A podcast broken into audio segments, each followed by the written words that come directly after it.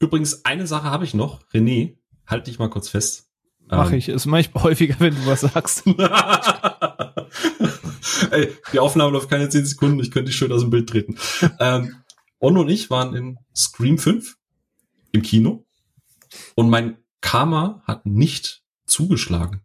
Wir haben eine Vorstellung gehabt, es hat niemand geredet, es gab niemanden, der sich fast geprügelt hat, bin nicht ausgerastet, es gab keine Tote. Was sagst du? Glaube ich fast nicht. Ich, ich frage nochmal Onno abseits der Aufnahme, ob das wirklich stimmt, dass ja, mal Kino ohne Trouble hattest. Äh, es stimmt, wir haben sogar noch äh, Poster geschenkt bekommen, das auch noch. Was? Ja, okay. es gab, weil es die Premiere, äh, nicht Premiere, weil es die Preview war für Screen 5, gibt's quasi, gab's Poster und Ono hat sich gedacht, ach komm, nehme ich mal ein, zwei, acht, neun mit.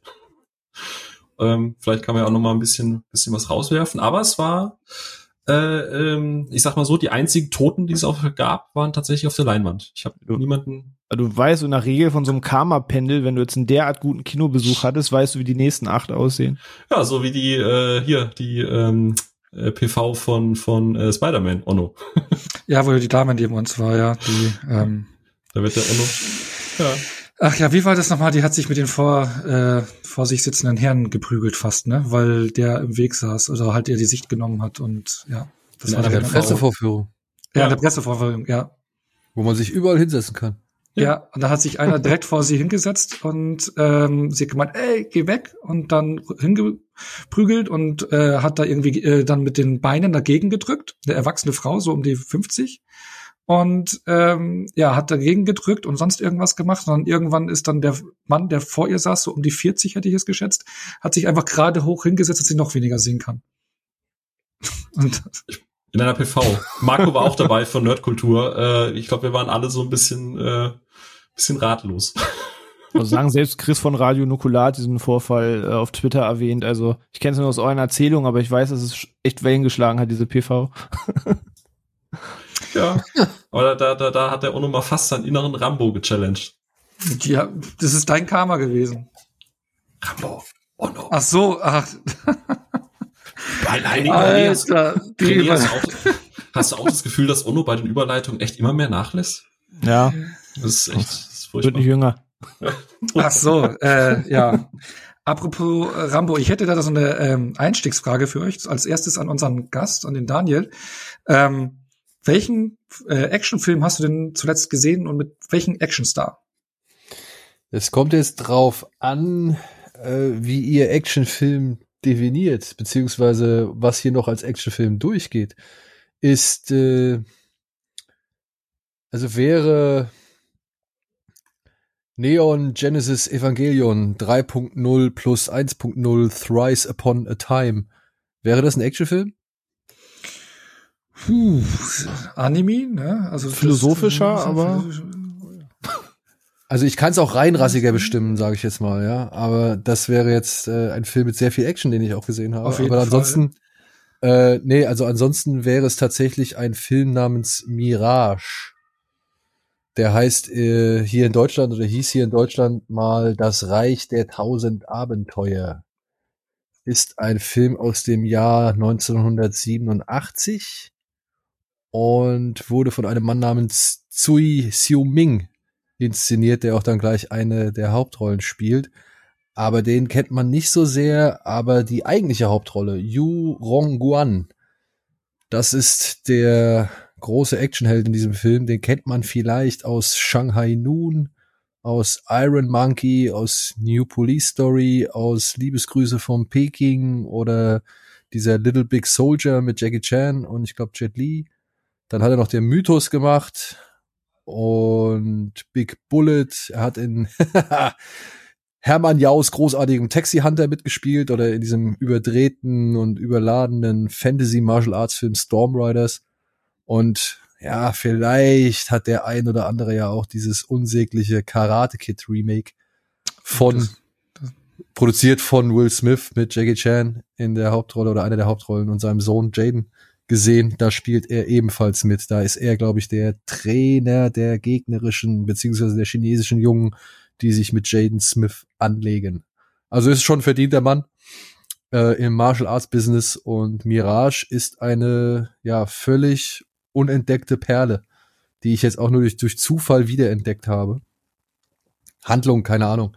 Es geht um einen Typ, der sieht, der sieht in der Wüste, sieht er irgendwie nach einem Überfall von irgendwelchen russischen Soldaten oder irgendwelchen mongolischen Soldaten, ich weiß es nicht mehr so genau, sieht der halt eine riesengroße Vater Morgana in so einer Schlucht von einer Frau auf einem Pferd und er macht ein Foto und tatsächlich ist die Frau noch auf dem Foto und er versucht jetzt Jahre oder ein paar Monate später versucht er jetzt halt mit einer Expedition diese Frau zu finden. Ich glaube, das ist die eigentliche, der eigentliche Antrieb für die Geschichte.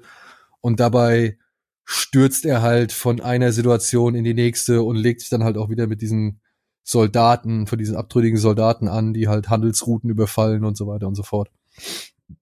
Ja. Und falls ihr euch jemals gefragt habt, woher Rambo 3 die Inspiration mit diesem komischen Hammel-Spiel hatte, weißt du, wo sie alle diesen ah, ja, ja, ja. Hammel durch die Gegend zerren, ja. der kam hier zuerst vor. Ah, also das Spiel kam hier zuerst vor. Ah, okay, wie, von aus welchem Jahr ist du dann? Der ist aus 19, äh, von 1988. Ah, okay. Genau. Letter, Letterbox ist ja 87 gewesen. Oder 87, Entschuldigung, Entschuldigung, 87. Ich habe ich hab gerade parallel, ich sehe schon die heutige Folge, dass ich muss Letterbox auflassen, meine Watchlist wird heute brechen. the Scale of Lawrence of Arabia, The Stunts of a Jackie Chan Film and the Plot of I Don't Really Know What Was Going On. Das ja, aber ungefähr so geht's ab. Gute Beschreibung. Und also wirklich, die haben wohl richtig viel Kohle für den Film gehabt. Also da sind richtig krasse Panorama, äh, Panorama-Shots drin, so. Also wirklich tolle Weitwinkelaufnahmen, wie sie durch die Wüste mit Kamelen reiten und so Sachen. Oder halt eben, wie sie halt dieses Hammelspiel spielen oder sonst irgendwo auf irgendwelchen Seidenstraßen entlang reisen. Und dazu kommt dann halt aber auch Schwertkampf und Kung-Fu-Action vom Allerfeinsten die dann aber auch nicht zimperlich ist. Also der Film hat zwar so ein bisschen quatschige deutsche Synchro, aber hält sich halt doch im Vergleich zu anderen Filmen, die ich ebenfalls sehr mag aus der Zeit, wie zum Beispiel die siebte Macht heißt der, glaube ich. Das ist so eine Legend of Wisely Geschichte. Ich weiß nicht, ob ihr davon mal gehört habt. Wisely ist so eine asiatische Romanfigur, so, so, so ein Abenteurer auch wie Indie.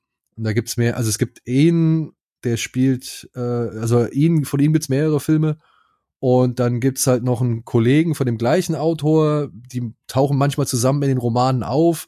Und inzwischen gibt's auch von dem einen Filme und von dem anderen Filme. Also es gibt halt Legend of Wisely zum Beispiel und so ein paar andere. Und dann gibt's noch diesen The Seven Curse, falls ihr von dem mal gehört habt. Da ist eine Fusion aus Wisely und seinem Kollegen. Und äh, was das Schöne ist, diese Filme haben halt, obwohl sie halt auch zwischendurch echt albern sind, haben sie immer ein sehr kindlichen Abenteuertrieb und dann aber halt auch eine gewisse Lust am, an der Gewalt, weil auch gerade hier in Mirage ähm, ist es alles andere als unblutig. Also da werden Leute auch schon mal äh, frontal von der Kamera eingefangen in den Kopf oder in die Stirn geschossen. Also es spritzt auch ordentlich Blut so, also bei Schusswunden. Es ist nicht so, ja, vielleicht wäre ein vergleichbarer Film Millionärsexpress, falls ihr den kennt, von mhm. Sabu Hang. Ähm, ja, da, da geht's halt auch so um weiß ich nicht, eine Bande von Einbrechern, eine Bande von Polizisten, eine Bande von irgendwelchen ähm, Grabräubern, beziehungsweise mit so einer Banditenbande und die kulminieren oder die treffen alle aufeinander in so einem kleinen Kaff, in dem der, was ist es, der lokale Bordellbesitzer die Eisenbahnstrecke gesprengt hat, damit der Zug da anhält und in, damit er halt sein Bordell befüllen kann. Und äh, das, das, das trifft dann alles zusammen und dann kommt halt die, Creme de la Creme des Hongkong-Kinos äh, trifft dann aufeinander und dann wird jede Menge gekloppt und aber auch jede Menge Quatsch erzählt und vor allem jede Menge Slapstick fabriziert, so was ich, mit irgendwelchen Magnetwesten, mit denen dann Leuten am fahrenden Zug kleben bleiben und all so ein Kram oder Leute, die über die Dächer von Häusern irgendwie rennen und andere, die da hocken und wiederum andere Leute bewachen und dann treffen die sich und dann versucht der eine sein Schäferstündchen durchzuziehen, während seine Frau noch reinkommt und tausend andere Leute noch mit in der gleichen Bude sind und so. Also also ein Quatsch. Und ähm, ja, da ist halt richtig viel drin. Und ich mag diese Abenteuerfilme. Vor allem, weil die halt auch dann genau das bieten, was ich will. Eben schöne Bilder, coole Jungs, äh, paar lustige Sprüche und eben halt diese Martial Arts Action, die sich halt dann aber auch in der, wie soll man sagen, in der Schusswaffen-Action wiederfindet, so. Weil es alles mal sehr knapp getimed ist und, und sehr wirklich herausfordernd, so, die halt, die, die sind nicht irgendwie einen Meter weg von der Explosion, sondern halt nur so zehn Zentimeter oder so, ja. Und also Sachen, das finde ich halt immer ziemlich cool. Okay, also Phil, das klingt doch voll nach was für dich, oder? Ey, ich bin am Grinsen gerade von rechts bis Ich habe keine Ahnung, also ich, ich fühle mich auch gerade, als würde ich in diesem Zug hängen und der, der beschleunigt immer mehr. So ein bisschen wie äh, hier gerade in der zweiten Folge von, von Book of Boba Fett, aber ich, äh, ich kann den Zug nicht anhalten. aber, also ich, ich, ich weiß nicht, wie man den Zug jetzt anhält. Ähm, ja, krass. Äh, ich, ich notiere fleißig mit. Ich sehe schon. Ich habe ich hab ja gesagt, ne, heute Abend muss, muss die Letterbox muss down sein, wenn ich meine Watchlist heute finalisiere. Genau. Was hast denn du zuletzt gesehen für ähm, Action und welcher Actionstar war da am Start? Jetzt, äh, Achtung, ist jetzt total langweilig im Vergleich. Ähm, waren ja bis letzte Woche noch bei den Schwiegereltern in Schweden um und ähm, die haben so ein Fable für Ex-Military-Soldaten, äh, so die ganzen Geschichten und ich habe denen quasi äh, weil ich den Netflix eingerichtet habe, haben wir erst äh, Triple Frontier geschaut, hier unter oh, anderem auch mit Ben Affleck und Pascal Petro. Ähm, fanden sie auch gut, hat, hat den Spaß gemacht und war ihnen aber ein bisschen zu wenig Action und zu wenig Tote. und äh, danach habe ich ihnen quasi ganz, ganz äh, langweilig noch Extraction angemacht mit äh, Chris Hemsworth und äh, die hatten dann eine Mordsgaudi dran. Ich habe meine Schwiegereltern in einem ganz neuen Licht erlebt. Das macht deine Schwiegereltern zumindest sympathischer. Auf jeden Fall. Und äh, gerade bei der dieser Plansequenz, die eingeleitet wird am Anfang mit, äh, wo, er, wo er in diesen, äh, wo er sich befreit und dann den kompletten Raum auseinander nimmt, äh, da äh, Schwiegermutti, die hatte da einen Spaß. Also das, ich war fast ein bisschen schockiert. Aber ähm, ja, man kann Netflix schimpfen und Extraction ist auch kein absolutes Glanzlicht oder so, aber äh, der macht schon Spaß, der hat eine gesunde Härte und ich, ich mag den auch beim zweiten Mal noch ganz gerne. Unter viel Licht ist das schon, äh, unter viel Schatten ist das schon echt ein, schön, ein schönes Licht, sag ich jetzt mal. Beide finde ich. Triple Absolut. Frontier mag ich auch. Also der hat zwar nicht die, die, die große Menge an Action, aber allein die Szene, wenn sie mit dem Hubschrauber über diesen Bergkamm fliegen wollen oh, ja. und ständig Gewicht ja. ablassen, mm. finde ich super. Ich finde schon die Eröffnungssequenz, die Vorstellung von Oscar Isaac am Anfang halt schon richtig großartig, wie die gefilmt ist. Es ist so, eigentlich passiert diese ganze Action so lapidar im Hintergrund, aber es ist trotzdem irgendwie packend. Also keine Ahnung, es ist ein guter Einstieg und, und, und für die Figur auch. Und ich persönlich mag von den beiden auch Triple Frontier ein bisschen, bisschen mehr, weil mir die Figuren einfach deutlich mehr geben, einfach. Ähm, Extraction hat halt diese wirklich sehr coole Kamerafahrt in dem Film. Da hat er also echt ein paar Momente, wo er wirklich glänzt. Ja. Das rechne ich ihm echt hoch an. Und er ist Und, hart. Ja. Das stimmt. Ja. Also gerade, äh, ich meine, ohne Spoiler, wer es noch nicht gesehen hat, äh, auf jeden Fall Empfehlung. Ähm, aber äh, gibt ja auch so eine Szene mit Ben Affleck, die auch sehr, sagen wir mal, man, man kann Dinge glorifiziert darstellen oder man kann es einfach plump und nüchtern, also nicht plump, aber sehr nüchtern darstellen, wie Dinge passieren. Und das war dann so, ja, okay, krass. Das hat mich damals so ein bisschen nicht schockiert, aber es war so, okay, ja, das ist appreciated, man. Ja, ja, das ist äh, sehr auf den Punkt. ja, für mich war da vorne Überraschung. Also für mich auch eine der besten Netflix-Action-Produktionen, muss ich sagen. Obwohl, Und kennt ihr, kennt ihr Wheelman? Weil wir ah, das eben gehört. vorhin schon im Vorgespräch mit Frank Willow hatten. Ich kenne nur das Spiel. Ich glaube schon, ich, ich habe schon mal gelesen, gelesen, aber noch nicht, äh, also drüber gelesen glaube ich schon, aber geschaut noch nicht. Dann äh, halte mal Ausschau, den gibt's auch bei Netflix eigentlich. Also ich glaube, das ist sogar irgendwie ein Netflix eingekaufter oder exklusiver Film. Oh, und der ist, glaube ich, ja. auch von Kane hin sogar. Der ist sogar der von dem vom gleichen, der jetzt auch Copshop gemacht hat, wenn ich mich nicht irre, ne? Ich und den auch und, nicht gesehen. Äh, und äh, Boss Level ist auch von Kane. Genau, ja. Nee, Ach, Wheelman ist auf dem Watchlist, genau. Also Wheelman mit Frank Grillo, äh, den kann ich echt empfehlen. Das ist auch kein Überfilm oder so, aber der hat eine, äh, ein, der hat ein schönes Konzept und das zieht er auch echt knallhart durch. Hast du äh, auf Netflix mal Lost Bullet gesehen? Ja, nur auf die Watchlist gepackt. Ah, okay, weil äh, der ist auch relativ kleinere Produktion, aber hat auch noch so schönen, also ich meine, so französische Produktion, wo halt die Peugeots wieder durch die Gegend ge geworfen werden, ne? Du. ähm, aber. Mit Taxi ähm, groß geworden. Genau, mit, mit, mit ähm, äh, 90 Minuten auch, ist von 2020, glaube ich, äh, war, ich habe den schon mal empfohlen gehabt hier in irgendeiner Episode. Ähm, straightforward, gute Action, handgemacht, reißt sich nicht vom Brett, aber ist echt auch mal sehr gelungen. Also würde ich auch so als kleineres Glanzlicht noch mit reinschmeißen. Ja, cool. Und René, was war bei dir äh, als letztes im Stream? Äh, ja, wollte gerade sagen, Phil hat ja schon angekündigt, dass ich vor kurzem mit Mahn nachgeholt habe, endlich mal äh, und sehr geliebt habe. Und ich hatte erst überlegt, ob ich die weiteren Teile jetzt einfach heute schaue, aber ich hatte, weil ich ihn seit Tagen auch schon mal verlisst habe, jetzt Raging Fire nachgeholt. Hm. Was heißt nachgeholt? In Deutschland ist er noch gar nicht erschienen. Ich glaube, er kommt aber nächste Woche jetzt äh, digital und halt äh, ja per Retail in den Handel. Ähm, der letzte Film von Benny Chen und äh, mit Donnie Yen. Und äh, ja, den habe ich mir von bei iTunes US geliehen, weil ich jetzt nicht bis nächste Woche noch warten wollte. Und äh, ja, habe mit dem auch eine gute Zeit gehabt. Eigentlich ein Plot, wie man ihn schon 800 Mal hatte. Guter rechtschaffener Cop äh, kriegt mit einer kriminellen Bande zu tun, sieht, die kriminelle Bande besteht irgendwie aus Leuten einst mal aus den eigenen Reihen und dann geht's den Weg, den es eben gehen muss, indem man diesen Film sehen möchte. Und äh, ich finde, der Film könnte ungelogen 20, 30 Minuten kürzer sein. So, der macht Spaß, aber er hat so ein paar Szenen, über die kann man streiten, ob es die jetzt gebraucht hat. Ähm, aber in Summe war ich mit dem echt gut unterhalten. Also von den Actionfilmen, die jetzt für uns dieses Jahr kommen, für den Rest der Welt war er, glaube ich, letztes Jahr schon gewesen, ähm, ist das was, was man auf jeden Fall machen kann und ich echt nicht gelangweilt war. Also der hat echt ein paar schöne Szenen. Auf den habe ich halt auch Bock, ja. Die Szene mit dem Baby, wo er auf die Motorhaube hüpft. Zum Beispiel, ja. Das die ist großartig. Da gab es bei uns im Kino Szenenapplaus. kann ich kann ich voll und ganz verstehen. Also ich finde, den kann man sich echt geben. Wie gesagt, nächste Woche, ich glaube am 20. kommt er offiziell hier in Deutschland raus.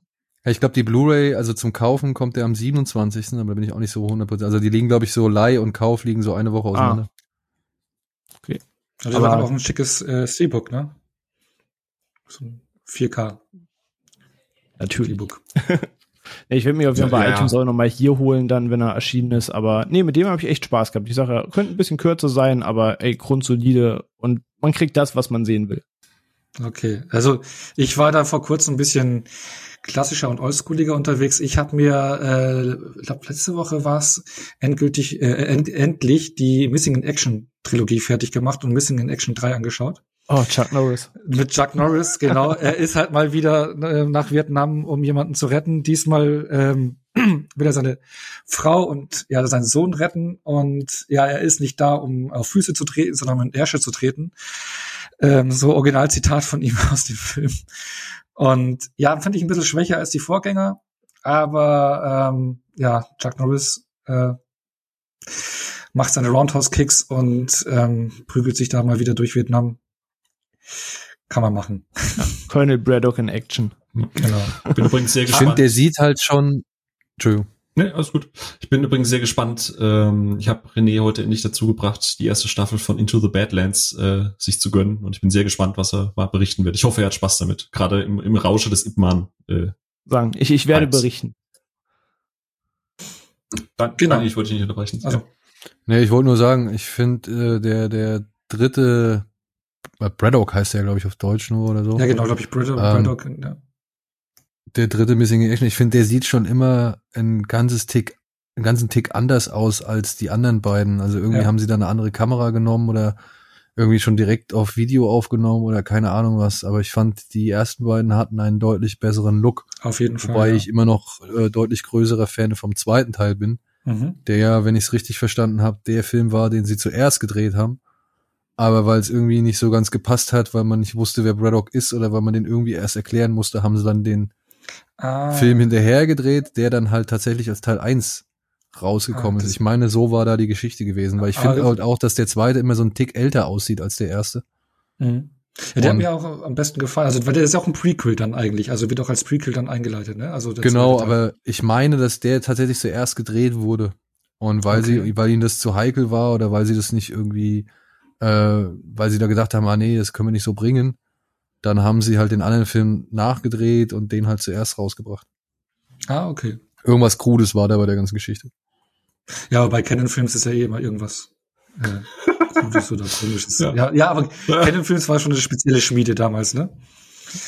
Aber ähm, dann kommen wir doch mal zum Thema, genau, weil äh, ich habe nicht umsonst äh, nach diesen ähm, nach den Sachen gefragt, weil wir reden heute über Action Stars, Action Helden, Heldinnen ähm, der äh, ja der letzten 40 50 Jahre. Schauen wir mal, wie, wie viel wir umreißen können. Ähm, ist für mich auch ein, eine persönliche Geschichte. Ich bin mit, mit Actionfilmen groß geworden, hatte auch äh, recht früh so meine Actionstars, die ich verfolgt habe, die ich gerne gesehen habe. Äh, das ist, spreche ich schon mal für, für mich. Und ja, bevor wir da jetzt genauer reingehen, ähm, bitte ich doch mal um Ruhe im Saal.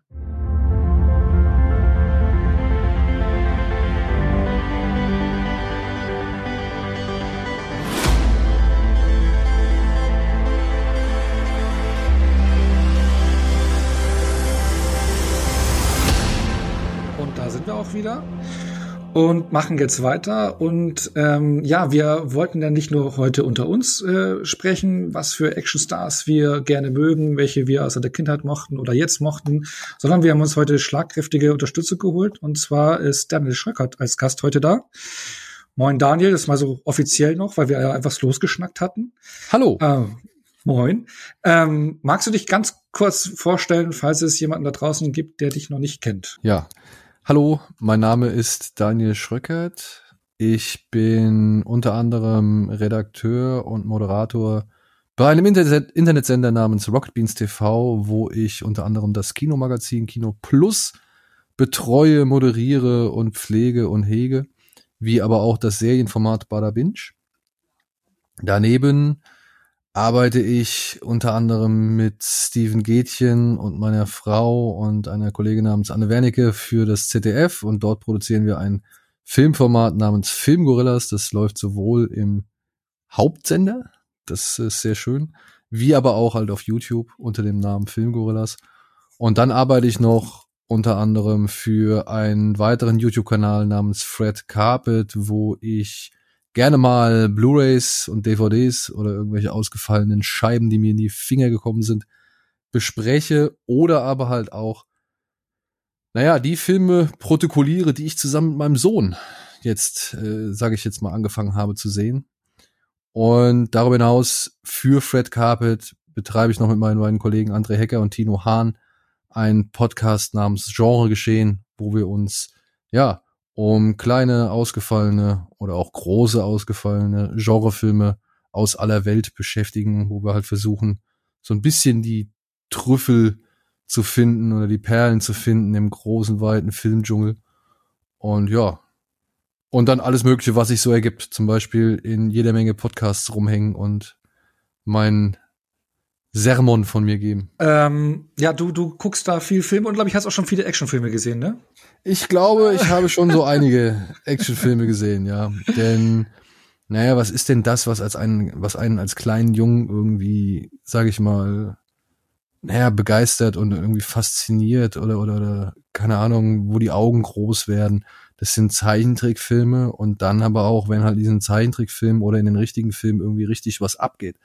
Und ja, also wenn mich ein Genre oder ein Filmbereich besonders stark angesprochen hat auf Anhieb, dann war es definitiv der Actionfilm. Ja, also so ging es mir eben als kleines Kind genauso. Was ich habe, mein Vater mir zum ersten Mal ähm, Leon mit Jean-Claude Van Damme gezeigt und sowas. Da war ich dann irgendwie, da ich vorher, Flamme davor kam schon ein bisschen Star Wars. Aber dann, äh, wo die ersten Actionfilme kamen, war ich halt Feuer und Flamme und halt eben fokussiert auf diese Actionstars. Und ähm, Darüber wollen wir heute sprechen. Und da würde ich jetzt einmal nur eine kurze Frage stellen. Was macht eu äh, in euren Augen denn ein, ein Actionstar aus? Also was, was muss er haben oder das, das weil, weil im Prinzip das Action-Genre lebt ja so wie kaum ein anderes Genre von seinen Stars oder von seinen Hauptprotagonisten oder Protagonistinnen. Und ähm, was, was muss diese Person mit sich bringen, damit man da äh, ja so ein, so ein Star wird? Also zum einen, also für mich einfach so eine gewisse Coolness und was ist das richtige deutsche Wort dafür? Ich sag mal so eine gewisse Kaltschnäuzigkeit, dass du einfach weißt, du den erschüttert nichts so schnell, egal was kommt, so der lässt sich jetzt nicht aus der Ruhe bringen und selbst wenn einer denkt, so er hat jetzt gerade den Hebel in der Hand, sagt er so, ja, denkst du und hat halt selbst so die Lösung dafür. Und fernab davon, dass das natürlich ne, weicht von dem coolen Lone Wolf, der allein unterwegs ist, ähm, bis hin zum ganzen Squad, was cool sein kann, ist aber das das, was so einem Actionfilm das erste ist, was mir so im Kopf kommt, was so der Actionstar mitbringen muss. Einfach so eine gewisse Coolness und Lockerheit. Phil, hast du? Ich überlege die ganze Zeit. Was René sagt, ja, aber das ist schon ein sehr, sehr klassischer Typ von, von, von der Actionfigur. Äh, ich ich habe die ganze Zeit schon überlegt, vorher, äh, auch vorab, für mich ist so ein Actionstar es ist so ein Gefühl. Ich muss der Figur die Rolle, die sie, die sie da, da darstellen möchte, einfach abnehmen. Weißt du, eine, eine Linda Hamilton ist jetzt, äh, Hamill ist jetzt nicht, die ist auf der einen Seite so, so ein bisschen, bisschen zerbrechlich mal in den Terminator 2, aber gleichzeitig nehme ich ja trotzdem ab, dass sie auch mal mit einer Waffe irgendwie ein Haus stürmen kann. Das ist jetzt halt nichts, dass, dass sie irgendwie optisch oder so mir einem Typ entspricht oder irgendwas, wo ich sage, das definiert sie jetzt dazu, sondern ich nehme ihr das halt einfach ab und, und oder ein Frank Grillo oder so, weißt du, ich gucke mir den an und in den Film, wo er mitspielt, ich nehme ihm das ab. Für mich muss es einfach so vom Feeling her passen. Ich kann das nicht an diesem einen Trademark oder so festmachen. Das ist mehr ja. so eine Gefühlssache. Das verstehe ich, ja. Gebe ähnlich. Daniel, bei dir? Ja, also ich bin da, also natürlich eine cool, Coolness oder eine gewisse Lässigkeit, die braucht er, also die ist von Vorteil. Äh, ich finde, eine gewisse Physis ist halt immer wichtig. Muss man halt schon sagen, wenn es auch vor allem um körperbetonte Action geht. Aber es muss vor allem halt die Glaubwürdigkeit da sein. Also ich muss dem Typ abnehmen, dass der genau das alles macht, was ich im Kino oder, oder auf der Leinwand oder auf dem Bildschirm sehe. Also wenn er irgendwie mit einer Karre durch die Gegend hackt und, und irgendwie Kapriolen äh, veranstaltet, irgendwie rumdriftet, was er sich über drei Autos springt und so, dann muss ich halt daran glauben, dass genau der Typ das machen kann. Also so ein Steve McQueen. Dem, dem nehme ich das ab. Mhm. Und dann aber auch, weiß ich nicht, ja, einem Jackie Chan, dem nehme ich das ab, weil ich sehe, was er macht. So. Ich sehe, wie der halt irgendwie die Wand hochläuft. Ich sehe, wie der halt irgendwie Salti schlägt. Ich sehe, wie der halt irgendwelche Kicks oder Schläge verteilt. Und ich glaube, das Wichtigste ist halt, dass du dieser Figur wirklich das abnimmst und dass, dass, dass diese Figur glaubhaft in ihrem Dasein als Actionrolle ist. Das ist das Allerwichtigste oder mit das Wichtigste, ja. ja. Und auch so ein gewisses Charisma halt eben, was ihr auch sagt, so mit der Coolness und so abgeklärt halt, aber auch so eine Ausstrahlung, ne, ist halt auch das, das kommt ja noch hinzu. Also ich meine, natürlich, du, du bist, du wirst zum Star, weil du halt ein gewisses Charisma besitzt und nicht, weil du nur gut bist in dem und dem Bereich ja. so. Also das haben wir ja schon oft erlebt. Guckt euch einen Daniel Bernhardt zum Beispiel an, ja, der ist absolut, äh, also beneidenswerter Athlet und, und, und Kämpfer oder Kampfsportler und Stuntman. Aber der hat's halt nie gepackt. Der hat Bloodsport 2 und 3 gemacht und mhm. ja. Ah, war der im Lied im, im zweiten Teil? Ja, ja. Ah ja, dran, den, den habe ich mal gesehen. Und ich meine, der taucht jetzt halt natürlich bei John Wick und bei Matrix und was weiß ich, taucht der immer auf, so als, als Randfigur, als, weiß nicht, Scherge, der irgendwie den ein oder anderen größeren Kampf bekommt, so, aber das war's dann meistens für ihn so. Ja. ja. Ja, da muss man schon ein bisschen was mitbringen, ja, also auch an Charisma, ja. Ähm, und ja, ähm, dann blickt doch mal so zurück in eure Kindheit und Jugend. Ne? Also welches waren denn so die ersten Actionstars, äh, die euch irgendwie begeistert haben oder generell die, die euch in der Jugend fasziniert haben? Ne? Also ich kann ja für mich sprechen, was ich ja vorhin schon angedeutet hatte. Bei mir war es halt Jean-Claude Van Damme äh, Leon. Äh, hat mich halt voll mitgerissen war sofort Fan, dann kurz danach Platzsport gesehen und sowas und dann auch kam bald danach Arnie Filme mit Arnie oder sowas.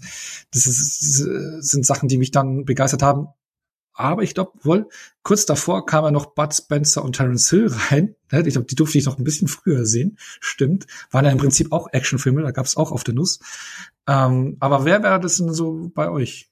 Ähm, ich habe ich hab natürlich äh, mal wieder in, äh, mein, meine Eltern kontaktiert, was wir denn so früher geguckt haben, ob sich das in meiner Erinnerung äh, deckt. Aber bin ich, ich bin ja äh, erst so, sagen wir mal, Mitte, Ende 90er so richtig, also so, dass man sich mal hingesetzt hat, einen Film geguckt hat, ob es jetzt, sagen wir mal, mit Erlaubnis war oder ohne.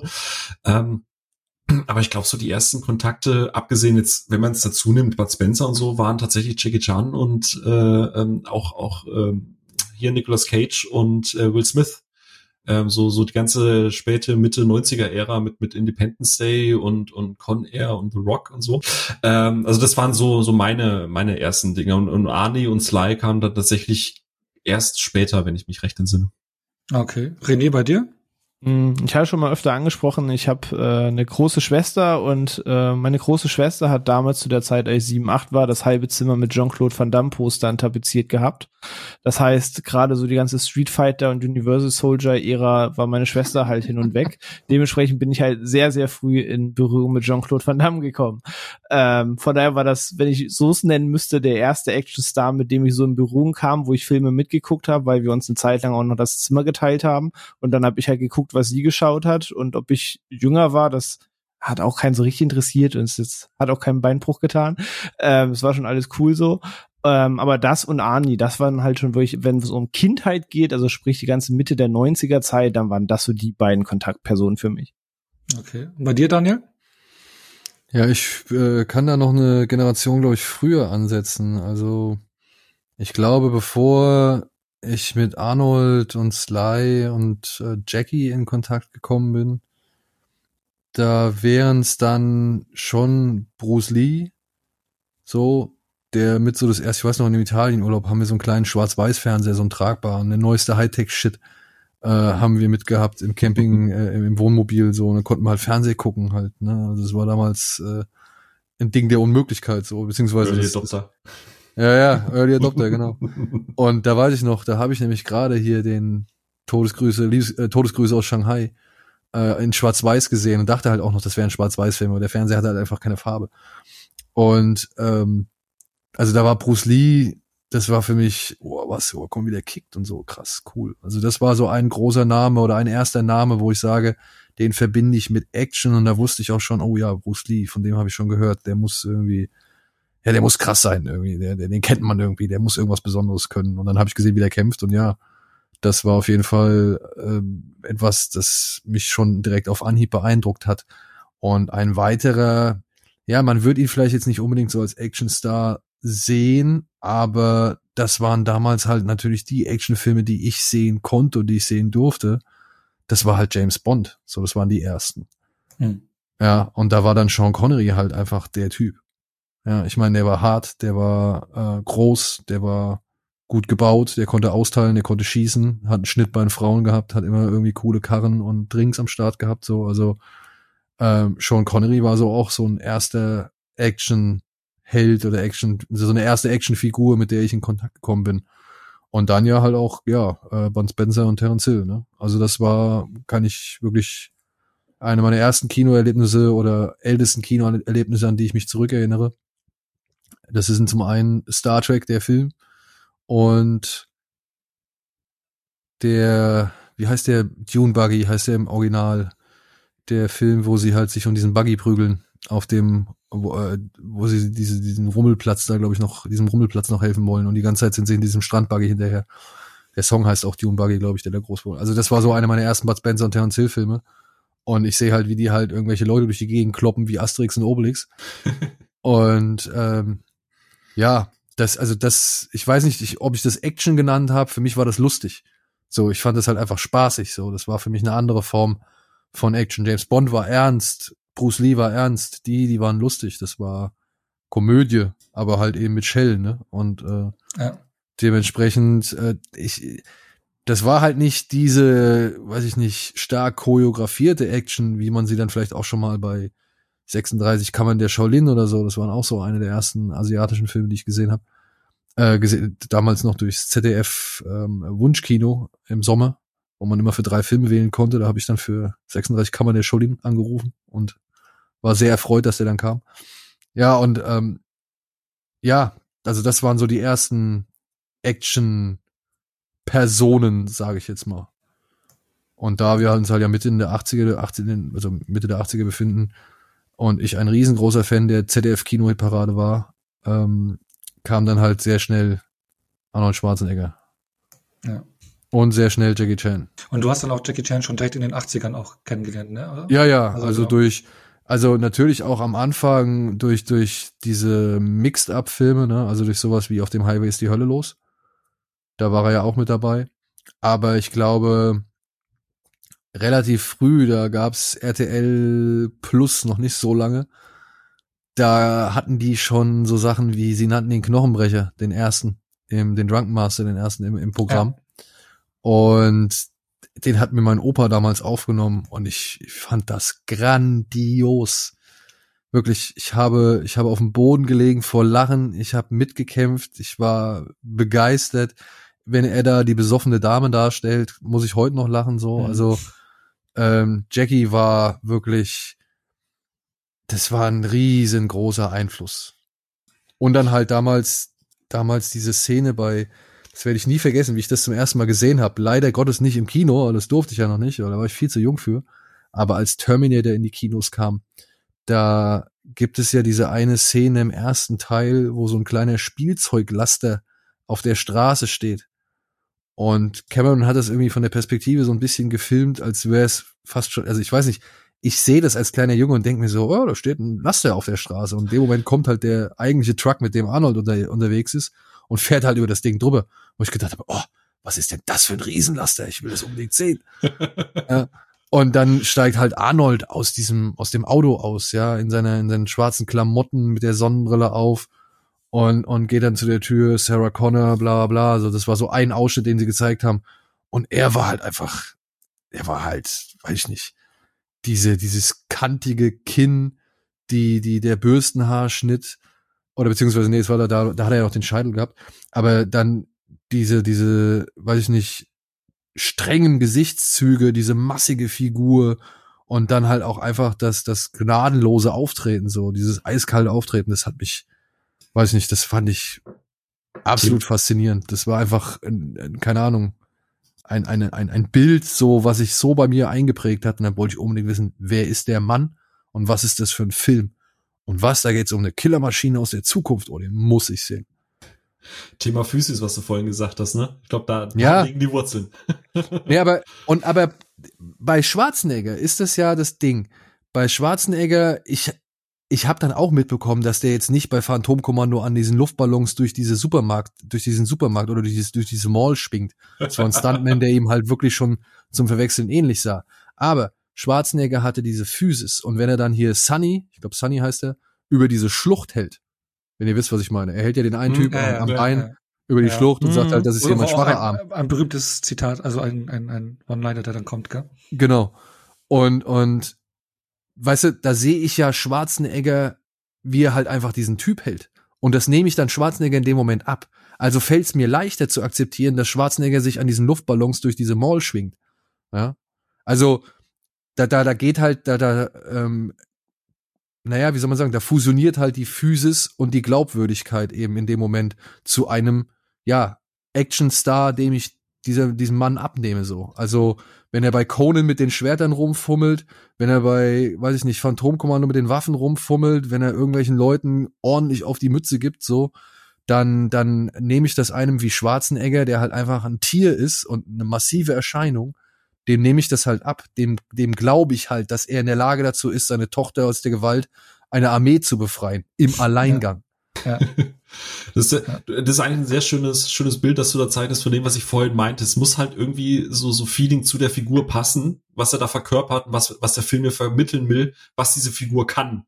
Ja. Und, und, das ist eigentlich genau das, wie, du sagst, wenn er das da drüber hält, ne, ist so eine Maschine, dann nehme ich das der Figur halt ab. Wenn das jetzt irgendwie, keine Ahnung, Taylor Lautner ist, der mir da irgendwie als krasser Actionstar, der, der mit einer Armee aufnimmt, dann, dann nehme ich das dem halt nicht ab, egal wie gut das inszeniert ist, egal ob da Sigourney Weaver und Alfred Molina neben dran den Backup geben oder so. Ich nehme das dem halt nicht ab, weil er halt trotzdem immer wie geleckt aussieht und ich, ich, ich nehme, ja, äh, verkörpert für mich das halt einfach nicht. Und es war halt eben das Jahrzehnt, wo es auch äh, funktioniert hat. Ne? Also wenn man überlegt, äh, Anfang der 70er, Herkules, ne, das war jetzt nicht so der große Erfolg, wo er seinen ersten Versuch hatte. Gut, äh, hast du ihn da reden hören? ja, ja, ich habe, kann man sich anhören, das, oh, ja, das ist schon echt heftig. Ne? Und der Film ist aber auch jetzt, was ich, die, dieser Kampf mit dem Bären da im Central Park oder sowas, ne, das ist halt schon, ich glaube halt auch dann, dass es eben in den 80ern eben so weit war, für Arnie dann auch durchzustarten, weil er dann auch genau zur richtigen Zeit am richtigen Ort war, wo halt sich der Actionfilm auch geändert hat, beziehungsweise das Action-Genre so an sich kreiert hatte. Ne? Also davor hatte man ja eher so ja verschiedene, wie sagt man mittlerweile Subgenres, aber verschiedene Abkopplungen, wo Action vorkam, aber das reine Action-Genre so an sich und das in den Blockbuster-Bereich gedrückt, kam ja so in den 80ern ja so richtig hoch. Und da war ja dann ähm, Ani eben zur richtigen Zeit am richtigen Ort. Und damit würde ich gerne mal kurz in, eben schon mal in die 80er wechseln mit euch. In das Jahrzehnt finde ich, was so prägend ist für das Genre und auch eines meiner, ich glaube, Lieblingsfilmjahrzehnte ist, weil man da immer so viel entdecken kann in allen Genres, aber auch gerade der Action-Bereich. Persönlich, Anfang der 90er habe ich viele Sachen da nachgeholt, eben aus dieser äh, Zeit. Und ähm, würde mich äh, gerne mit euch jetzt über dieses Jahrzehnt eben unterhalten und euch mal spontan fragen, welche drei Actionstars fallen euch ein, wenn ihr an die 80er denkt? Ja, da, da, da, da hat er ja quasi schon, schon vorgegriffen, ne? also auf jeden Fall äh, Arnie äh, würde, ich würde ich, würde ich reinschmeißen. Ähm, Stallone und ähm, Clint Eastwood würde ich noch rein, äh, reinschmeißen. Ah, okay, die willst du noch in die 80er schieben? Ja. Weil ich glaube, das war ja so 60er, 70er, so die Hochphase, würde ich jetzt sagen. Ne? Ja, aber Dirty Harry und so ein Zeug, ne? Ich meine. Stimmt, ja. Ja, und noch so viel mehr, ne? Firefox zum Beispiel. Und äh, im Auftrag des Drachen. Aber finde ich eine, eine, eine spannende Wahl tatsächlich. Weil ich, ich verorte den für mich persönlich nicht so den 80er rein, deswegen finde ich die irgendwie spannend. René, bei dir? Ja, natürlich auch die Namen, die äh, schon genannt wurden. Also gerade als Kind, das jetzt in, ne, in den 90ern aufgewachsen ist und noch den ganzen Input der 80er durch die Eltern mitbekommen hat, ist Sylvester Stone und Arnold Schwarzenegger natürlich outstanding, was die ganzen 80-Stars angeht. Aber halt auch sehr früh in Berührung gekommen mit Kurt Russell. Guter den Mann. Hätte ich, ja, den, hätte- den hätte ich jetzt auch noch genannt. Also wenn ich es auf drei Leute runterbrechen müsste, die wirklich so prägend waren und die wirklich für mich einen besonderen Stellenwert eingenommen haben, ja, dann ist es auf jeden Fall Arnold Schwarzenegger, dann ist es auf jeden Fall Jackie Chan, aber dann ist es auf jeden Fall auch Harrison Ford. Weil, Uh, ja. weil, man muss es einfach sagen, der hat halt Han Solo gespielt und der hat halt Indiana Jones gespielt. Und da wären wir wieder bei dem Thema, ne? Er hat die Coolness, er hat die Lässigkeit, er hat aber auch das Charisma, er hat aber auch trotzdem die Physis, dass wenn er irgendwie zuhaut, das schon irgendwie, ähm, sag ich mal, naja, dass es schon schwer, äh, sch- dass er sich schon wehren kann, beziehungsweise dass man ihm schon abnimmt, dass wenn er einem eine reinhaut, dass der halt auch was spürt, beziehungsweise mal ausgenockt wird. Was aber bei Indy noch hinzukommt, ist halt dann so dieses, ja, schon eher auch Verletzliche, ne? Also, dass er jetzt nicht unbedingt der Allerstärkste ist, also dass er nicht der Arnold ist, sondern halt auch einer, der so ein bisschen versucht, mit Schlitzohrigkeit weiterzukommen. Oder der auf dem Weg improvisiert. Und das sind mir ja mit so die liebsten Helden, die halt sagen, ah ja, komm, wir machen es jetzt erstmal und gucken dann halt, was passiert, so. Also dieses, dieser dann auch dieser Typus, den, den Mel Gibson mit, mit Martin Riggs so schön Mhm. weiter, Mhm. äh, weitergesponnen hat, ja. Also einfach, weil- also da gibt's diese, diesen tollen Moment im ersten Krieg der Sterne, also in, in eine neue Hoffnung, wenn, wenn Solo den Stormtroopern hinterher rennt. Also wenn er halt schreit und den hinterher rennt und die vor ihm davon weglaufen. Und er halt irgendwie glaubt, er ist jetzt wirklich auf der Höhe der Macht und, und kann die jetzt irgendwie alle irgendwie in die Flucht schlagen. Und dann rennt er halt um die Ecke, dann stehen dann plötzlich 20 Stormtrooper mehr und er kommt wieder zurückgelaufen und, und schreit halt, weil er selbst Angst hat. Ja, das ist halt, das ist halt so das, das Geile. Also er ist nicht dieser übercoole, der ist nicht der überharte, er ist nicht der überclevere, sondern er ist halt einfach der Typ, der halt auch mal die Initiative einfach ergreift, aber weiß, was, wann es, also er Auch weiß, das Augenzwinkern auf seiner ja, Seite hat. genau, der, der das Augenzwinkern so auf seiner Seite hat, aber auch der, der weiß, wann es das Richtige ist zu tun, so, oder wann es an der Zeit ist, das Richtige zu tun, so, ja. Und auch egal, wie es irgendwie erreicht wird, beziehungsweise ob er es wirklich genauso schafft, wie er sich das vorgenommen hat. Und das mag ich halt, ja, das finde ich super. Und sowohl Indy hat das gemacht, und das macht er halt schon ab dem ersten Teil, äh, als auch Han Solo hat das gemacht, so, ja. Und äh, er war halt einfach ein cooler Hund. Was willst du sagen? Er war ein cooler Hund. Er ist die, er ist so die Fortführung von Leuten halt von Eastwood, von Mhm. Steve McQueen meiner Ansicht nach. James Garner mochte ich früher immer ganz gerne. Der hat auch immer so ein bisschen äh, den den verschmitzten und und und leicht sch- schlitzäugigen abge äh, oder ja spitzbübigen abgegeben so. Und das ist halt ein Action-Typus. Weißt, es gibt diesen harten, es gibt diesen agilen, flinken, also es gibt den Schwarzenegger, es gibt den Jackie Chan und es gibt irgendwie den Typ dazwischen. Und der hat meiner Ansicht nach niemand, also der hat niemand so perfekt verkörpert wie Harrison Ford. Würdest du in die Auflistung noch McLean reinbauen?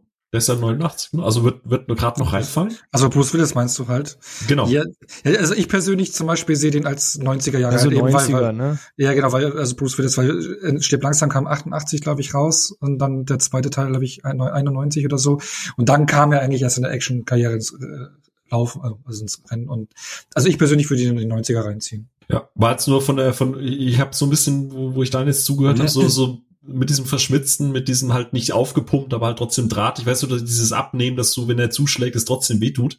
Und dieses Improvisieren, da, ich hatte irgendwie die ganze Zeit auch so ein bisschen dann eben McLean im Hintergrund, deswegen, ob, ob, ob, ob Daniel, ob das für dich da auch noch mit reingeht in diese, diese Harrison Ford-Geschichte oder ob das für dich nochmal ein anderer Charakter wäre. Nö, würde ich, also ich würde sagen, das ist, würde ich, so, also eine, eine Evolution, eine, eine Fortführung des Ganzen. Also so wie Kurt Russell, ja, Mhm. äh, ist auch Bruce Willis meiner Ansicht nach etwas oder sind das Typen, die halt eben aus der Beliebtheit und dem Erfolg von Figuren wie Han Solo, der ja 77 eigentlich streng genommen zum ersten Mal aufgetreten ist. Mhm. Und halt Indiana Jones, die, der 81, 82 irgendwie, glaube ich, erstmals aufgetreten ist.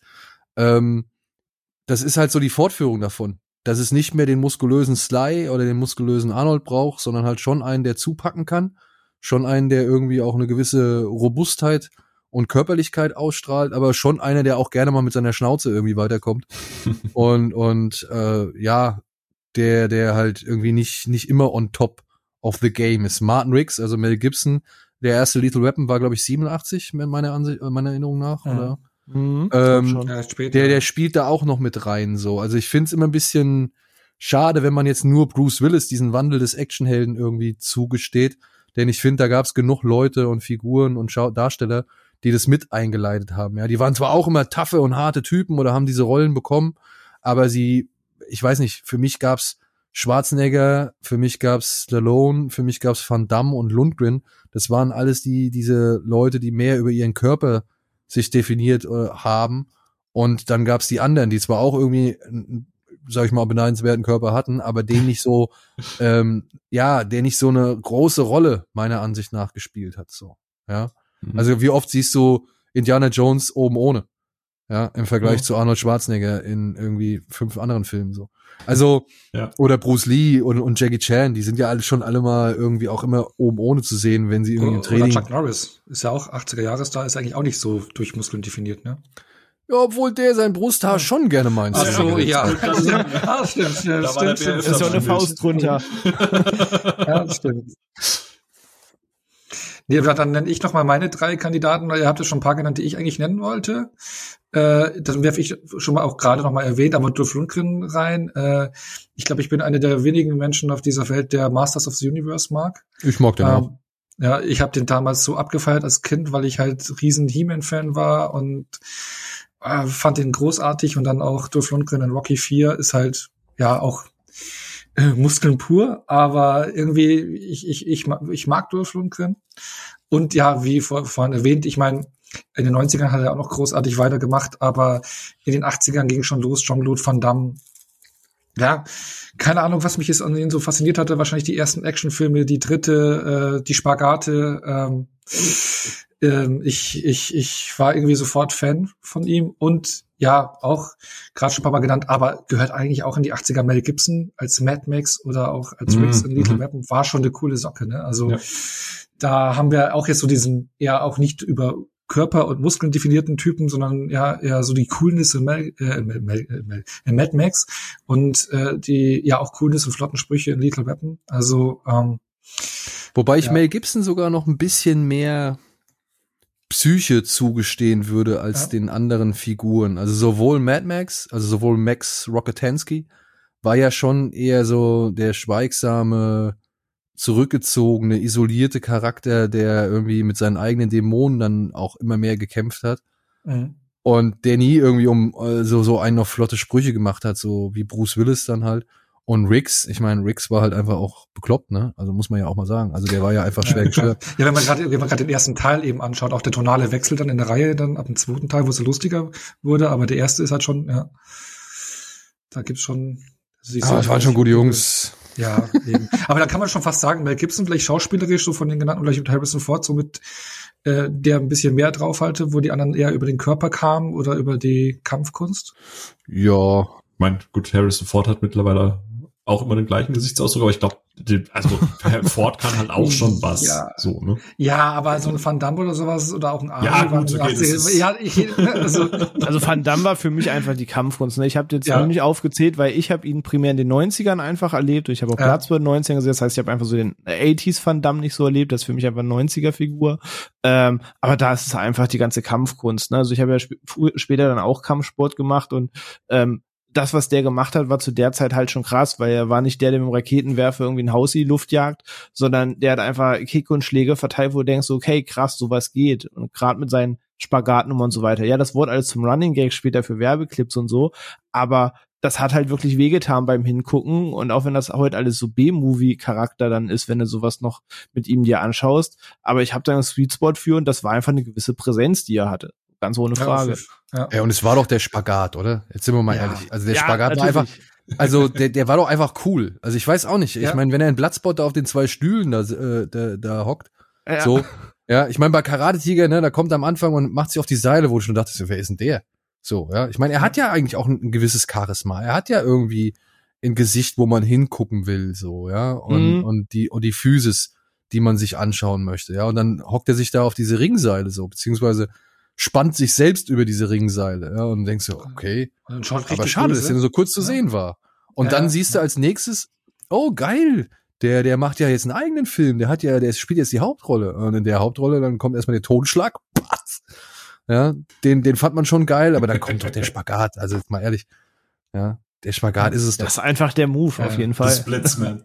Das, das Signature Und Move, natürlich, ja. dann, dann konnte der natürlich halt auch das Bein so cool hochhalten und so, ne? Also diese, diese, diese High Kicks, die er da gemacht hat und dann halt wirklich da bis alles nach oben gestreckt, das, das macht er halt schon was her. Ich meine, wenn ich mir Bloodsport, ich gucke mir den heute immer noch gern an. Ich mag den Ja, Film auch, ja. Ich habe den wirklich äh, rauf und runter geglotzt und ich mag die Musik, ich mag das Flair, ich mag, dass da Forrest Whitaker irgendwie mit rumrennt, ohne zu wissen, auf was er sich da eingelassen hat. Und und wenn ich mir das aber jetzt trotzdem heute angucke, dann denke ich mir halt auch schon immer so, boah, ich möchte nicht wissen, wie die vorherige Version war, weil die Kämpfe sind eigentlich schon läppsch. Das muss man ja mal sagen.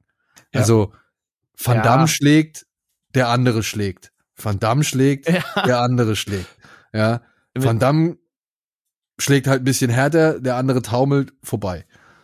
Ja, aber, am Aber- aber Ende- grad am- am aber Ende grad als- aber am Ende, am Ende kommt er mit einem Spagat und macht den finalen Schlag, ja? Mit Ja, aber gerade als Kind war das halt auch so cool. Also allein, wann haben wir das erste Mal mit Kumpels irgendwie Bloodsport geguckt? Lass uns neun gewesen sein. Und wie oft haben wir diese Szene geguckt, wo er ihn mit dieser Tablette da quasi in die Augen blenden will, damit er nichts sieht. Dann so, Alter, er ist so krass, er ändert sich einfach an sein Training, er muss gar nichts sehen. Und das war als Kind dann einfach so, boah, Ja. das war halt einfach cool. Beschreiben Sie ikonische Filme so langweilig wie möglich. Ich sehe schon Amazon Prime demnächst wieder einen Tweet raushauen. Verdammt schlägt, Gegner schlägt. Verdammt schlägt, Gegner schlägt. Ja, aber es war halt nie wirklich dieser, dieser richtige Ja. Schlagabtausch mit, weiß ich nicht, mit äh, Deckung, mit Blocken, mit Ausweichen, mit, mit, weiß ich Hatte nicht, Rocky Kontern und nicht. so. Rocky. ja. Ja gut, Rocky war Boxen. Ja, aber die, die, also Blocken haben die auch noch nie gehört gehabt. Die Taste war auch kaputt. Ja gut, ja, okay. Aber das war ja Blutsport. Allein der Titel. Eben. Ja, So. eben. Ja, aber, aber wie du sagst, die, ich finde, da, da hat auch die Atmosphäre halt einiges gemacht und so dieses ganze Drumherum, weil wenn man sich eben die Kämpfe so anschaut, war es nicht so mal spektakulär und eigentlich ist Van Damme im Martial Arts Bereich jetzt eigentlich auch nicht oben anzusiedeln, aber ich glaube, das war halt so die Mischung aus Charisma, mit seinem Körper und, und die Moves, die er halt so ein bisschen drauf hat und einfach so diese Filme, die um ihn drum gedreht worden sind. Ja, und die coole Mucke. Kumite, Ja. Kumite, Kumite, Kumite. Und wenn er dann irgendwie, was, in welchem Teil ist es, ein Kickboxer, wo er dann tanzt im Dorf oder sowas? Da tanzt er im Dorf, ja. Ja, ist halt, ja, Kickboxer war ja auch noch 80er, ja, das, äh, ja. Ich überlege war Hard Target, war das noch 80er? Selbst das war 90er. Nee, dann. da Nee, das war- war Ja, 90er. 89, glaube ich. Ja, harte Ziele war doch, ich glaube, 93, 94. 93 war der, ja. Grad- oh, Echt? War 93. der so, doch so spät? Ja, ja. Ah, ich sage, es ist aber als 90er bei mir, aber ja, aber das zum Beispiel auch mit ihm geguckt, einfach geliebt, liebe ich heute noch. ja den habe ich erst spät nachgeholt, muss ich sagen. Also das ist einer, der den ich erst spät gesehen hatte. Genau. Aber ich würde jetzt mal ganz kurz von Van Damme wegkommen und euch eine, eine Entweder-Oder-Frage stellen. Ich glaube, die ist ziemlich hart. Seid ihr Team Sly, also Sylvester Stallone, oder Team Arnie? Weil das waren so die beiden großen Namen in den 80ern. Schwer, ne? Ich sag Arnie. Also ja, Sly hat Over the Top und dafür kriegt er High Credits. So. ja. ähm, sag ich einfach, wie es ist. Er habe ich als Kind geliebt, Alter, er dreht sein Cappy um und dann geht's einfach richtig los und ich er hab's, auch, ich hab's im Kindergarten oder in der Schule original nachgemacht. Am- am- Ey, ohne Scheiß, Ja. genau das. Vor allem, er war Trucker. Ich habe auch Convoy geliebt als Kind hoch runter geguckt. Er war auch einmal ein Typ in einem Truck. Das war das Coolste der Welt.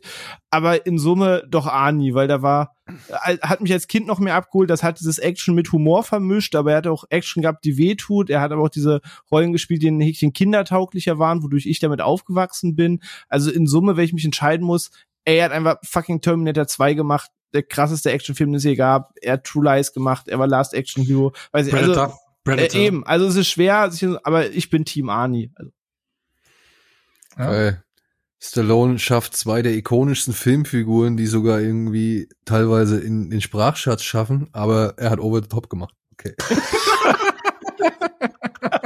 Also ich bin auch riesen Rocky-Fan, so ist nicht, aber Oma Tom ist eine der schönsten Kindheitserinnerungen mit Ja. ihm. Gehe ich find's, ich find's ja echt gut. Aber ist so geil, weißt du, ich meine ehrlich, er macht Rocky und Rambo over the top. Muss man einfach mal appreciaten. Ja, Fall. auch ein Canon-Film, ne? Over Ja, top, ja. Ja. Und nicht der billigste für Canon. Ja.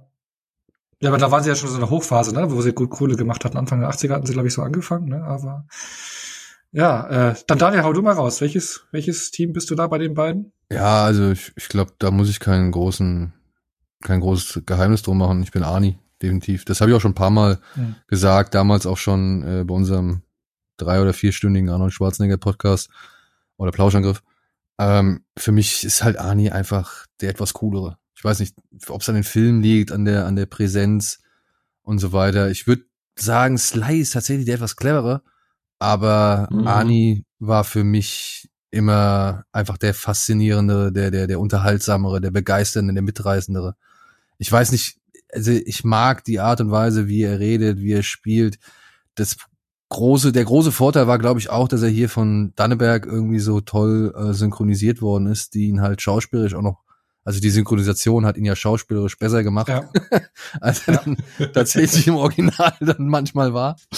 Ja. Und und äh, ich war ja, also ey, ich habe den aller allergrößten Respekt. Ich sag's immer wieder vor Sylvester Stallone. Sylvester Stallone ist ein viel zu unterschätzter Darsteller wie Filmemacher. Und und äh, trotzdem, das waren immer so ein bisschen die ernsthafteren Filme. Auch ey, Rambo 2, ich liebe diesen Film.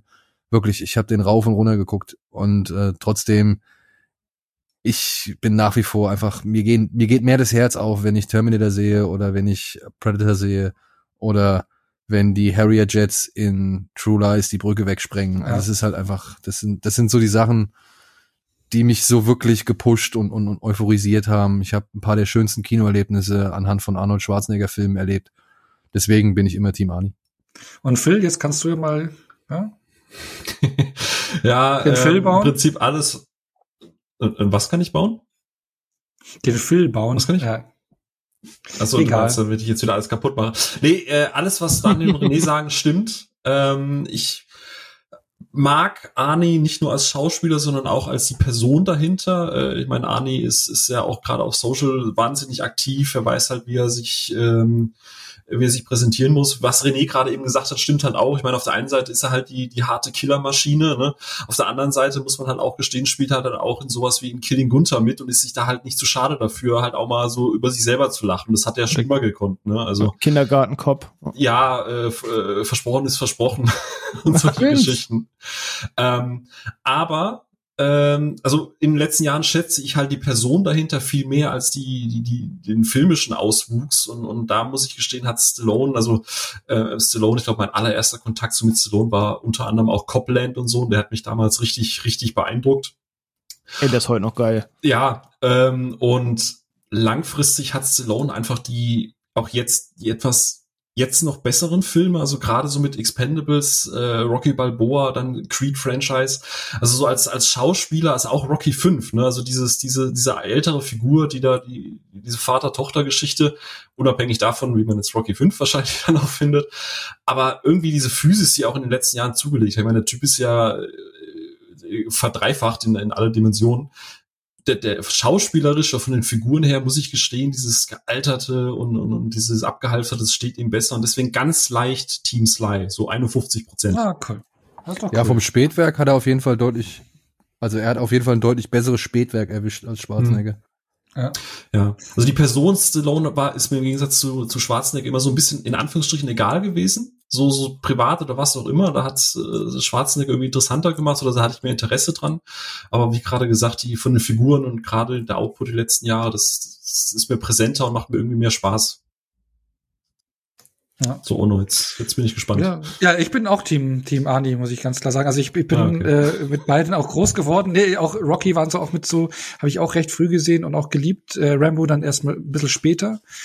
Auch äh, Rambo 3 vor kurzem erstmal wieder neu entdeckt für mich. Also das ist eigentlich was für ein bombastischer Film ist das eigentlich.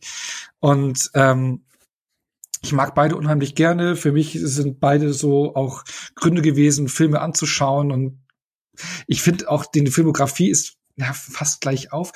Ja, eigentlich fast gleich auf, aber im persönlichen Geschmack sind Predator und Terminator für mich halt dann noch ein Stückchen weiter oben Mhm, angesiedelt ja. und von daher bin ich ja Team Team Arnie, aber sie sind für mich echt fast gleich auf. Aber ähm, ja, dann und will ich zum, zu, zur nächsten Frage dann kommen, ähm, weil die 80er waren ja auch so das Jahrzehnt der One-Liner, ne? So die Action-One-Liner, die rauskamen. Äh, habt ihr da gerade vielleicht einen in petto, der euch äh, in Erinnerung geblieben ist, einen so ein Lieblings-One-Liner aus der Zeit? Habt ihr da Auf was jeden Fall. Ein, einer ist gut, du kannst ja in den 80ern eine Top 10 aus jedem Film machen quasi. Was ist Ja, Top 10 allein ja, aus Kommando genau. so? äh, ich glaub, aber ich glaub, um einen, ein, oder Phil, willst du anfangen? ja, ich habe keine Zeit zu bluten. Aus Ah, Predator. scheiße, Mann, den wollte ich auch bringen. ja, So, den wollte ich auch bringen, Mann. Geht nicht anders. Komm ich nicht drum rum, geht nicht. Ja. Das, das, das ist der Vorteil, wenn du Erster bist. Ja, Nee, also Ja, weiß ja. nicht, wenn ich mit dem Finger auf einen zeigen muss, sage ich einfach mal, ich dachte, ich komme mal vorbei, kau Kaugummi und trete ein paar Ah. Leute in den Arsch. Ich hab nur leider kein Kaugummi. Das hätte ich jetzt gesagt. I've come here to chew some bubblegum and kick some ass. John Nader, ey.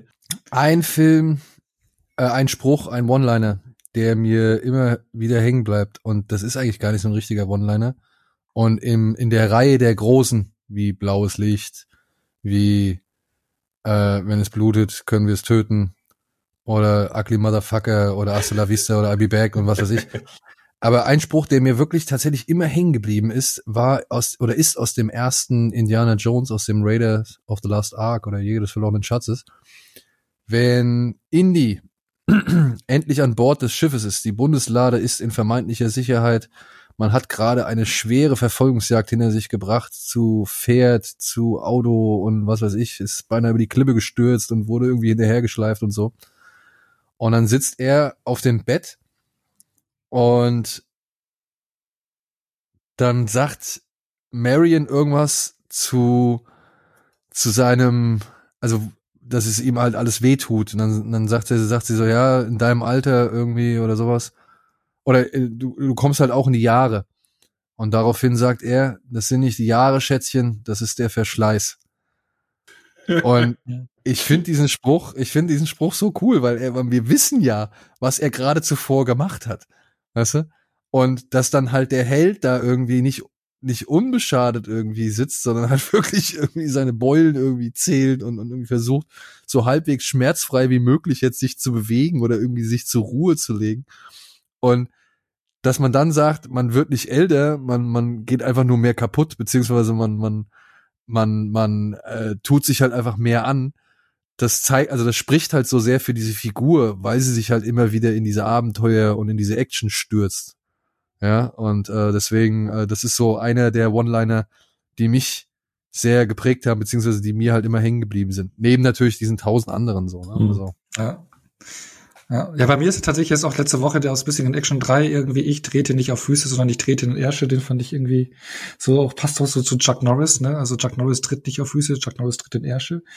Ähm, oder auch halt jetzt auch äh, Phantomkommando, du kannst ja eh alles raushauen, wo der eine dann sagt so, ja, ich dachte, du hast gesagt, du tötest mich, tötest mich als Letzten. Und dann hat er gesagt so, nee, das ist gelogen, wo er den doch schon fallen lässt, ne? Also fand ich auch großartig.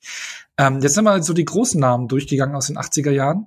Ähm, habt ihr denn noch so ein paar, ja, Stars aus dieser Ära, wo er sagt so, ja, die haben jetzt irgendwie zu wenig Aufmerksamkeit bekommen, die werden zu wenig erwähnt oder äh, so, ja, Stars, die, die, die man ja, entdecken sollte.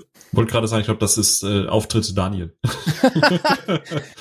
Also, ne, wir haben ja jetzt viel über Jackie Chan gesprochen und auch schon über Bruce Lee und so, weil ich finde, man sollte zum einen Sammo Hang nochmal hervorheben. Das ist einer der Brüder mit, so nennt man das, mit denen Jackie Chan damals in dieser Peking Opera School gelernt hat. Das war der älteste, das war der große Bruder. Und ich finde, Sammo Hang hat echt, zum einen echt legendäre Kampfszenen schon absolviert. Äh, Wer von euch hatte, wer hatte von euch hatte Ip Man nachgeholt? Ich hatte den nachgeholt. Nur den ersten? Äh, Bisher nur den ersten und die restliche Reihe wollte ich jetzt die Tage schauen, genau. Ja, dann freu dich mal auf den zweiten, denn da gibt's einen großartigen Kampf mit Sammo Hung, der halt Hm. äh, deutlich älter ist, aber der wieder eigentlich eine, die, wo sie wieder eine sehr schöne Choreografie und Szenerie äh, sich ausgedacht haben, um diesen Kampf stattfinden zu lassen. Also Oh, der bin ich Typ, gespannt. der Typ hat wirklich, der hat schon so geile Sachen gemacht. Und ich habe es eben schon erwähnt, äh, Shanghai Police oder Shanghai Express oder Millionaires Express, wie er halt in all seinen Titeln heißt, war ein großartiger Film, wo er halt auch selbst Regie geführt hat. Und aber auch so Sachen wie Operation Condor, einer der besten Man on the Mission Filme, die es irgendwie gibt, ja, wo halt so ein paar Söldner, äh, so ein paar äh, chinesische Knackis äh, nach Vietnam geschickt werden, um ein geheimes Waffenlager der Amis irgendwie Platz zu machen und mit dem die Amis halt nicht mehr in Berührung gebracht werden wollen. Ein Film, der wundervoll alles so auseinander, also alles beinhaltet, was man von solchen Rambo, Missing in Action und Delta Force und sonst irgendwelchen Filmen oder diesen ganzen 80er Jahre Vietnam-Filmen irgendwie erwartet. Also irgendwelche geheimen, weiß ich nicht, äh, Sneak-Missionen im Dschungel, wo dann Leute geräuschlos irgendwie äh, eine nach dem anderen platt gemacht werden, wie in Rambo 1 und 2. Aber auch irgendwie Männer, die in Zeitlupe im Kugelhagel verenden und dann halt wirklich schöne Endboss Geheimbasis Martial Arts Showdown Action wie in Operation Condor oder so. Ja, also alles drin. Und der, also Sammo Hung hat wirklich so coole Sachen gemacht. Und das aber auch zusammen sehr oft mit eben einem der weiteren Brüder, Yuan Bao. Also wer von Yuan Bao noch nicht so viel gesehen hat, guckt euch mindestens einmal Millionärs Express an. Da steht der Typ auf einem zweistöckigen Gebäude, glaube ich, und ist mindestens fünf Meter, wenn nicht sogar noch mehr über den Boden, springt mit einem, mit einer halben Schraube von diesem Dach runter, landet auf den Füßen und läuft von da aus in die nächste Szene und hat dann Dialog. Ja, also das, das, das muss man sich einfach mal auf der Zunge zergehen lassen, was dieser Typ für eine Akrobatik beherrscht. Und auch in Operation Condor, da hängt er, wie, wie ist das genau?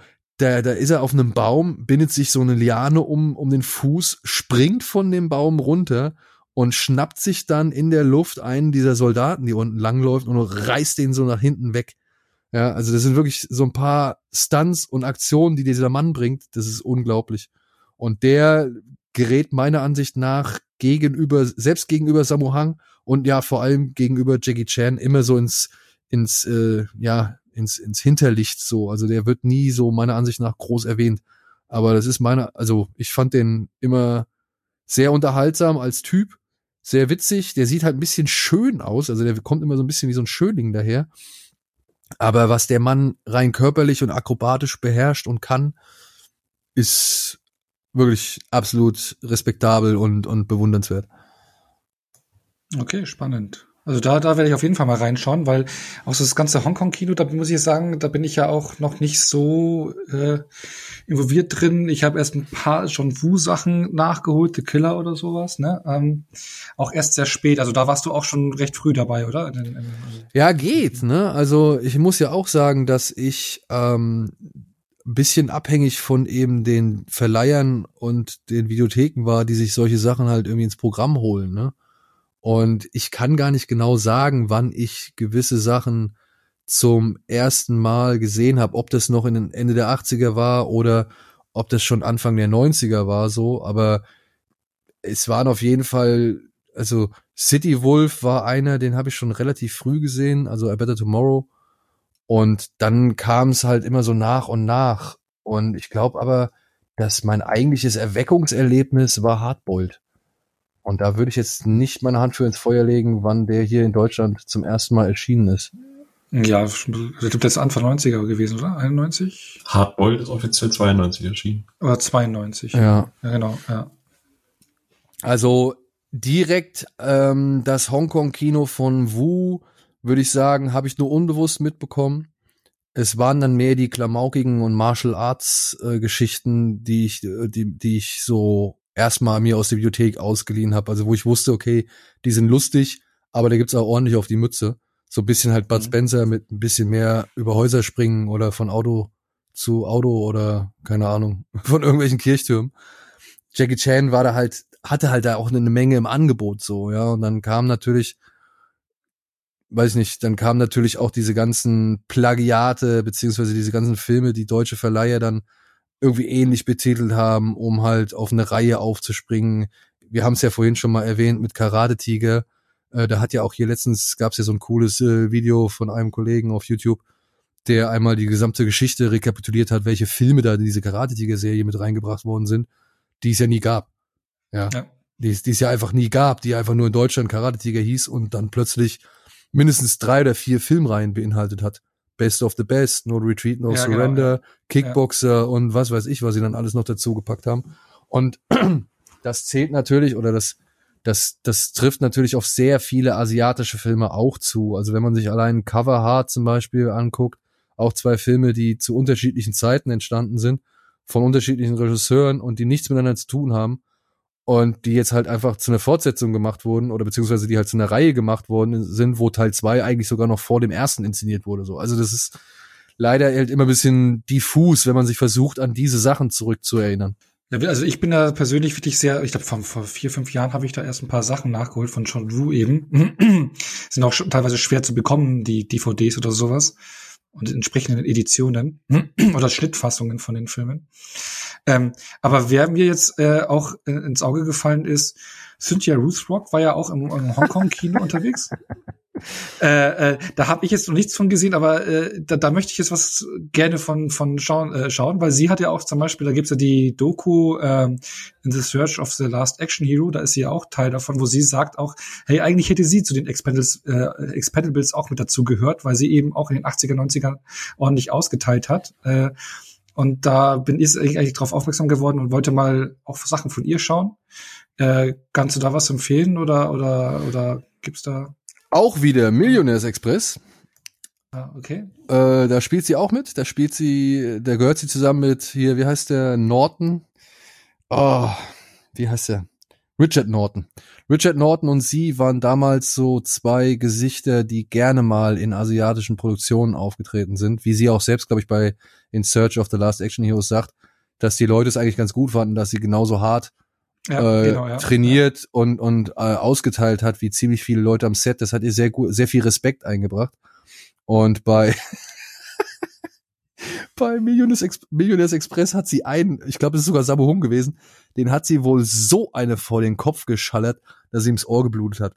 Das ist so eine der, ähm, das ist so eine der Legenden, äh, der urbanen Legenden, die halt aus diesem Dreh mitgegangen sind, so, ja. Ähm, also Cynthia Rothrock kann ich auf jeden Fall, also Millionaires Express kann ich auf jeden Fall empfehlen. Und jetzt muss ich einmal kurz auf meine Liste gucken. Ich glaube, da geht's äh, auch sie Above the Law, oder? Ja. Ja, genau, Above the Law. Und ja. China O'Brien. China O'Brien auf jeden Fall. Die muss man gucken. Und wie hießen die denn? Ladyboss? Nee, Yes, Madam. Genau. Yes, Madam. Ah ja, das ist äh, genau laut Letterbox auch ihr populärster Film. Ja. Und welchen ich auch empfehlen kann, und da werden wir wieder so ein bisschen in die Richtung hier Legend of Wisely, also ein bisschen, bisschen Übernatürliches und, und alle möglichen dran. The Magic Crystal. Der ist auch Richard Norton und da geht's um, um irgendwie einen Stein, also ein Kristall, also der eigentlich ein Außerirdischer ist und der landet irgendwie bei, bei so einem kleinen Jungen und dessen Vater kriegt daraufhin Probleme und Richard Norton spielt halt so ein echt schmierigen Gangsterboss, der diesen Stein unbedingt in seine Gewalt kriegen möchte, weil er halt irgendwelche magischen Kräfte sich davon erhofft. Ähm, muss man mal angesehen, also mit Andy Lau unter anderem in der Hauptrolle, Cynthia Rothrock spielt mit, sie spielt da als diesmal auf der guten Seite.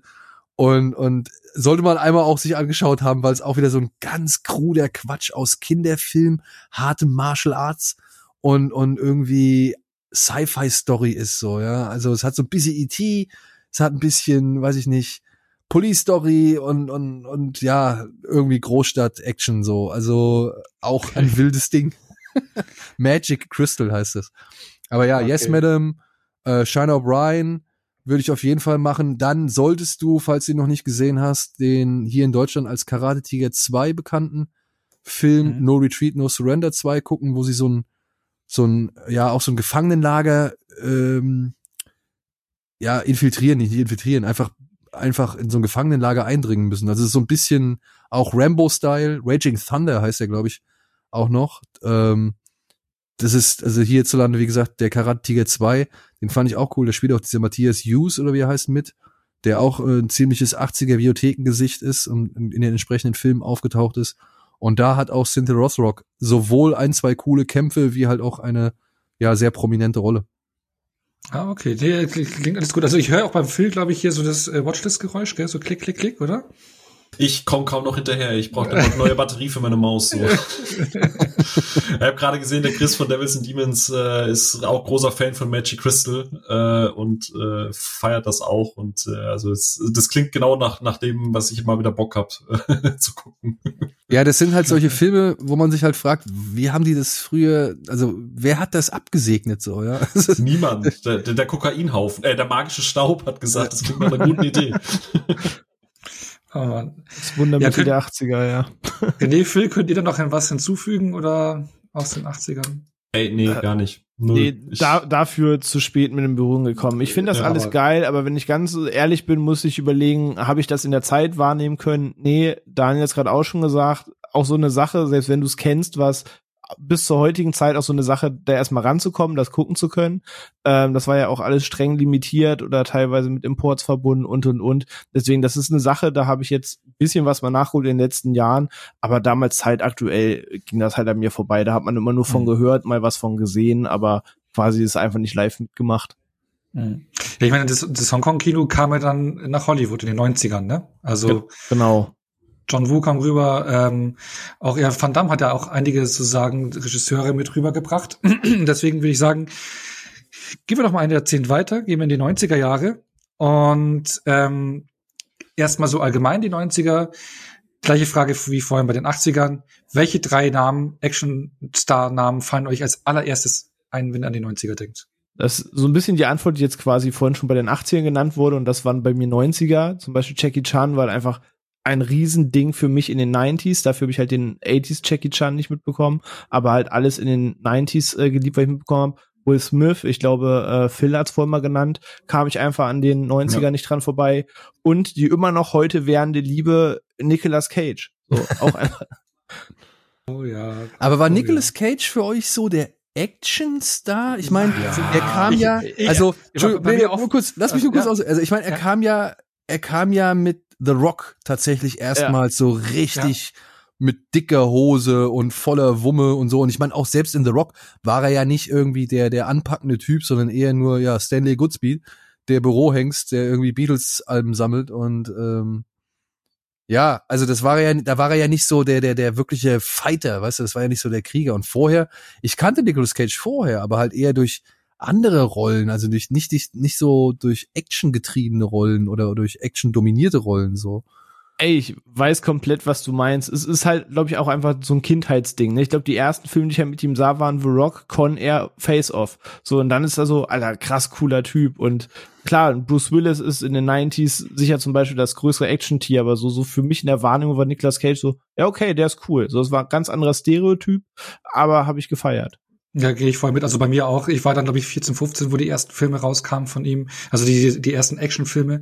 Die drei, die äh, Cage-Action-Trilogie, wie ich sie für mich immer nenne. Und ich liebe diese drei Filme auch. Da nur noch, nur noch 60 Sekunden. Ende der 90er war auch ein bisschen Action mit dabei. da dachte ich so, was für ein cooler Darsteller. Und ich habe erst nachträglich dann erst gecheckt, ah, der, der da vorher Komödien und was weiß ich und auch Oscar bekommen und ganz andere Sachen gemacht, ne? Aber kam bei mir auch erst nachgelagert dann tatsächlich. Mhm.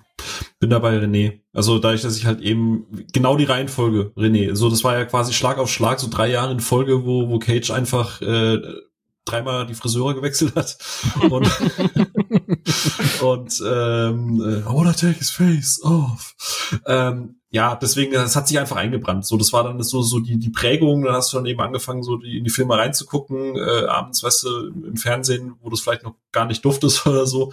Und da war, da war der Cage halt. Und das, deswegen ist das, also Daniel hat recht. Ich glaube, gerade wenn man in Retrospektive guckt, ähm, aber es ist von der, von dem, von der Wahrnehmung her würde ich den auch auf jeden Fall mit in die Liste packen. Ähm, ich würde, also Cage, ja, würde ich nehmen. Ich würde, ähm, Gott, ich, ich, ich höre jetzt ja schon das Augenrollen von On und Daniel, aber ich würde tatsächlich Pierce Brosnan reinnehmen, weil das halt mein erster Bond war. Und, ja, aber das, äh, nee, finde ich absolut nachvollziehbar. Weil wenn, also ich finde halt, Bond ist halt eine der ersten, also es ist so, so diese, eine der einfachsten Actionfiguren, auf die man sich mhm. einigen kann. Ja. Und jede Generation hat so ihren, so mit dem sie Erstkontakt hat. Wir hatten ja auch mal, ich glaube mit Sophia war das, ne, diese Bond-Folge, äh, ohne. Aber ähm, für, für gerade so Golden Eye und so, wie, ja, du sagst es gerade, so zugänglich und dann guckt man, das kann man dann auch mit der Familie gucken, weil es ist am Ende ist es James Bond so, ne? Ja, und jeder kennt's. Also deine Oma ja. kennt's, dein, dein Papa kennt's oder deine Mama kennt's. Mhm. Du kennst es oder hast es schon irgendwie kennengelernt, so, ja. Und das, das, das merkt man doch jetzt gerade an, an dem Erfolg von, von No Time to Die.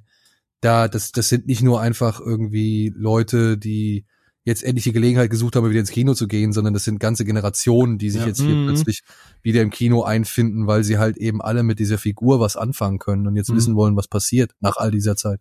Ja. Ähm, ich weiß nicht, ob das, äh, Ono, da musst du jetzt sagen, das regeltechnisch gilt, äh, weil ihre Filme waren in den acht, Ende der 80er oder, oder Anfang 80er auch. Aber ich habe es halt erst gesehen zu der Zeit und Sigourney Viva würde ich halt noch sagen, weil ich dann halt Aliens gesehen habe und so. Und das war dann. Ah, okay, ja. Also ich zähle das jetzt noch, ich weiß, die Filme waren vor 90ern, aber es hat mich halt in den 90ern geprägt. Für mich war sie halt so. Ja, sie hat ja noch Alien 3 und 4 auch noch in den 90ern gemacht. Also. Was? Gibt Alien 3? Weiß ich nicht. jetzt wird aber hier, also. ja, aber würde ich sie dazu nehmen, so, weil Will Smith wurde ja schon genannt, quasi. Genau. Okay. Daniel, bei dir? Ja, also äh, in den 90ern war immer noch Arnold Schwarzenegger sehr dominant. Also, ne, wer wollte an Terminator 2 und True Lies in diesem Jahrzehnt irgendwie groß vorbeikommen? Aber darüber hinaus war es halt das Jahrzehnt, wo ich sage, dass sich meine Liebe zu John Woo halt sehr äh, entwickelt und gefestigt hat. Also das war, also ich würde würd schon sagen, in den 90ern habe ich wirklich alles von Woo aufgesogen, was ich irgendwie aufsaugen konnte. Und da bleibt dann halt vor allem Einnahme hängen und das ist Cho Yun Fat. Denn es gibt mhm. keinen Menschen, der mit zwei Knarren in der Hand in, oder mit einer Knarre jeweils in der einen und in der anderen Hand cooler aussieht und eleganter rüberkommt als äh, Cho Yun Fat. Der Mann war einfach, ist einfach geboren dafür, äh, beidhändig äh, ballernd durch die Gegend zu laufen, so, meiner Ansicht nach. Und ist dabei noch ein sehr netter Typ, der ständig, also der jeden Tag mit der U-Bahn fährt, anstatt mit dem Auto und so, ne? Also äh, großartiger Mann. Also Cho Yun Fat, dadurch, dass ich halt so begeistert war von diesen Filmen und dann halt das Glück hatte, ach, John Hu hat nicht nur Hardboiled gemacht und da war auch nicht nur, äh, also das ist nicht der einzige Film mit Cho Yun Fat. Ah, cool, ja, was, da gibt's noch was? A Better Tomorrow und A Better Tomorrow 2. Okay, cool, mal rein. Und was ist das? Ah, Bullet in the Head. Oh, geil. Der ist zwar nicht mit Dings, aber der ist mit Tony de Jong. Der war ja auch schon bei Bull, äh, äh, Hardboiled mit dabei. Und dann kam The Killer und dann war alles vorbei. Also The Killer hat mir halt einfach so eine, eine neue Tür und Welt und, und weiß ich nicht, eine neue Begeisterung offenbart und geöffnet. Ähm, Weshalb dann halt auch ich mich über sowas wie Face Off sehr, sehr gefreut habe, weil ich halt äh, es richtig cool fand, dass Nicolas Cage und John Travolta in einem Film von meinem bis dato ja mit, äh, Lieblingsregisseur irgendwie zugegen waren. Und deswegen, ja, also Cho Yun Fat wäre meine zweite Wahl. Ja, und dann ist schon wieder schwierig so, ne? Also dann ist ja nach wie vor eigentlich auch noch Jackie da, der immer irgendwie was geprägt hat und halt noch so die die Altlasten oder die die die gerade frisch aufgekommenen, ne? Also ich meine, man hat auch in den 90ern jede Menge Van Damme konsumiert, jede Menge Bruce Willis konsumiert. Ich wüsste gar nicht, ob es da einen gab, der da noch irgendwie einen größeren Stellenwert eingenommen hat oder der da noch irgendwie sich mehr hervorarbeiten konnte. So, also ich ich habe diesen Wandel auch ver verstanden und spätestens mit Matrix war dieser Wandel ja oder waren wir ja auf einer neuen Stufe einfach, was das Actionkino angeht. Aber für mich wichtiger war halt einfach die Phase davor und dann auch bei Leuten wie ja Zu Hawk oder Johnny Toe oder ähm, Benny Chen und wie sie alle heißen zu sehen, ey dieses Hongkong Kino, dieses dieses ja Großstadt Thriller Action Kino das, das lebt und das äh, ist so vielfältiger, als wir es von den Amerikanern her kennen, so. Ähm, ja, das waren für mich dann einfach die Filme und nicht unbedingt die Stars an sich, die da geglänzt haben, so. Also, mhm. ich fand jeden geil, der sich halt durch eine Scheibe geschmissen hat und danach noch irgendwie drei Stockwerke tief irgendwie in ein Parkhaus reingefallen ist, wo ein Tanklaster explodiert ist und er hat sich gerade so in letzter Sekunde mit noch brennendem Schuh in den Gang schmeißen können, weißt du? Also, das, das. Das war nie nicht geil, also. Ja, ne? Aber das meine ich halt. Das waren so, das waren, das waren mehr die Filme, die es dann mitgerissen haben und weniger die Figuren, weil ja, so ein Schwarzenegger, man merkte halt auch, irgendwann wird's nicht mehr so weitergehen. Ne? Also äh, das, mhm. das, Ja, True Lies war für mich so, wo ich dachte, wie will der das alles noch toppen? Und dann, ja, muss man halt auch über kurz und lang feststellen, okay, es geht nicht mehr. Und dann hast du halt so ein bisschen das Problem, wen feuerst du dann an? So ein Van Damme hat sich dann auch ein bisschen weiter in die B-Film-Richtung entwickelt. Das war schon absehbar und spürbar. Und ein Steven Seagal, ja, war nie so ganz mein Fall. Hm. Ja, Chuck Norris war halt auch schon alt, so. Also da musste erstmal wieder ein bisschen was ranwachsen. Und ich glaube, derjenige, der dann halt irgendwie so die erste Aufmerksamkeit auf sich ziehen konnte, ja, das war dann Keanu Reeves. Mit Speed, mit gefährliche Brandung.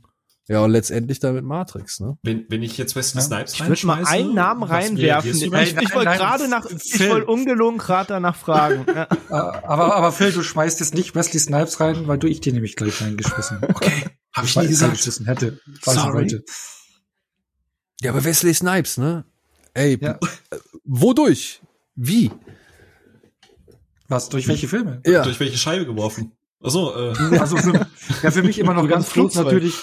Äh, äh, Blade war für mich immer noch so ein, äh, äh, für mich ein, der hat mich weggeblasen, der Film, aber war später äh, äh, äh, 90er Jahre, aber den habe ich damals in der Bibliothek ausgeliehen am Freitag, das weiß ich noch, und habe für meine Verhältnisse den dann gleich dreimal oder viermal am Wochenende geschaut, was für mich viel war. Der, der hat mich voll weggeblasen. Aber auch, was ist das Passagier 56, 57? 57. Bin ich Jetzt? 57, 57. Äh, ähm, Drop Zone, ähm, Demolition Man, yes. Money Train, ähm, weiße Jungs bringt's nicht, gut ist nicht Action, aber ich mochte Wesley Snipes in den 90ern. Und ähm, ja, und ich bin eben auch mit Steven Seagal groß geworden. Ich kann was mit Steven Seagal anfangen, mit seiner Art zu kämpfen und irgendwie seine, seine, seine Coolness. Und äh, Alarmstufe Rot, ähm, Nico, Hard to Kill, das waren schon schon geile Filme. Also es ist für mich so so die auch die 90er Actionstars, aber auch Keanu Reeves, aber für mich ganz klar dann auch Bruce Willis. Also ich war in den 90ern ein riesen Bruce Willis Fan. Also Aber hatte der so viele Actionfilme? Ähm, für mich, also in den 90ern hat der Stirb langsam zwei, drei gehabt. Ich glaube, der vierte kam in den 2000ern. Dann kam ja noch so Sachen wie, ich glaube, Tödliche Nähe. Aber das war ja was- eher ein Thriller, das war ja kein richtiger ja, Actionfilm. stimmt. ne? Äh, was für, das muss ich noch alles Der überlegen. Tod bei mir steht war- ihr gut. Ja, Last Man Standing, aber auch Last Man Standing, Ja, ne, ist ja schon Last Boy Scout. Ja, okay, Last Boy Scout. Ich, ich bin still. Aber Genau, der nee, also- hallo?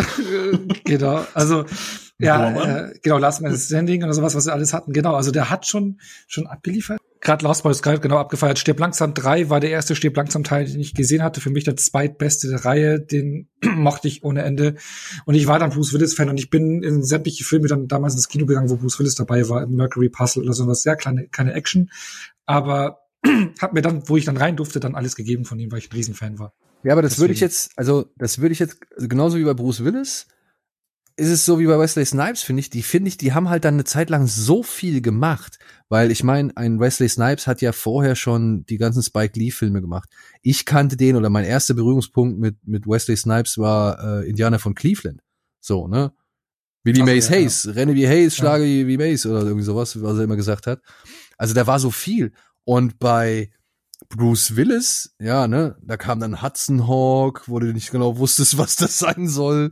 Dann kam Loaded, ja, okay, Loaded Weapon kannst du auch nicht dazu nehmen. Aber dann so Color of Night, Tödliche Nähe, Billy Bathgate, das, das waren halt alles Filme, die nicht so sehr dem Action-Typ entsprachen, die äh, er mit, mit, ja, Stirb langsam gesetzt hatte, ja. Und dann kam Pulp Fiction, dann kam 12 Monkeys, ja, und, und äh, das waren halt alles Filme, die nicht unbedingt diesem Action-Kino entsprochen haben, das ich durch die 80er kennengelernt habe. Weißt du, der Mann auf einsamem Posten muss den Tag retten gegen jeden Widerstand, ist die einzige Sau, die irgendwie äh, gerade zur Verfügung ist, so. Aber Ja. das macht er in Stirb langsam 2 und 3 in den 90ern schon. Ja, aber er hat halt, ne, North, Eltern, nein, danke. Sagt der Film was? Äh, nee. Ja, hat er aber zwei Ja. Jahre oder ein Jahr vor Stirb langsam jetzt erst recht rausgebracht. Four Rooms war er auch mit dabei, ne? Also durch Tarantino hat er ja nochmal eine ganz neue Ja. Facette, sag ich mal, an den Tag gelegt. Da war es Bruce Willis nicht mehr der, der harte Typ oder der, der, der, weiß ich nicht, der, der, der Held des Tages, sondern das war dann halt, oder der normale Actionheld, sagen wir mal, der, der Actionheld von nebenan, sondern das war dann halt irgendwie plötzlich der Charakterdarsteller, der Coolness Bruce so, ja, und irgendwann kommt dann halt Armageddon, aber da sind wir auch schon fast wieder im neuen Jahrtausend und plötzlich ähm, war Bruce Willis nicht mehr von dieser Welt. Ja, nee, aber bei mir ist es persönlich, glaube ich, so wie mit Nicolas Cage, wo man halt eben äh, einsteigt und bei mir war es halt irgendwie dann auch, äh, kann man die Stirb langsam Reihe nachgeholt und sowas. Für mich war das erstmal so, so, so, ein, so ein Actionstar. Aber wie ich es ja auch gerade gesagt hatte, so ähm, Hongkong kam ja auch nach Hollywood. Ähm, wie habt ihr die Hongkong nach Hollywood oder die, die Filme so wahrgenommen, die in Hollywood gedreht worden sind von John Woo und Co. Hm. Wie das, habt ihr das so wahrgenommen? Das geht so ein bisschen das, was Daniel von zu den 80ern ja. sagte, das schlägt bei mir voll auf die 90er zu, weil Daniel hat von ganz am Anfang einen spannenden Punkt genannt und das war bei mir auch ganz groß. Wie wirst du erstmal damit warm? Und was als Kind wichtig war, war, dass dir die Action mit Humor gepaart präsentiert wird. Dass ein Film ist, der ein Häkchen kindgerecht war, aber du schon gemerkt hast, du mochtest diese ganzen ähm, Action-Szenen und Schlägereien und so da drin und das war cool, das war aber noch lustiger und da hat halt Jackie Chan aber so es gab wie Rumble in the Bronx, Mr. Nobody, Showdown mit 1000 PS, Mr. Nice Guy, es kam schon wieder so wie Rush Hour, dazu war Dragon Ball einfach meine Welt und das gepaart miteinander war halt sowas, dass dir das humorvoll nahegebracht wurde und du damit dann quasi Beruhung gefunden hast und danach dann so die weiteren Steps kamen wo dann irgendwann mal der Name John Who fiel, ne, dann kam es Mission Impossible 2 und das hat sich halt alles so in meiner Jugend dann quasi miteinander verknüpft. Und dann rückblickend hat man gesagt, ah, das, ne, der hing da noch mit drin und der damit gespielt.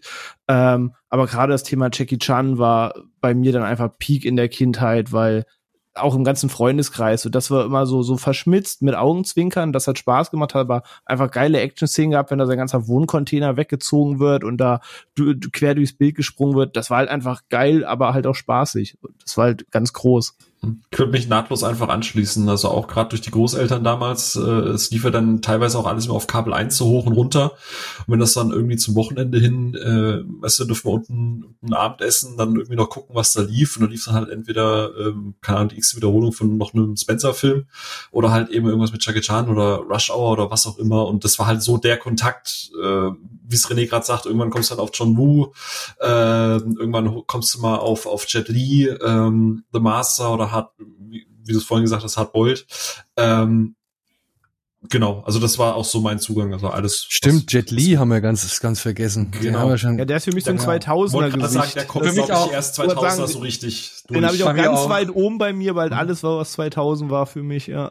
Aber das, das wahrscheinlich dann durch Romeo Must Die, oder? Romeo ja. Must Die, The One, Kiss of a Dragon.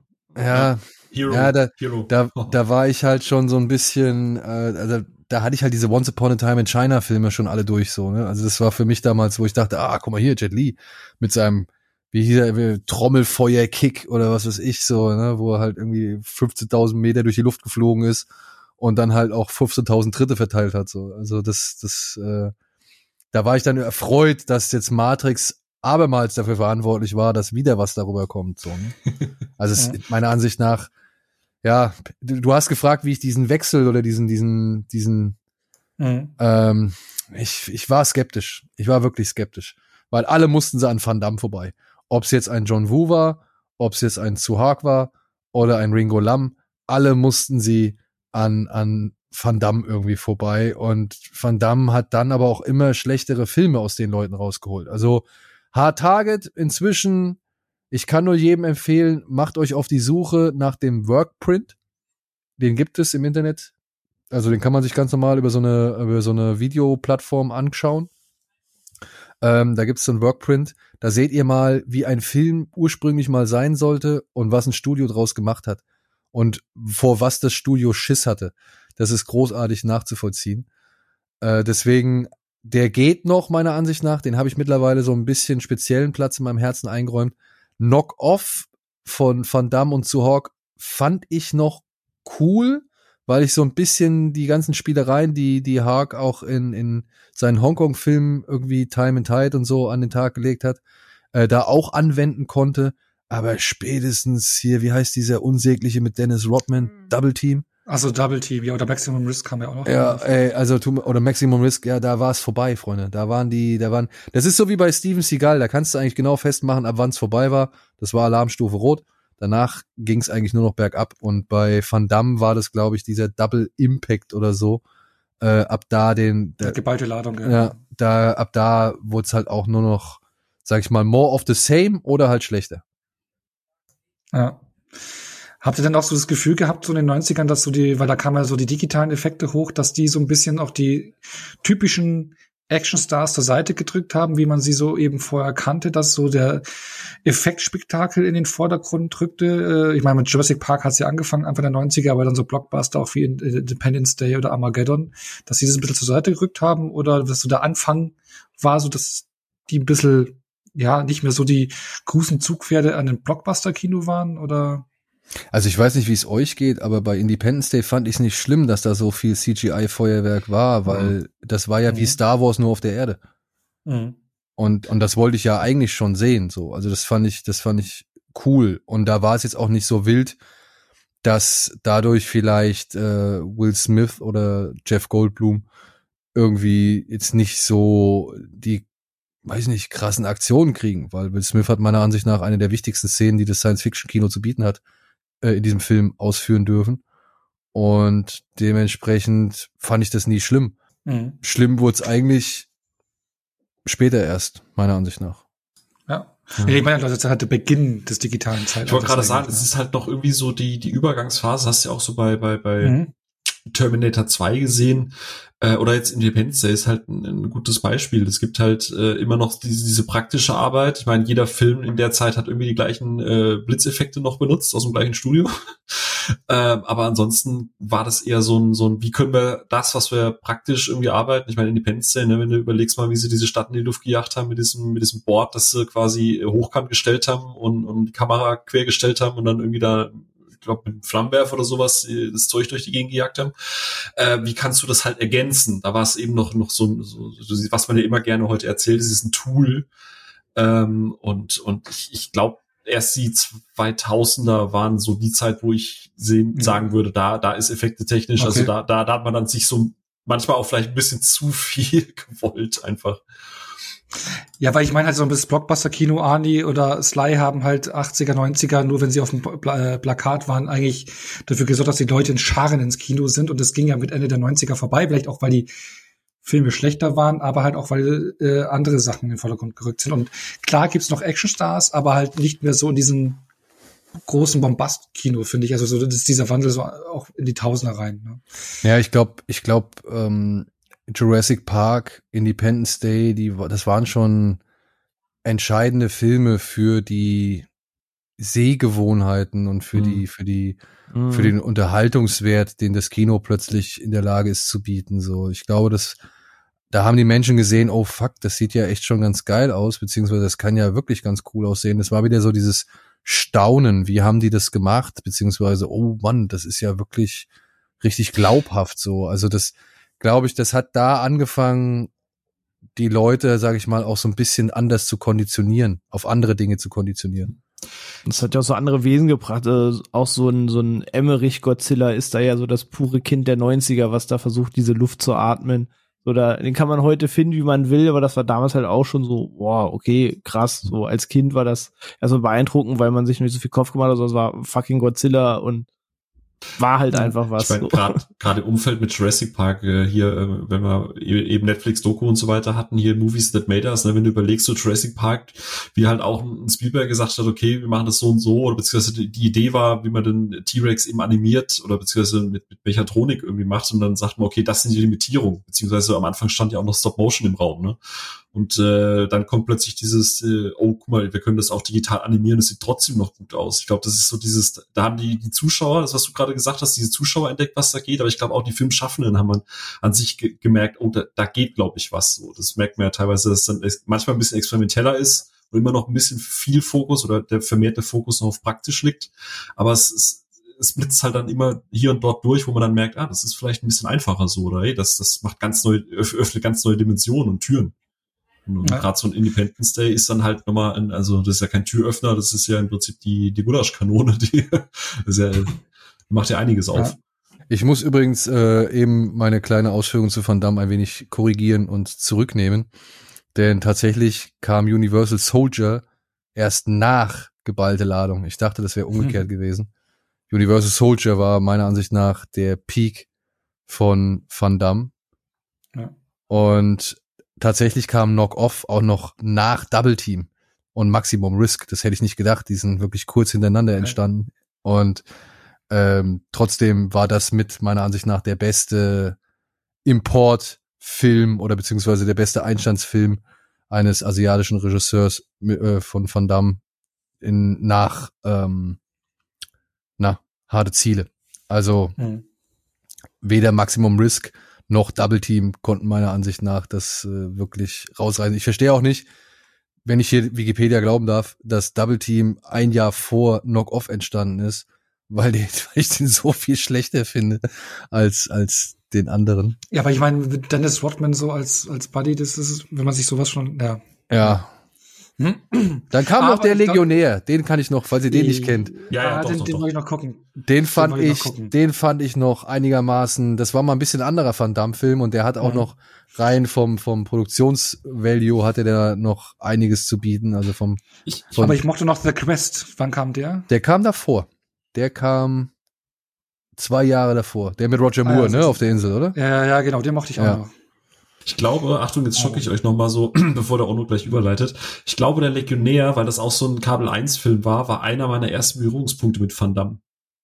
Aber da hast du auch einen guten erwischt, muss ich sagen. Mhm. Einen halbwegs guten. Also der, der hat, der kann was, der kann was vorweisen so. Ich, ich habe mir den heute erst bei iTunes für, glaube ich, vier Euro geschossen, weil ich gedacht habe, ich weiß, dass ich mit dem so Kind, so als Stumpen, als Kleiner noch nur so Erinnerungen verbinde mit bei, bei Großeltern sitzen, weißt du. Aber, aber das, motiviert mich jetzt, dass du sagst, dass es noch ein guter ist. Nee, also so ich muss von denen, die bis dato schon eher durchwachsen waren, und da gab's ja einige, da gab's diesen ohne Ausweg, dann gab's diesen, mhm. ja, ich meine, Timecop kann man noch irgendwie genießen oder der kann auch schon Spaß machen. Und ja. The Quest genauso, Sudden Death auch, aber Sudden Death war auch Sudden nur Sudden Death mag ich, Sudden Death. Ja, ja aber das ist auch nur ein Stück langsam im Eishockeystadion, ja, ja. ne? Also. Ja, mit Still in der Faust, weil er im Knast. Film. Mit stählender Faust, ah ja, auch so ein, so ein oh, Timecop zwinkert auch sehr Richtung Total Recall rüber. So. Ja. Und Total Recall haben wir noch gar nicht erwähnt, genauso wie Verhöfen oh, generell, ne? Also oh, ja, Total Recall feiere ich total. Ja. Ähm, ja, aber ich sag mal, sagen wir, sagen wir so, bis der Legionär hat Van Damme eigentlich noch einen soliden Output gehabt. Alles danach wurde schon deutlich mhm. billiger, schlechter, lustloser so. Ja. Aber er hat das ein bisschen so ein Revival die letzten Jahre gehabt mit seiner Serie und seinen selbstironischen Filmen und sowas. Du, ne? so auch, auch hier dieser JCVD, der 2008 mhm, kam. Ja, der, war großartig. Der war super. also den meinte ich, also der ist schon so alt. Ah, okay, ja. ja. Ja, also Van Damme, ey, ich finde mich, mich freut es ja. Mich freut es für Nicolas Cage und mich freut es für Van Damme, dass die nach so vielen Jahren in der, sag ich mal, C-Filmhölle sogar, ja. Ich meine, wer sich den JCVD mal angeguckt hat, und dieser Anfang, ich glaube, das ist wirklich eins zu eins aus seinem Leben, diese, diese Vertragsdeals, wo du als Paket dann verkauft wirst und fünf Filme in der Ukraine abdrehen musst und dann erst wieder nach Hause darfst. So, also ähm, ich könnte mir vorstellen, dass das alles schon so genau in seinem Leben so passiert ist. Und dass er jetzt so, er ist zwar jetzt ein Meme, aber irgendwie mag man ihn ja und, und die Leute respektieren ihn ja für das, was er so gemacht hat. Und er kriegt dann hier und da auch nochmal ein paar coole Auftritte oder halt auch den einen oder anderen coolen Film und genauso wie, wie Cage, ja. Also ich meine, Cage erlebt ja jetzt quasi seinen dritten Frühling. Irgendwie.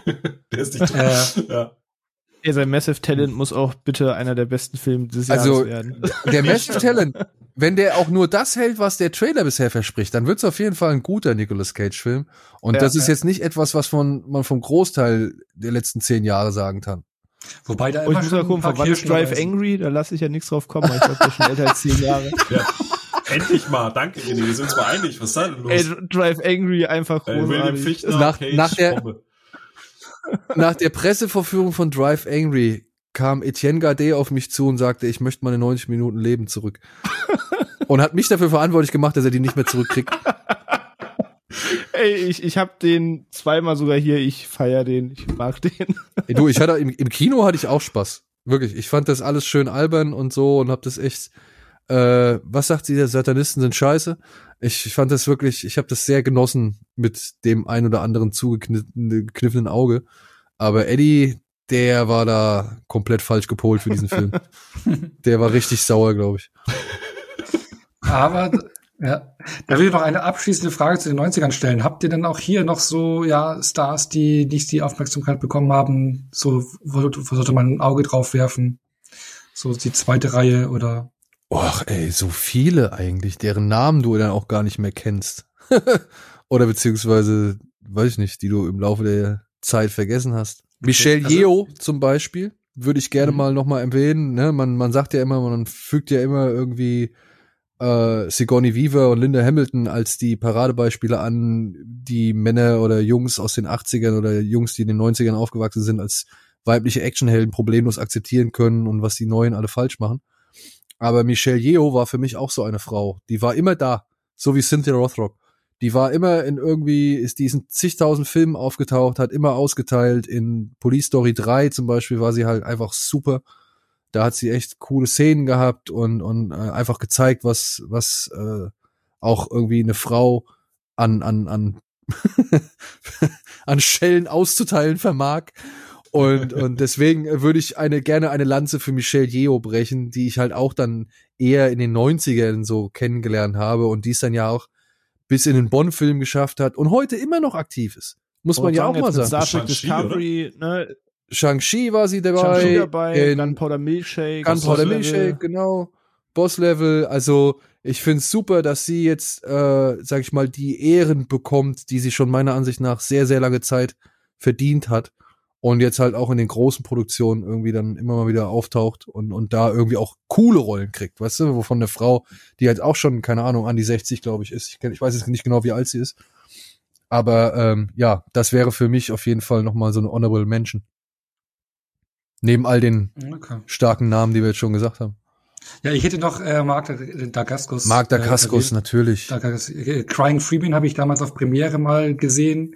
Glaube ich, nachts oder so um 10 Uhr irgendwie die äh, Dings, da war ich ja noch klein, war begeistert. Dann habe ich ja vor kurzem ähm, aufgrund von Chris ja bei dir bei Kino Plus äh, gesagt hatte, hier den Thrive geschaut. Ja, ja, ja. Den fand ich cool. Und der hat ja auch bei Double Dragon und sowas mitgemacht. Und der hat ja jetzt auch äh, John Wick äh, 3 war es ja der Bösewicht gemimt zum Beispiel, ne? Genau. Den Gegenpart und sowas. Ja, den mochte ich halt auch, der war auch sehr charismatisch, äh, hatte tolle Skills. Ähm, Schade, dass der nicht, nicht, nicht, nicht, nicht ein bisschen größer rausgekommen ist. Also ich finde, der hat das Zeug gehabt. Pack der Wölfe, darf man auch nicht vergessen. Ah, ja, den äh, habe ich, hab ich den überhaupt gesehen? Ich glaube, den muss ich noch mal gucken. Den hast, den, hab, den, den hast du noch nicht gesehen? Ich weiß es nicht. Ja gut, Ono, ich habe jetzt ein paar Filme bei dir gesehen, die du jetzt nachgeholt oder die du jetzt geguckt hast offensichtlich zum ersten Mal, da war ich auch schon immer wieder überrascht. Ja. Wo ich dachte, ah, okay, den kennt er noch nicht. Oh, krass. Oh, dann würde er sich bestimmt über den und den freuen noch. Oder ja, beziehungsweise muss er auch den und den noch hinterher schieben, so. Ja, es ist, ich hol gerade in letzter Zeit sehr viel nach, das stimmt, ja. Aber ja, Pack der Wölfe, den, der misst ja. auf jeden Fall noch mit da rein. Ja. Und ich habe mir noch ähm, Brandon Lee notiert. Schade, dass der so äh, früh von uns gegangen ja. ist. The Crow, aber Rapid Fire, Rapid Fire oder auch Showdown in Little Tokyo und sowas, da hat er auch schon so ein paar coole Actionfilme gebracht. Hätte mehr, äh, hätte eine große Karriere werden können, aber sind so auch neben The Crow äh, coole kleinere Filme. Und irgendwie, den ich äh, entdeckt hatte, der, ich kenne nur einen Film von ihm, aber irgendwie hatte der was. Äh, Jeff Speakman in Eine perfekte Waffe, falls den jemand von euch kennt. Ähm, auch so ein typischer Anfang 90er Actionfilm, den, den, den fand ich auch ganz cool. So ganz klar. Wie heißt der im Original? Äh, A Perfect Weapon, glaube ich sogar. Perfect Weapon. Eine perfekte Waffe. Ja, heißt genau. Perfect, äh, The Perfect Weapon. Äh, the Perfect Weapon, ja. Das ist nicht großartig großes Ding. Er kommt da irgendwie, wie war nochmal die Story, ist glaube ich in San Francisco. Er kommt da irgendwie zurück in die Stadt, war irgendwie weg und da hat dann befreundeten ähm, in, in, in was, glaube ich, Chinatown oder Koreatown in San Francisco hat er dann einen, einen Freund, einen Laden hat und der wird von irgendwelchen Kriminellen, von irgendeinem Clan immer wieder angegriffen und gegen die stellt er sich dann und teilt aus. That's it mehr braucht es damals auch nicht. Nö. also. Es kann so einfach sein. Ja. ja, eben. Genau. Ähm, dann will ich mal die 90er Jahre abschließen. Oder, äh, Entschuldigung, äh, Phil und René, habt ihr noch äh, 90er Jahre äh, Tipps? Mhm. So Geheimtipps? Nee, ehrlich gesagt, ich hatte ja auch so das Action-Kino-Serie eh so ein bisschen vermischt. Es gab ja noch viel, was aus den 80ern immer noch mit in die 90er übergeschwappt sind, aber nee, so irgendwo, wo ich sage, so der war noch partout mit auf dem Schirm, fällt mir jetzt auch gerade keiner ein. Hinterher bestimmt immer, aber gerade jetzt ad hoc mhm. tatsächlich ja, auch nicht. Kennt also, ihr The Big Kennt ihr The Big Hit? Mit Mark Wahlberg? Äh, Mark Wahlberg mitspielt, müsste ich ihn eigentlich kennen. Ich wollte gerade sagen, nee, du grübel gerade. So also ich habe ja Marky, aber ein kleiner Marky Mark Sweet Spot. Ich überlege gerade, ich überlege gerade. Ist das der, wo, oh hier, wie heißt er denn, Dumpfbacke aus äh, Ja, Christina Applegate. Christina Applegate mitspielt. Ja, doch, doch, den kenne ich. Ja. Und kreativ Kram, ähm, wirkt da auch so ein bisschen wie so, so ein Hongkong-Actioner, so ein bisschen. Ja, der war auch von John Woo äh, mitproduziert. Ah, okay, das erklärt. ja, doch, doch, doch. Muss kreativ buddeln, aber doch, den kenne ich. Und ich finde, das merkt man auch immer so ein bisschen. Also den würde ich noch mal als kleine, als kleine so, weiß ich nicht, Hidden, Hidden Gem, also so für, für kleines Kleinod irgendwo im, aus dem hintersten Regal, den würde ich auch noch mit ins Rennen schmeißen. Mit Lou Diamond Phillips auch noch dabei, also da waren ein paar ganz coole Leute. Dann äh, würde ich jetzt mal äh, jetzt nicht ein Jahrzehnt anpacken, sondern das komplette neue Jahrtausend ab den 2000ern bis heute.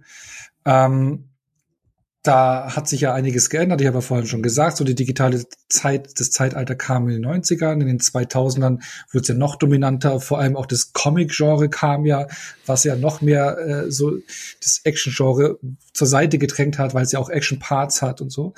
Ähm, aber dennoch hier mal so die einleitende Frage, welche Stars fallen euch ein, wenn ihr jetzt, sagen wir mal, das neue Jahrtausend, also ab den 2000ern denkt? Bis heute? Also, bis heute, ja.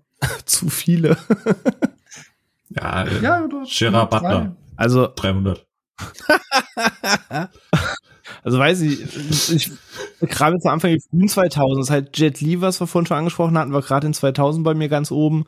Da ist ein Diesel, da ist ein Jason Statham. Also nichts prägt so sehr wie die Pubertät. Und als ich das erste Mal Triple X und The One gesehen habe, Anfang 2000er, ey, was soll ich sagen? Das waren für mich die coolsten Filme der Welt. Top ein Film, in dem irgendwie Rammstein läuft in den ersten fünf Minuten und in dem Hatebreed runterläuft in Lawine mit einer eigenen Granate die Luft jagst. So, das, das ist alles, was du als 13-Jähriger sehen willst. Sache Jet Li, gerade zu der Zeit war ich auch wirklich aktiv am Kickboxen. Man hat das alles bewundert, was da abgeht bei seinen Filmen und diese ganze Coolness. Ja, das In the One ist also auf Coolness gebürstet, dann läuft er Disturbed im Film. Du hast die ganzen frühen 2000 diese ganzen edgy Soundtracks. Bei mir zu Hause lief halt auch nur New Metal hoch und runter. Ey, was soll ich sagen? Das war halt genau die Zeit. Also gerade die frühen 2000er auf jeden Fall die Namen.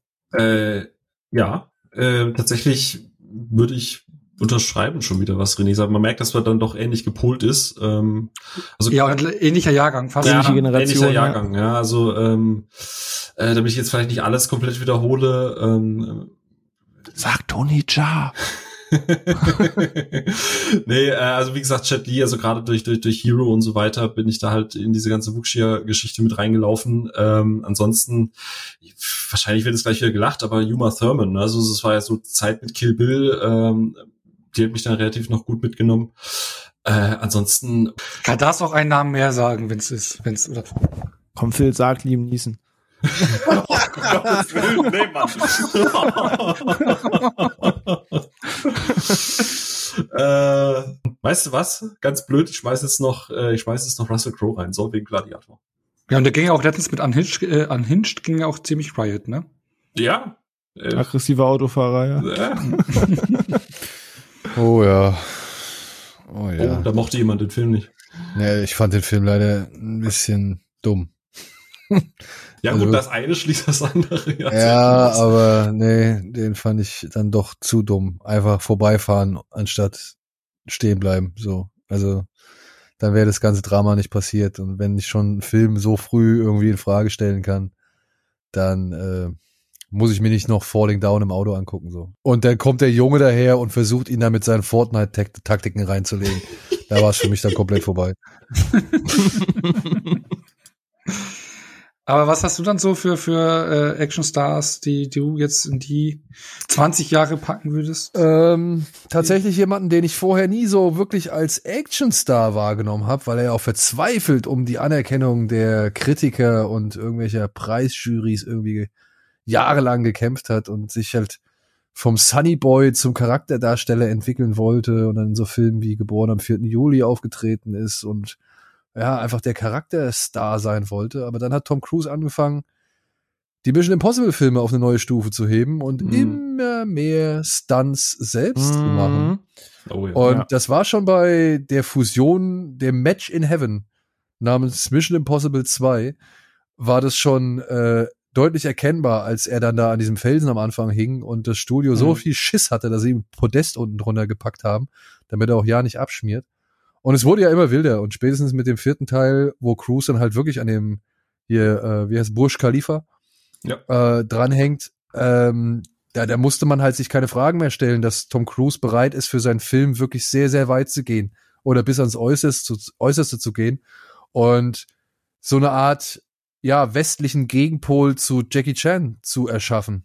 Und wenn jemand sich wirklich an das höchste Gebäude der Welt außen an die Scheibe klemmt, ohne, weiß ich nicht, großartige Absicherung und selbst wenn es mit einem Seil abgesichert ist, hat er meinen absolut größten Respekt.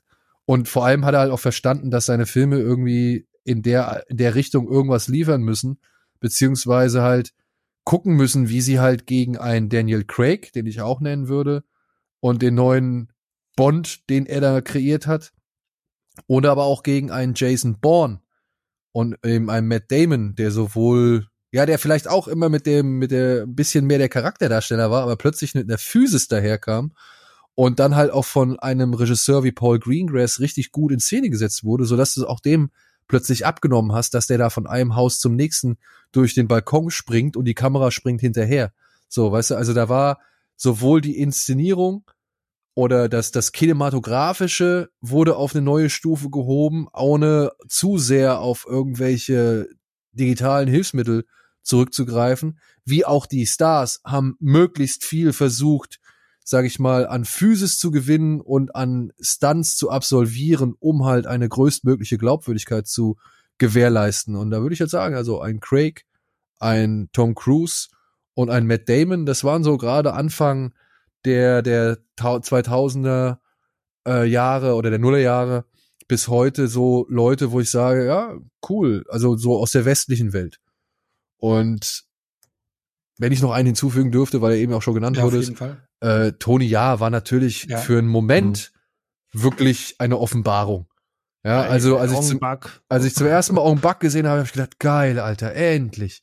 Es geht weiter, es gibt was Neues. Es ist irgendwie, ja, also Jackie Chan, Jet Li, Bruce Lee in allen Ehren und so weiter, aber es kommt mal wieder jemand Neues daher, so. Es ist wieder eine Persönlichkeit da und der dann auch noch mit einem Kampfstil daherkommt, den man bis dato noch nie so im Kino gesehen hat und der plötzlich ja ungeahnte, sag ich mal, verblüffende, äh, ja, Eigenheiten oder Eigenschaften an den Tag gelegt hat, der plötzlich wehtat, wie es schon lange nicht mehr wehgetan hat und der dann noch mit einer Akrobatik verbunden wurde, die wirklich sensationell war, ja. Und leider muss ich aber sagen, das hat leider nicht so lange gehalten.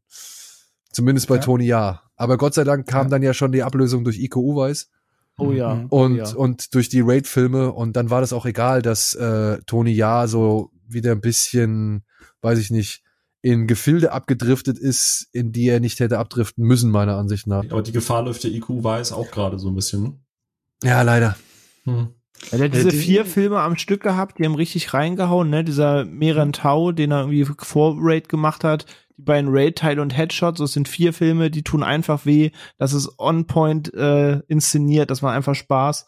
Aber danach ging es auf jeden Fall genau auch wieder so, so, so treppchenweise runter. Ja, Mal Ja, 20 der Night Comes Comes, der Night Ja. Comes First. Der, den würde ich noch als Ja, okay, okay, doch, doch. Den, den, den gebe ich euch. Ich hatte gerade mehr so irgendwie Stuber im Kopf, Mile 22 im Kopf und das war halt alles so. Ja, ja. Aber ja, stimmt. Night Comes for Us, safe. Habt ihr recht. Aber der hat, ne, genau wie Tony Ja, die kommen ja zwischendurch, kommen die ja schon mit so ein paar äh, coolen Filmen wieder daher, so SPL 2 oder so Sachen, ja. Mhm. Äh, aber ja, ich gebe dir recht, auch ein Iko Uweis muss ein bisschen aufpassen, dass da nicht noch irgendwann so ein Monster Hunter um die Ecke lauert oder so. Oh Gott, bitte. Ja, die, die werden halt in Filme reingepackt. Ich meine, ich, ich verstehe da Hollywood nicht. Die haben die beiden jetzt nach Hollywood geholt und machen Actionfilme, wo sie Top Martial Arts Stars haben und zerschneiden denen ihre komplette Choreografie. Ja. Und das ist, Ich check es nicht. Aber das, das ist doch immer so. Also ich meine, das ist doch fast in allen Bereichen so. Ich meine, die Leute, Marvel holt sich auch irgendwie coole Leute irgendwie als Regisseure an Bord und lässt die da nicht machen, wofür die Mhm. eigentlich bekannt sind. Ja. Und das, das haben wir in allen Bereichen. Ob es jetzt DC oder Marvel ist, ob es jetzt irgendwie, keine Ahnung, irgendwelche Netflix-Regisseure sind, die dann zu viele Freiheiten kriegen oder eben halt irgendwie für irgendwas angeheuert werden, was, was wofür, wofür sie eigentlich gar nicht stehen, oder ob es jetzt irgendwelche Darsteller sind, die irgendwo reingepackt werden. Ich meine, was war, was hat ein Tony Jahr bei äh, Fast and Furious 7 gebracht? Also, Nix. da waren zwar zwei, drei coole Momente, aber ob der jetzt da drin war oder irgendein anderer Asiate, der die Rolle übernommen hätte, war eigentlich auch egal. Also der konnte ja gar nichts von dem ausspielen, wofür er eigentlich bekannt ist. Wobei du, Nee, da, da möchte ich eine richtig. kleine Lanze brechen. Also wie du es gerade schon gesagt hast, also ich finde, er hat seinen Stil und so in diesem engen Raum. Die fahren ja äh, gerade diese große Szene in, in diesem Panzer, gepanzerten Truck oder was das da ist. Ähm, also da Ja, kann dieser er zumindest, zumindest ein bisschen was zeigen. Und ich hatte auch das Gefühl, sie haben sich die Zeit genommen, dass du halt nicht alles komplett zerschneidest. Also ein bisschen, also wenn ich, wenn ich dann, dann äh, hier Triple X3 oder so weiter denke oder gerade Monster Hunter, also das, das ist ja dann doch noch mal zumindest ein bisschen, das kann man zumindest mal als Showreel, finde ich, noch aufnehmen. Also Ja, der furchtbare Jiu-Jitsu. Oh, oh. Oh ja, Auch ganz hart. Geojitsu. Aber Nick Cage, du denkst so vom Cast her, ja geil, ich glaube, die hatten 20, 25 Millionen Dollar Budget und dann Ey, ein der- auf, äh, boah. Also Dann wirklich- du Predator kopieren an alles und Vom Cast her und, und keine Ahnung, vom Budget her, der Film hätte ein, ein glorioser B-Film-Spaß werden können. Und er ist einfach nur langweilig. Und, und Dreck. ja, das war für mich der Das schlechteste Film so. letztes Jahr mit. Also da ging ja Triple Street ja noch dagegen, ne? Also der Scott Atkins. ja, Scott genau, den Atkins ich- müssen wir noch erwähnen. Der darf hier nicht unerwähnt Natürlich. bleiben. Undisputed, auf jeden Fall. Undisputed 2 und 3 sind auf jeden Fall ganz, ganz großartige Filme. Ja. Ja, ey, auch wenn ich gern mehr in Actionrollen sehen würde, Karl Urban, seit Dread will ich einen Nachfolger haben. auf jeden Fall. Aber Scott Atkins, ja, auch. Großartig. Vor allem, weil ich habe ja vorhin gesagt, ich mal nachhole in einem der Teile taucht er auch sogar auch auf, ne? Hatte ich, glaube ich, äh, mitbekommen, oder Onno sagt das letzte Woche, dass er da auch in Mhm. einem Teil mit auftanzt. Ach Das- so, bei bei Ip Man, ja, ja, Ja. im vierten. Ja, beim vierten, Deswegen- beim vierten ist er dabei. Drillmaster, so, so ein Drillmaster hier. Okay. So ein, Deswegen, ja, völlig überdrehte Rolle. deswegen Undisputed mag ich auch total, deswegen Scott Atkins auf jeden Fall. Ja, und Aven Der hat halt, Avengement war auch super. ja, knallhart. Ich meine, der hat ja auch so eine unglaubliche Physis, ne? Also und, und eine krasse Technik und und der schaut auch immer so böse, aber wenn man ein Interview sieht, ist schaut er voll lieb. Also es ist irgendwie so äh, so zwei Seiten hat der und in, in der Doku hier in äh, Search of the Last äh, den Standing, wo ich schon sagen, Last Action Hero, da sagt er auch, dass er wegen Van Damme das angefangen hat, den Kampfsport, dass er damals Platzsport gesehen hat, da dann seine Mutter, zu seiner Mutter, zu seiner Mutter gesagt hat, so, hey, hat auf dem Fernseher gezeigt, das, was der macht, möchte ich auch mal machen. Tja, hat er geschafft. Und Hat ich würde sagen, er, er, er hat es auch besser geschafft als Van Damme. Also, ja, er ist unter anderen Zeiten und Bedingungen groß geworden und ich glaube, er würde, glaube ich, nicht mehr so einen Status erreichen können wie Van Damme, wenn es nicht den entsprechenden Film gibt, der halt auch wirklich genau auf das aufbaut. Aber man muss jetzt auch sagen, der Mann ist jetzt leider auch schon wieder ein bisschen älter. Und diese, diese, wirklich diese drei, vier Schrauben in der Luft, die der da mit irgendwelchen Kicks Mhm. macht oder vor irgendwelchen Kicks macht, ähm, ich weiß nicht, wie lange der sowas noch machen kann. Aber diese ganzen Kämpfe von, was ich, die dann halt so ein Jesse V. Johnson oder wie er heißt, und so in Szene gesetzt haben, ähm, das, das fand ich schon cool. Das war mal eine nette, da hast du so mal gemerkt, okay, auch in Amerika machen sie sich Gedanken, wie man irgendwie Sachen wieder, ja, schmerzhaft, schnell und halt auch aufregend in Szene setzen kann, ja. Und dann hast du halt einen Typ wie, wie Scott Atkins, der da seine Kapriolen in der Luft macht, wie kein zweiter.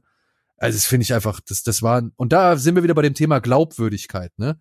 Der hat die Physis und, und der hat die Fähigkeiten, so, und wir sehen halt, was er damit, also zu was er in der Lage ist. Und dann nimmst du dem das halt auch ab, dass wenn der dir irgendwie sein Schienbein gegen den Kopf schmeißt, dass dann halt dein, dein, dein Hals irgendwie in zwei Hälften gebrochen ist oder, oder, weiß ich nicht, dein Kopf nach hinten umknickt oder sowas. Also, weißt du, das meine ich halt. Das ist diese Glaubwürdigkeit, die so ein Scott Atkins halt für solche Rollen perfekt rüberbringt.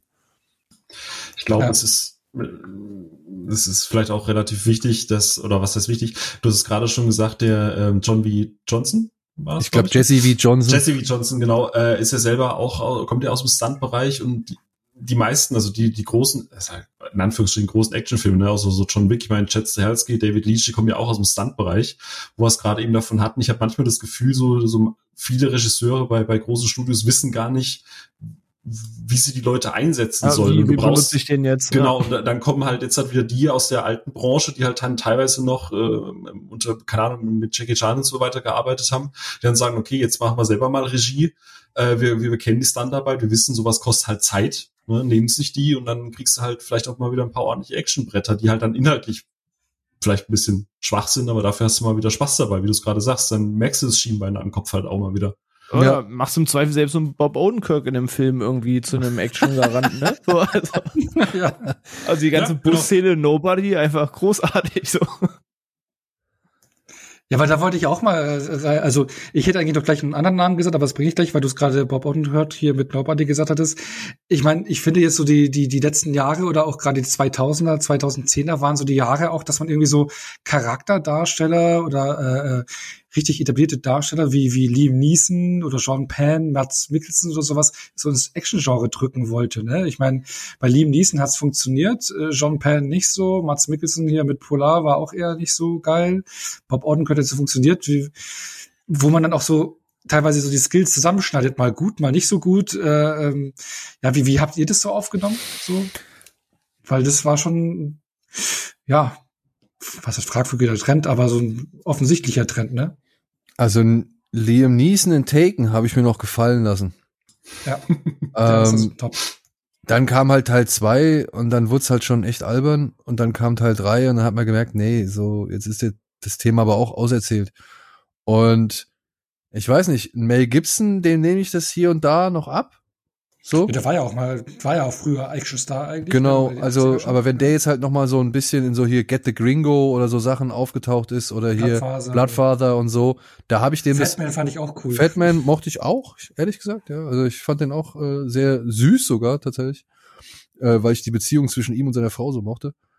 Aber ja, so ein Sean Penn versucht's dann mal, aber dann hat er halt auch einen echt so einen unmotivierten Film, wo ich mir halt denke, ja, warum, warum hast du nicht das Drehbuch einmal ein bisschen genauer gelesen so? Also das muss dir doch klar gewesen sein, dass du damit nichts vom, vom Teller ziehst. In Schwarzenegger hat's leider auch nicht geschafft, irgendwie sich nochmal so die eine alte oder beziehungsweise die, die eine ausrangierte Actionheldenrolle irgendwie zu sichern, die so ein Stallone schon mit Copland damals irgendwie hingelegt hatte.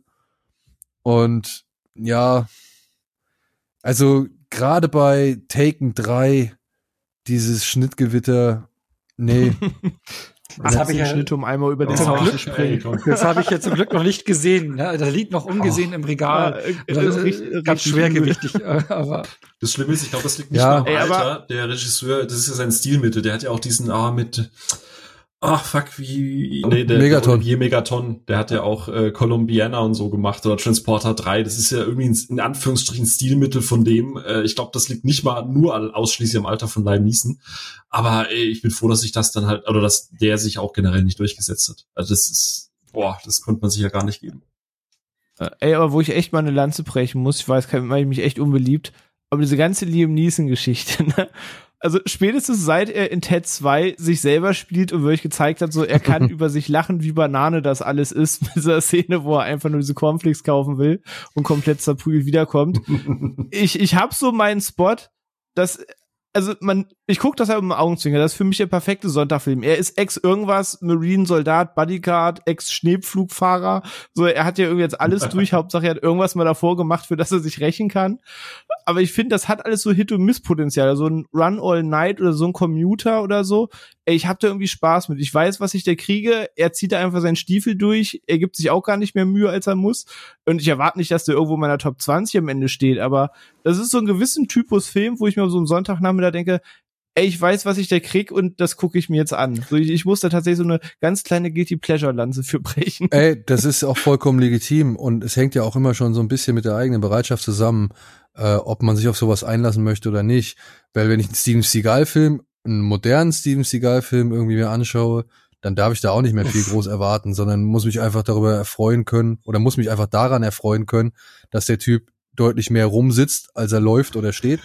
ja, das ist, also ich habe, glaube ich, Beyond the Law, glaube ich, war, dann habe ich mal gesehen, vom, der vor kurzem rauskam, ist ja furchtbar, was der abliefert. Ja. Der Action-Buddha. Und dass der halt wirklich auch im Schießen, im, im Sitzen ballert oder im Liegen ballert und so, ja, und, und weiß ich nicht. Ich habe einen Film, ich weiß gar nicht mehr, welcher es war, da legt er sich auf so eine Art Dreisine und fährt halt einfach durch die Gegner, also legt sich, legt sich auf die Dreisine und fährt durch die Gegnerhorden und ballert dann halt so links und rechts, wo ich mir gedacht habe, ey, wie unmotiviert kann ich eigentlich noch Filme drehen als Actionstar so, ja. Ähm, und ich finde, da macht Liam Neeson hat da ein glücklicheres Händchen mit seinen Filmen, beziehungsweise auch deutlich mehr Lust, was zu machen.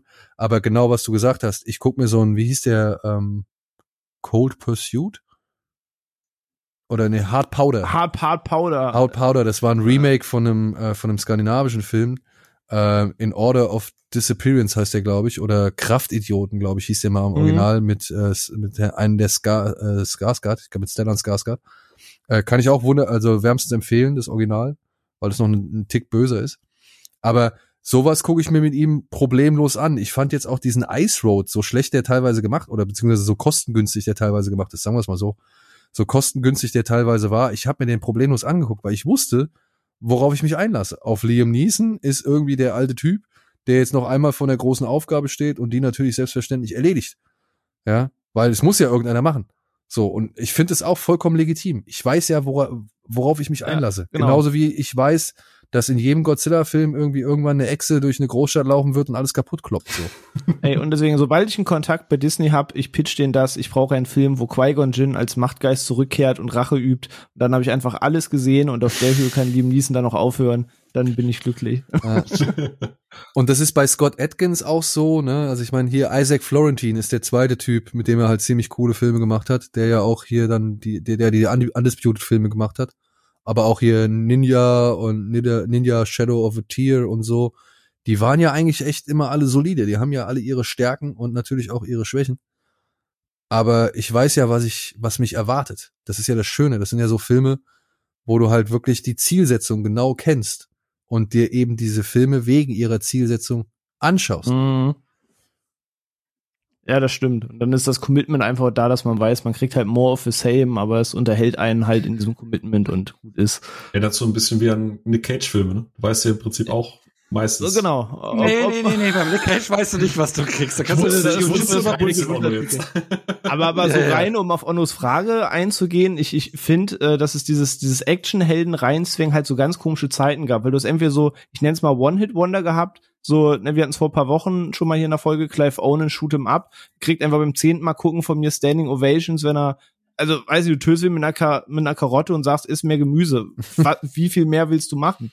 Ähm, so, das ist einfach großartig, aber da hat man es halt auch nicht überreizt. Aber dann hast du so gehabt wie Gerard Butler, den du überall reingepackt hast, der hat jetzt irgendwie so seinen B-Movie-Rang, ne, ähm, wo er halt so das macht, was er eben macht und hat sich auch so ein bisschen durchgesetzt. Und dann hast du aber halt auch so eine Sam Worthington-Ära, wo du sagst, ey, der konnte in Avatar schon nix und den stecken wir noch in Kampf der Titanen rein und hier rein und da rein und irgendwie versucht den in vier Jahren in fünf Filmen irgendwie zum Glänzen zu kriegen, wo dann zum Glück dann aus, was heißt aus heiterem Himmel, Daniel hat's ja von gesagt, irgendwann sich Tom Cruise ein bisschen mehr spezialisiert hat und Jack Reacher kam, Mission Impossible einen anderen Weg ging, ähm, Oblivion kam, Edge of Tomorrow kam und dann Tom Cruise so ein bisschen der neue Actionheld der letzten sieben, acht Jahre wurde. Aber davor, so zwischen 2009 und 2013, hat mir gefühlt händeringend versucht, irgendwen in dieses Korsett zu stecken, der jetzt irgendwie zwingt, das neue Action-Gesicht der Dekade sein muss, gefühlt. Taylor Kitsch. Oh Mhm. ja. Ja. Oh, ja. Obwohl, man mit John, Car mit John Carter und Battleship wollte man den ja zum Megastar. ja, und leider schade eigentlich, weil ich finde, Battleship, ja, der ist auch nicht wirklich, nicht wirklich stark. Aber der hat auch seine Die Qualität. Thunderstruck-Szene ist großartig. Ja. Vor allem, dass auf dem Museumsschiff noch scharfe Munition liegt, finde ich super. Finde ich super. So viel Selbstvertrauen und so viel, sag ich mal, Bereitwilligkeit beim Zuschauer abfragen, so. Ähm, das musst du erstmal haben. Ja, der hat einen Guilty Pleasure Platz. Ja, und aber ey, John Carter vom Mars, ich wirklich, mir tut's in der Seele weh. Der Film hätte hier und da ein bisschen feiner äh, irgendwie geschliffen werden müssen, Mhm. vielleicht hier und da ein bisschen mehr Aufwand noch rein, vielleicht ein bisschen kürzer, aber das ist eigentlich kein verkehrter Film. Der, der ist eigentlich schön Danke, gemacht. Ja. Der baut eine tolle Welt auf irgendwie. Der wirkt halt so ein bisschen ich will nicht sagen leer, aber der wirkt halt irgendwie, da ist, da ist doch immer einiges an luftleerem Raum, der nicht so ganz richtig gefüllt wird. Irgendwie hatte ich das Gefühl so. Oder ist es so mein Eindruck oder meine Erinnerung an diesen Film. Aber ich mochte den eigentlich. Ja, ich mochte den wirklich. Ich fand es halt echt schade, dass der echt komplett untergegangen ist. Und ja, das war zum Beispiel auch so einer, den sie halt verzweifelt versucht haben. Und dann auch solche Sachen, Chris Hemsworth, ne? Muss man ja sagen, als Tor funktioniert er. Er funktioniert auch in diesem ganzen Marvel-Konstrukt so. Außerhalb des Marvel-Konstrukts, wenn Extraction nicht bei Netflix gewesen wäre und dementsprechend gepusht worden wäre, ich weiß nicht, ob dieser Film nicht vielleicht genauso untergegangen wäre wie dieses äh, Ridley Scott Ding oder nee, Michael Mann, hier dieser Black Hat oder wie er heißt. Äh, Red Hat, oder? Red Heat, nee, Red Heat, nee. nee. Ah, nee, der hatte doch, äh, nee, du meinst Black Heat, oder? Weil der hat doch diesen, diesen Red Dings äh, irgendwas. Äh, Black Hat äh, hat er gemacht, ne? Der genau, Michael Mann Film. Aber er hat auch irgendeinen Red Dings irgendwas Film gemacht, ein Reboot. Ach, der, der Red Dawn? Äh, das Remake.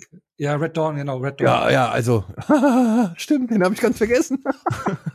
Und der war auch richtig furchtbar. Ich meine, da war schon das Original furchtbar, ja, also reaktionärer Kram, aber ich, ich mag das Original. Allein halt um diese ganzen 80er Teenies, Patrick Swayze, äh, C. Thomas Howell, Matt Dillon, glaub, nee, war das Matt Dillon? Jennifer Grey war auf jeden Fall mal dabei, ähm, um die da alle drin zu sehen. Da, und das war halt ein Film, der kann halt nur in den 80ern entstehen. Aber das Remake, ja, hat trotz äh, Chris Hemsworth nicht wirklich viel gebracht. Und Black Hat, ja genau, Black Hat, so heißt dieser Hacker-Film. Den hat auch keine, also der, der, der hat, den, da war, nee. Ja, stimmt schon, dieser, wie, dieser Army-Film hier, Operation 12 Strong oder wie der hieß oder so, das war halt auch alles so, ja, bisschen heiße Luft. Ja, obwohl ich den auch nicht so schlimm fand. Also ja, oder oh, wie hieß denn dieser Film, der so gern Tarantino gewesen wäre, aber nun mal nicht Tarantino ähm, ist? Oh, äh, äh, Bad Times, Times at, at, the Royal. Royal. Ja. Ja, auch so. Hm. Oh, den mochte ich. Komm, Leute. Ja, aber der war auch. Ich habe nach dem Trailer mir so viel mehr von erhofft ja. und versprochen, muss ich gestehen. Ich war da sehr nüchtern am Ende, muss ich gestehen. Ja, Gehe ich mit, absolut. Gerade mit dem Cast, also mit Jeff Bridges, mit äh, Gnade Gott, wer da alles mitspielt, Dakota Johnson, John Hamm, ne, Hemsworth selber. Und dann war das irgendwie da auch nur heiße Luft leider. Also für mich zumindest. Und The Huntsman, Winter's War Ach, ja. äh, oder Snow White ja. and the Huntsman. Ja, ich meine, das waren ja keine Filme, nach denen irgendwie jemand groß geschrien hat. Und da sehe ich halt das Problem. Ein Chris Hemsworth der wäre, glaube ich, in den 90ern oder in dem Zeitraum, in, von dem wir da gerade eben gesprochen haben, da hätten sich das, hätte sich das Studio, glaube ich, alle zehn Finger nach dem ausgerissen, so. Ja, also, jetzt ist er halt Tor und alles darüber hinaus. Hm. Ich gebe ihm noch hier Cabin in the Woods. Ja, aber der war auch am Anfang, als er noch nicht so wirklich ganz bekannt war. Genau, ja, ja. Aber guck dir an, noch, guck dir an Men in Black. Also er kriegt sogar, oh, ja. er kriegt sogar noch oh, eine richtig große Franchise obendrauf und schon wieder funktioniert's nicht. Also kannst vergessen, dass es den Film gibt. Ja, aber dann, dann muss man sich, da muss man sich vielleicht echt die Frage stellen: Ist die Zeit solcher muskulöser, gut gebauter, hübsch aussehender oder attraktiv aussehender äh, Actionhelden, ist die wirklich noch, also ist es wirklich noch der Typus, der gefragt ist? Ist es wirklich nur, oder ist Chris Hemsworth tatsächlich doch einfach nur, ja, ein Teil einer Summe, ja, und zahlt halt mit drauf ein, so. Aber wenn man sich das mal anguckt, mit welchen Actionfilmen er bislang um die Ecke gekommen ist, davon hat nicht wirklich viel gezündet. Und ja, ich, wenn's, wenn er irgendwie so die Präsenz wäre, weiß ich nicht. Also so ein Schwarzenegger hat auch schon, oder Stallone haben auch schon irgendwie etwas schlechtere Filme ganz gut verkauft und zu einem halbwegs lukrativen Erfolg gemacht. Ich meine, dass äh, äh, Muskeln auch sich heutzutage noch verkaufen, zeigt das The Rock. Ne? Also der Publikumspaket ist überhaupt und sich in jedes Franchise reindrückt. Irgendwie. Ja, da ist allerdings das, was ich vorhin auch bei Schwarzenegger meinte. The Rock hat halt relativ früh verstanden, was etwas, was John Cena und Triple H und alle anderen, die auch mal äh, vor die Kamera wollten, was die Selbstvermarktung angeht. Also äh, ich, ich empfehle immer äh, die Serie Ballers, äh, Ballers, Ballers, genau, mit, mit Dwayne Johnson. Ballers, ich glaube, das spielt, ja. genau, ich glaube, das spielt er halt auch immer sich so ein bisschen selber, ne? Also schon äh, Dwayne Johnson ist sicher super nett und alles, aber jedes Lächeln, jeder, pa da ist alles komplett durchkalkuliert. Und das ist was, was er einem John Cena äh, voraus hat. Ähm, also Dwayne Johnson vermarktet sich halt einfach auch gut und ich glaube, das ist halt äh, der Vorteil auch so ein bisschen von ihm. Was, was ein Chris Hemsworth und so weiter halt eben auch nicht macht. Also die Social-Präsenz von, von Dwayne Johnson ist halt, da kann sich jeder in Hollywood einfach eine Scheibe von abschneiden. Ich glaube, das ist halt eben viel diese Selbstvermarktung, was, was noch nicht so richtig durchgedrungen ist. Och, die bauen. machen doch, naja, aber ich sag mal so, seit Dwayne Johnson, sag ich mal, ich glaube, spätestens für Hercules so in dieses extrem Bodybuilding da eingestiegen ist, also in so diesen extremen neuen Körperkult, macht da ja auch ein Chris Hemsworth richtig mit. Guck mal, diese ganzen Bilder, die er zu Thor irgendwie jetzt präsentiert hat, da sein Oberarm mit Tiger Waititi, wo sich jeder gefragt hat, ist das gefotoshoppt? Oder sein, sein Bild mit seiner Tochter, wo er da irgendwie mit diesem monströsen Kreuz irgendwie langläuft, aber dann halt eine Wade wie ein Zahnstocher hat. Und ähm, also der spielt ja jetzt auch Hulk Hogan, wenn ich es jetzt richtig verstanden habe, demnächst. Äh, in einem Biopic, beziehungsweise in, in einem Film über Hulk Hogan. Also der hat ja, also der, der, der macht da schon, sag ich mal, in diesem, in diesem. Social Media Muscle Game macht der schon mit. Ja, aber im Muscle Game, aber guck mal, The Rock hat äh, seinen eigenen, ähm, was war's, Tequila?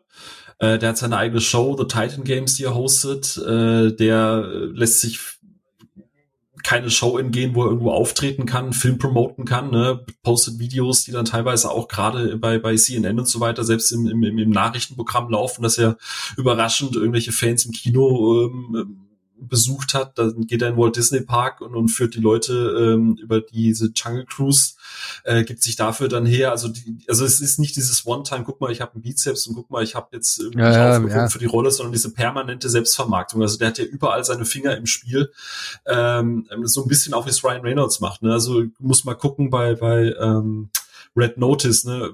welche Drinks werden da am Anfang dieser Hütte in, auf dieser Insel, in Anführungsstrichen Insel, ne? diese Greenscreen-Hölle, was wird da getrunken? Die promoten da ihren Aviator und er seinen Tequila und so. Also das, das ist halt alles so wahnsinnig verzahnt und ich kenne wirklich niemanden in dem Business, der da so tief drin ist wie, wie The Rock. So, der, der hat das, das ist halt seit Jahren irgendwie rausgearbeitet. Ähm, klar, präsent sind die alle, ihre hunderttausende Millionen Fans haben die trotzdem, aber es geht um dieses, dass du es bis in die Nachrichten halt einfach schaffst. So, das, das, das, das kenne ich halt niemanden, der das sonst schafft. Ja, also ich, da gebe ich dir recht. Also ich finde auch, The Rock ist eine Maschine, was das angeht. Ja, nicht nur da. Ja, aber ja, genau. Äh, ja, aber auch der Beleg dafür, dass diese Muskeltypen immer noch, äh, sage ich mal, einen Markt haben und einen Markt besetzen können und äh, noch jede Menge Geld generieren können. Ne? Ja. Ich meine, aber The Rock muss ich aber auch sagen, ich meine, inzwischen finde ich, hat sich das auch ein bisschen abgenutzt, aber vorher so, ich fand schon eine Zeit lang, konnte man sagen, wenn The Rock in einem Film mitspielt, ist er dir um eine ganze Ecke sympathischer. Also der mhm. wertete ja, irgendwie, ja. der wertete so einen Film durch seine Präsenz, durch seine Aura und so, wertete er immer so ein bisschen noch auf. Ja, und hat dann selbst aber auch coole, ich meine, ich mag diesen Welcome to the Jungle, ne? Ich, ich finde den super. Also wirklich, ich guck den liebend gerne. Das ist für mich auch ein Guilty Pleasure, den ich immer wieder in, in, in den Player reinschmeißen kann.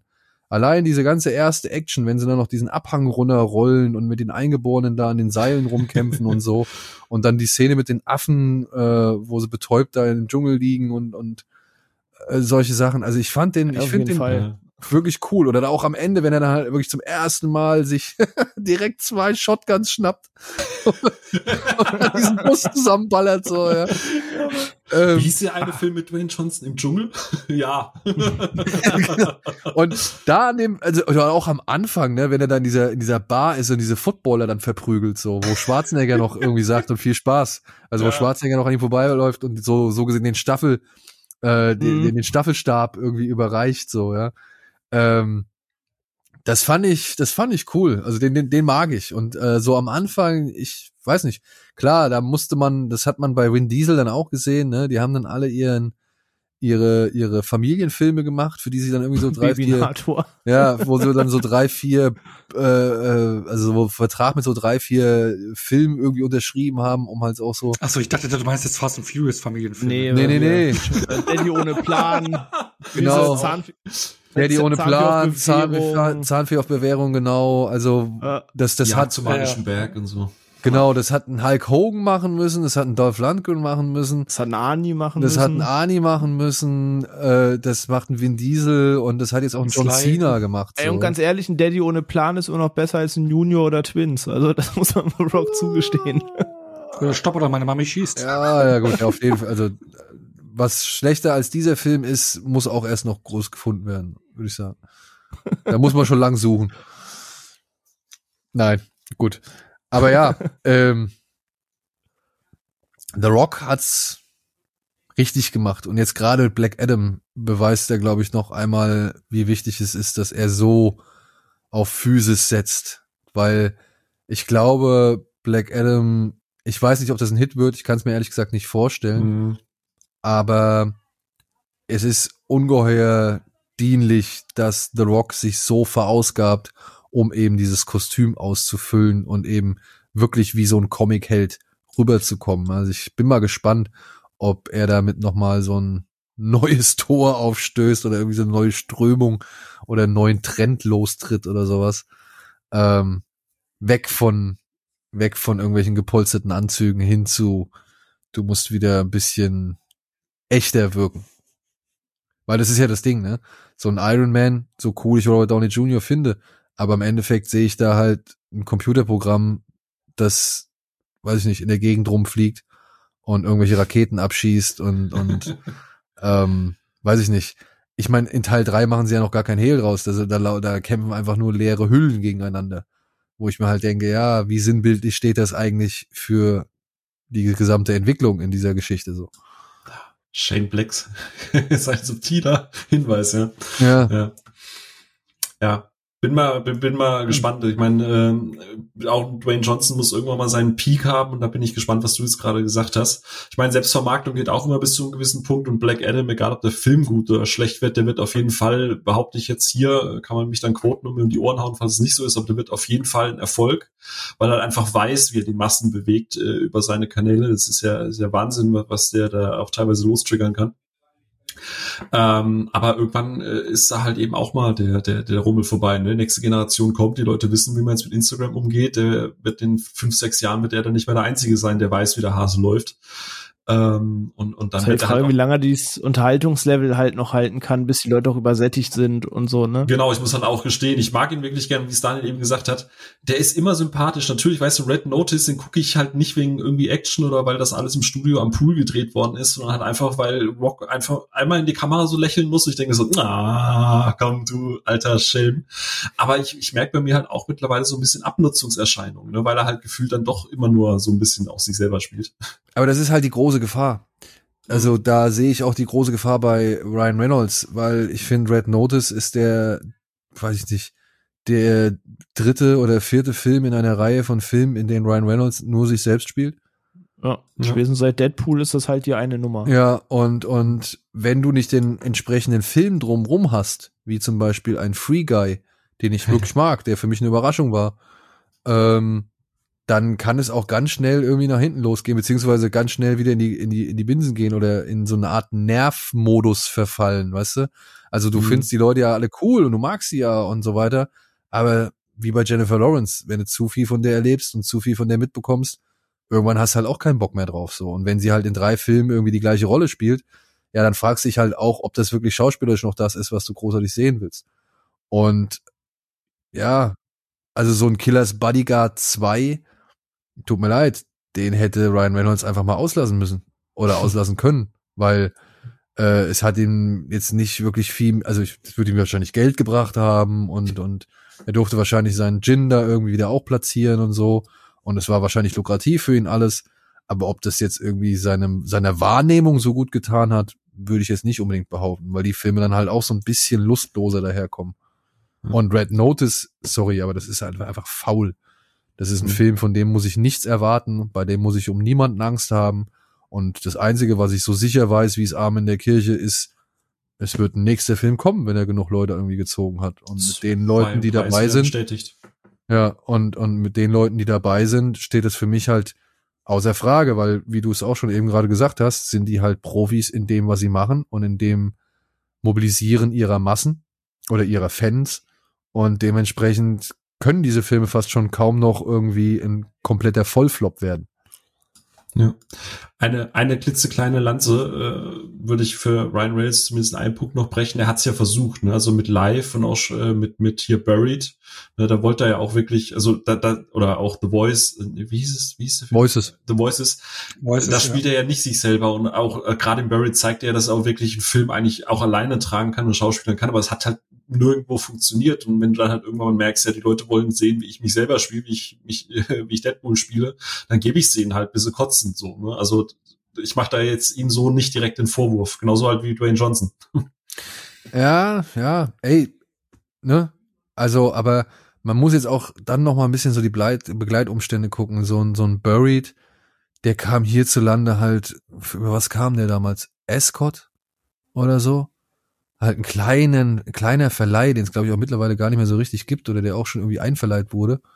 Und naja, die haben halt nie die starke Werbung draus dazu gemacht, so. Und dann, ich weiß nicht, wenn ein Buried jetzt ins Kino kommen würde, von wegen, ey, Ryan Reynolds liegt im Sarg alleine, den ganzen Film über, glaube ich, könnte das schon deutlich mehr Leute interessieren, als es damals interessiert hat. Und ähm, ja, so ein Live, der war von Sony, sollte ja mal, oder es gab ja mal das Gerücht, dass das so eine inoffizielle, so ein inoffizielles Spin-off von Venom ist, beziehungsweise die Erklärung sein soll, wie Venom auf die Erde kam. Und auch der wurde meiner Ansicht nach völlig falsch vermarktet. Und das hätte man anders regeln können. Und dann hätte der Film wahrscheinlich auch ein bisschen mehr Eindruck hinterlassen oder ein bisschen mehr Geld in die Kasse gespült. Aber da hat Sony sich einfach wieder nicht als clever und, und glücklich erwiesen so. Old Story. Und ja. die, ist die, die, die Liste der wirklich kruden und falschen Entscheidungen in der, in der Studiogeschichte von Sony, die ist halt schon mittlerweile echt lang. lang. ja, die ist halt wirklich echt lang. Ich verstehe gar nicht, wie dieses Studio überhaupt noch existieren kann nach all diesen, sag ich mal, Versäumnissen und auch wirklich Entscheidungen, die sie getroffen haben. Und auch den, den Skandalen, die noch mitschwungen. So. Also. Ja, aber dafür haben sie jetzt einen Mega-Hit, der, glaube ich, alles irgendwie rein. Ja, aber den haben sie auch wieder nicht allein. ja, klar. Jeder Hit, den sie in den letzten Jahren hatten, den hatten sie nicht allein. Ob es jetzt. Otto, sie haben ja auch dich, ne, der das Venom 2 Steelbook vorbestellt hat, damit das komplett hat. ich wollte gerade sagen. Du fütterst das System ja noch. Ah, oh Mann. Also ich fand den Film auch noch scheiße, ja. Ist er auch. ja, ich. Tom ja, Hardy hätte auch ein Actionheld werden können. Oh ja. Aber das, das wollte dann, glaube ich, auch nicht. Aber hey, hey, hey, hey, nee, äh, dieses, wir sind ja schon in diesem Jahr. Dieses Jahr macht er doch einen Film mit äh, Havoc. Ähm, ja. Habe ich so Bock drauf. Ja. Habe ich so Bock drauf. Gabriel Evans, der Raidmacher. Und ja, genau, ich ja. habe schon, also ich weiß nicht, ich bin schon sehr früh auf diese kleinen äh, Showreels beziehungsweise auf die Preparations irgendwie aufmerksam geworden. Von denen hatte Evans mal hier und da online was gepostet. Und es sah schon wieder nach jeder Menge akribischer Arbeit aus. Und wenn es auch nur ansatzweise in ja Richtung Gangs of London geht, dann ähm, habe ich da überhaupt keine Sorgen, sondern da prophezei ich schon auf jeden Fall das, das eine der geilsten Actionbretter, die wir dieses Jahr kriegen werden. Oder nächstes das Jahr. hoffen ich, wir auch. Ja. Da haben wir vor zwei Wochen drüber gesprochen, über so einen kurzen äh, Jahresausblick. Da war das auch kurz Thema, Onno den Raum geworfen hat. Da hoffen wir auch alle inständig drauf. Ich bin vor allem sehr gespannt. Also Tom Hardy, dass der physisch halt auch kann. Ich meine, äh, Fury Road. Warrior. Ja, Warrior, ja. Äh, Warrior, Fury Road und so. Ähm, aber ich bin auf Timothy Oliphant gespannt, weil den kann ich mir da halt noch nicht da drin so richtig vorstellen. Äh, ähm, da, da, also da bin Hallo, ich, stirb langsam fünf. Ja, bitte geh weg. nee, vier, vier, also, ja. Aber da ist ja auch nicht der Action-Star, sondern eher das Mastermind. Aber wie gesagt, beim Tom Hardy mache ich mir tatsächlich weniger Sorgen, deswegen habe ich auch gerade bei, bei Daniel nachgefragt, so hätte werden können. Ich, also Tom Hardy sehe ich da schon relativ gut positioniert. Ich bin bei Oliphant gespannt bei dem Film. Der passt für mich aktuell noch nicht so in den Cast, aber ich lasse mich super gerne überraschen. Ja. Oh. Also der erste Hitman ist noch ein bisschen besser als der zweite Hitman. War jetzt nicht so der Hitman. Nee, das so. war auf jeden Fall was anderes als Hits. Aber so ein Tom Hardy hat ja auch nie, ich meine, was hat der für eine richtige Actionrolle gehabt? Ich meine, selbst Mad Max, ja, so geil dieser Film ist, fährt er nur mit. Aber er fährt ja eigentlich, ja, also er ist nicht so der aktivste Part an der ganzen Geschichte, so, ne? Also er fährt. Aber ich glaube, er könnte schon, wenn er also ich meine, Warrior hat ja bewiesen, dass er diese Füße, das auftrainieren kann, er, er könnte, kann. er kann auch in Legend mal irgendwie ein paar auf die Fresse hauen und so. Also er zeigt schon, er hat so den Körper, er könnte mehr, aber mhm. so, so ein Film so richtig zu beweisen, der hat halt bisher einfach ja. gefehlt. Und man sieht einfach, da, da wäre was. Und als Bane war er nur aufgepumpt, aber außer aber, äh, darf er ja auch als Walisch nur heiße Luft aufgepumpt. ja, Walisch kann er auf jeden Fall. Aber ich würde noch mal ganz kurz, bevor wir das jetzt alles abschließen, noch mal John Wick in den Raum werfen. Ja, ey, safe. Ja, genau, weil weil weil äh, Filme, die ich ja wirklich feiere, gerade den ersten Teil von der Inszenierung und sowas, äh, Keanu Reeves einfach noch mal so eine Weiterentwicklung als Actionstar und es kommen ja jetzt irgendwie halbjährlich irgendwelche John Wick Klone raus. Das kann man schon fast von einem Trend reden, oder? Also ähm, was haben wir? Also das äh, was haben wir das gehabt? Gunpowder äh, Milkshake, Milkshake Kate, Nobody, Nobody, Kate, äh, Nobody und sowas. Atomic Blonde, genau. Ja. Also auch schon äh, ein bemerkenswerter Trend. Ähm, meint ihr, dass sich die Formel auch recht schnell abnutzt? Wie haben sich die Klone so geschlagen gegenüber den Original? Das kommt, glaube ich, auch ein bisschen drauf an, wo man den Fokus bei diesem Film als Zuschauer setzt. Ob es jetzt die Inszenierung oder so ist. Was ich bei John Wick zum Beispiel so feiere oder warum der bei mir ein derart hohes Standing hat, ist, das Feingefühl, wie dieser Film umgesetzt ist. Also, dass jetzt nicht nur darum geht zu sagen, ey, lernen irgendwie diese Choreografie und pass auf, hier machen wir einen krassen Schnitt und hier sind Neonlichter und hier ein Spiegeleffekt. Und das findet jeder cool. Das ist on top, ist das alles nice und wertet die Inszenierung auf. Aber was ich an John Wick liebe, ist dieses Feingefühl in den Action-Szenen, dass du Stuntman-Reactions, Polizeileute äh, sehen kannst, die darauf reagieren und sagen, ey, in der Szene benutzt er diese und diese Waffe und jeder, der sich auskennt im Metier, würde das machen. Und dass du weißt, da ist dieser Kopf, dieses Feingefühl, dieses Handwerk reingeflossen, zu sagen, dass es so akkurat umgesetzt, das Schießtraining wie darüber slidet, dass du wirklich weißt, dass diese Liebe zum Detail, dass diese Action so umgesetzt ist, wie sie umgesetzt sein muss, ist stylisch ist, gleichzeitig aber auch in Häkchen realistisch. Natürlich ist es over the top, aber es ist trotzdem für alle nachvollziehbar und sagen, in der richtigen Kampfausbildung mit Waffen und Nahkampf ist das halt so drin und mit dieser, so akkurat setzt man es um. Und das, das, was ich an John Wick halt sehr, sehr hoch anrechne. Und bei den anderen Filmen ist halt so ein bisschen, sie versuchen Elemente sich davon zu schnappen, die Luft zu atmen davon das klappt mal besser, mal schlechter. Also in Atomic Blonde bin ich zweimal bald weggenickt. Und Kate hat mich für Netflix-Film ganz gut unterhalten. Und es ist halt immer, immer so schwankend. Aber ich finde, nichts davon hat dieses John Wick-Level. Da fehlt dieses, dieses Feingefühl, dieser Kopf, der sagt, das muss so umgesetzt sein. Hm. Ich würde es tatsächlich gar nicht so sehr auf, auf John Wick an sich münzen, sondern eher auf die Leute, die, die halt dahinter sind. Also alles, was René gesagt hat, äh, unterschreibe ich so. Ähm, auch bin, wurde auch von Kate eigentlich gut unterhalten. Ähm, klar, es kommt natürlich nicht an, an also ist immer selten, wenn du oder diese ganzen Copycats, die da eben dann kommen, inspired by, selbst Nobody kommt halt nicht an John Wick ran, aber ist halt trotzdem einer der besseren Vertreter. Atomic Blonde habe ich den Hype damals auch nicht so ganz verstanden, weil der tatsächlich irgendwie versucht, manchmal noch eine Geschichte zu erzählen, die halt wirklich niemanden interessiert, also mich zumindest nicht. Ähm, aber das ist das, was ich gerade eben gemeint habe, äh, ich glaube im, im, Austausch mit Daniel, ähm, dass du da halt Leute jetzt auf dem Regiestuhl hast, die eben aus dieser alten Hollywood Schiene noch kommen, die halt noch diese praktische Stuntwork gelernt haben. Und ich glaube, das ist halt das Interessante, wie lange die auf dem Regiestuhl noch irgendwie Filme gegreenlightet bekommen. Also ich meine, den Einfluss von David Leach, äh, Fast and Furious, Hobbs und Shaw, ne, du kannst von dem Film halten, was du willst, er ist viel zu lang und am Ende ist es auch eine CGI-Hölle. Aber dass da der Leach halt auf dem Regiestuhl sitzt, das merkst du halt an den Kampfszenen. Und wenn das am Ende John Wick äh, motiviert hat, dass zumindest die Action in solchen großen Blockbuster-Filmen nicht zerschnitten wird, sondern du wirklich ab und zu mal so einen schönen One-Take hast und, und das alles schön auschoreografiert ist, dann bin ich tatsächlich in der aktuellen Lage von alles wird per CGI gelöst tatsächlich schon happy. Also da ist es mir egal, ob es dann irgendwie nur ein John Wick Abklatsch ist, aber wichtig ist für mich, dass die Leute dahinter auch weiterhin involviert bleiben. Hm. Hm. Ich sehe das ein bisschen anders. Ich bin kein allzu großer Fan des ersten John Wick. Ich musste auch zweimal ins Kino gehen, um mir meine Meinung irgendwie nochmal, meine Meinung zu festigen. Ich finde den zweiten John Wick eine Katastrophe. Oder beziehungsweise einen furchtbar nervigen Film, sagen wir es mal so.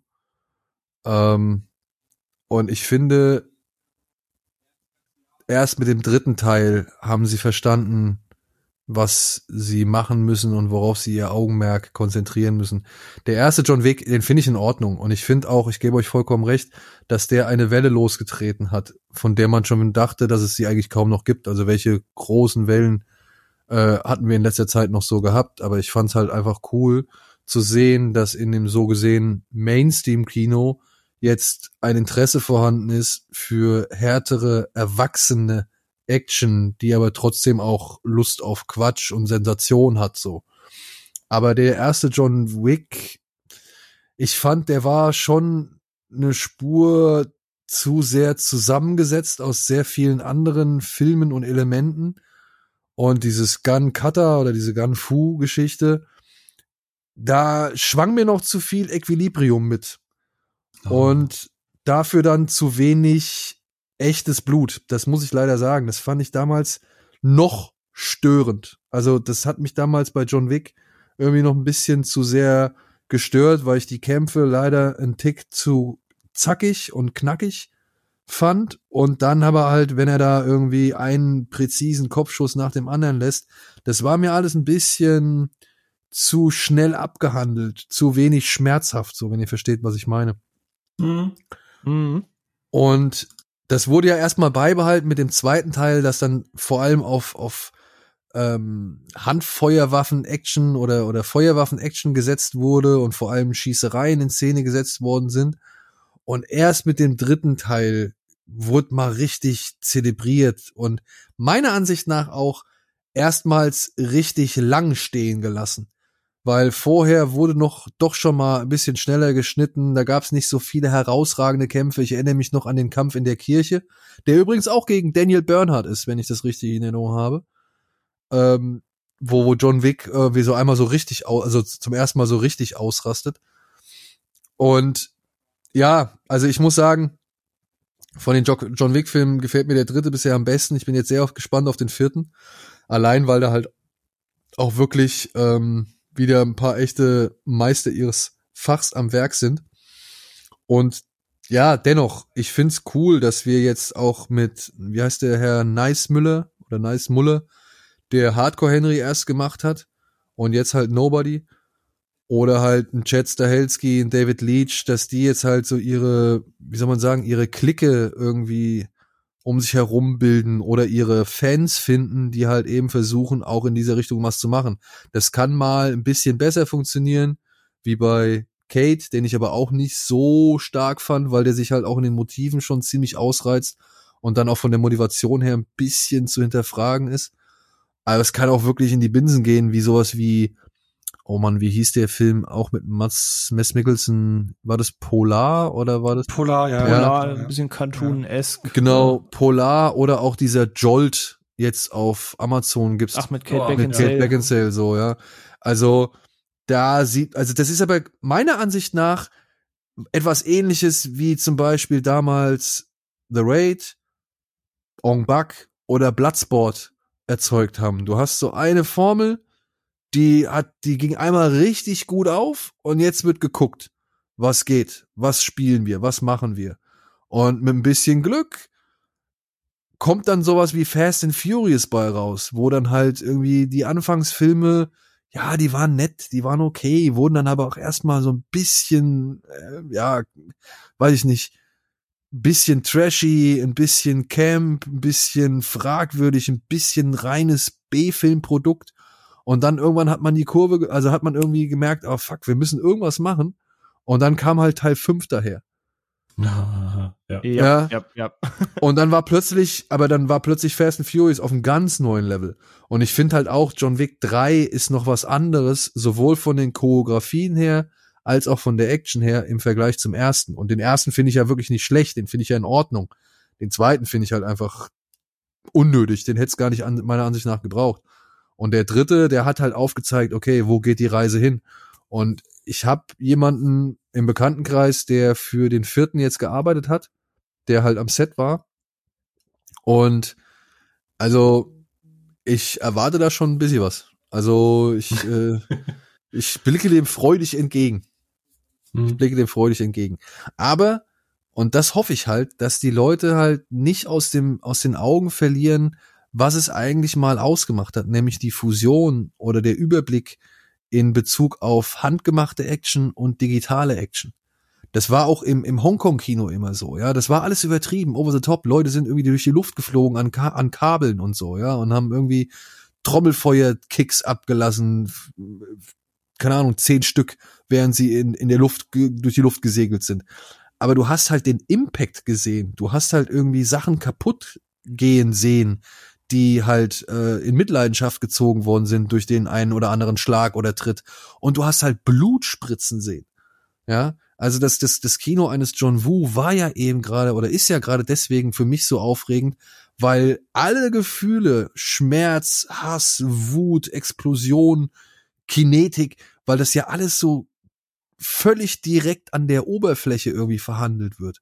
Und weil es alles so gesteigert und stilisiert wird, weil dadurch ja einfach die Gefühlswelten der Figuren repräsentiert und wieder gespiegelt werden.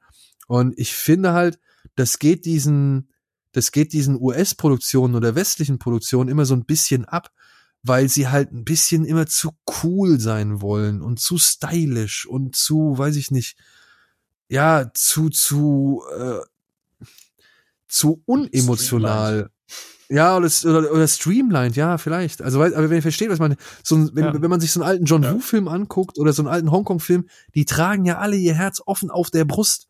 Weißt du, die gehen ja wirklich mit dem großen Drama, der großen Action und der großen Keilerei hausieren. Und in den westlichen Filmen habe ich immer das Gefühl, dass man sich kaum noch irgendwie traut, nach außen hinzugehen, dass man irgendwie alles immer so ein bisschen auf Nummer sicher machen will. Ja, man probiert mal hier und da was aus, wie zum Beispiel äh, Suicide Squad, ja, wo dann halt auch mal wirklich Leute vom Hai gefressen werden, die eigentlich gar nichts mit der gut böse Geschichte zu tun haben, so, ja. No, no. Ähm, aber da, das, das ist, das ist eher selten, meiner Ansicht nach. Oder beziehungsweise für meine Wahrnehmung. Hm. Ich habe äh, Oliver Lysiak, also der Batz von, von, vom Flips, sagt da immer so ganz schön, dass diese, diese Marvelisierung, also dass die Helden immer sagen müssen, wie sie sich fühlen, dass man einfach nicht mal zeigt, wie sie sich fühlen, wie du es gerade gesagt hast, dass sie nicht mal das Herz auf der Brust irgendwie so haben und du die, die Einstellung draufhältst und man irgendwie eine Konsequenz sieht oder den Impact, wie du wie du es gerade gesagt hast, sondern dass sie dann immer da sitzen müssen, oh, mir geht es schlecht. Ich muss jetzt erzählen, warum es mir schlecht geht. Oh, aber jetzt muss ich noch einen Witz reißen, so, ne, weil es darf ja nicht zu deprimiert sein. Aber äh, wie bei Shang-Chi. Ich habe mich total gefreut am Anfang, als sie da mit, mit Wuxia angefangen haben und durch die Gegend geflogen sind. Ich dachte mir so, oh, geil, ey, jetzt vielleicht das Revival von Hero, endlich kommt, äh, oder, oder hier Shadow oder so, vielleicht kriegt das doch noch mal äh, auch ein Revival. Aber es war immer nie so lang wie früher. Es war immer so, guck mal, es gibt dieses Element und so könnte das aussehen, aber es ist dann doch relativ schnell immer geschnitten. Ja. Und das war, das war so dieses, eigentlich hast du die Leute so lange in der Luft, weil das, wie du es gesagt hast, das hat eine, das erzählt etwas, das hat was mit Elementen zu tun, das ist der Ausdruck von der Figur, deswegen machen die das. Aber ja, da ist dann einfach wahrscheinlich keine Zeit dafür. Das, dafür ist das Publikum nicht, ich weiß es nicht, keine Ahnung. Ja, oder halt, ich, ich Shang-Chi ist halt so ein, echt so ein, so ein, so ein grandioses Beispiel, ne? Ich, ich wollte den Film auch echt mögen. Allein weil er schon Tony Leung drin hat, so. Hm. Und der Anfang ist ja auch wirklich schön und auch der Kampf im Bus ist cool, auch wenn da schon diverse CGI-Arbeiten ja. zum Einsatz kommen. Oder halt der Bus teilweise CGI ist so, ne? Ja. Also der halt nicht irgendwie echt durch San Francisco eiert, so wie damals noch. Ich meine, jetzt vergleich doch mal den, den, die Busfahrt in Shang-Chi mit der Verfolgungsjagd in The Rock. Ja. ja. Wo da halt wirklich diese komische Cable Car in die Luft geschleudert wird, so, ja. Und und es ist so schade irgendwie, dass, dass, ähm, dass die, dass die Macher halt, ja, ich, ich denke mal, es sind Kostengründen, aber so ein Shang-Chi wird trotzdem noch richtig viel Geld gekostet haben. Und irgendwie verblasst der Effekt meiner Ansicht nach so. Der, alle Leute sagen, wie toll die Szene im Bus ist und mhm. die Szene auf dem, auf dem Bambusgerüst, auf dem Geländer. Auf dem ja, Geländer. Ja, ja aber ja. wenn wir mal, wenn wir mal ehrlich sind, dann ist das aber maximal, maximal die Hälfte des Films. Und dann hast du noch die andere Hälfte, die halt mit einem Vieh daherkommt, das keinen Kopf hat, aber sechs Beine und Flügel und pelzig ist, so, wo ich mir denke, was ist das? Ja, ja, es ist ein Stofftier, was irgendwie im Regal landen muss, aber nicht eine ansatzweise vernünftige Figur so. Also es ist für mich eine absolute Repräsentation dieses Films. Ja. Wir haben, Wir haben, äh, der René und ich, wir sind ja da, gerade was das Thema Marvel angeht, immer mal auch so ein bisschen am, am, am Sticheln und Machen. Und wir hatten es, wann war das?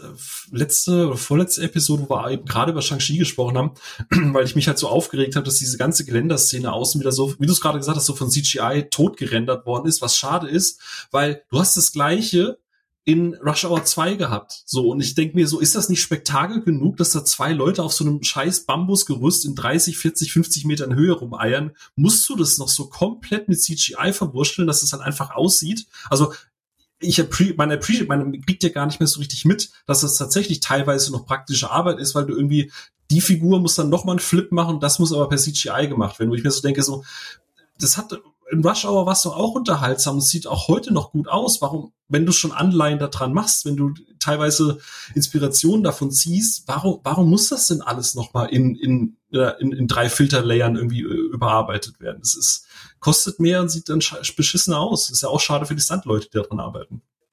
Ja, ähm, du, bin ich vollkommen bei dir. Ja, ich habe dann kurz nach Shang-Chi oder kurz vor Shang-Chi habe ich einen Film gesehen, der heißt Undeclared War.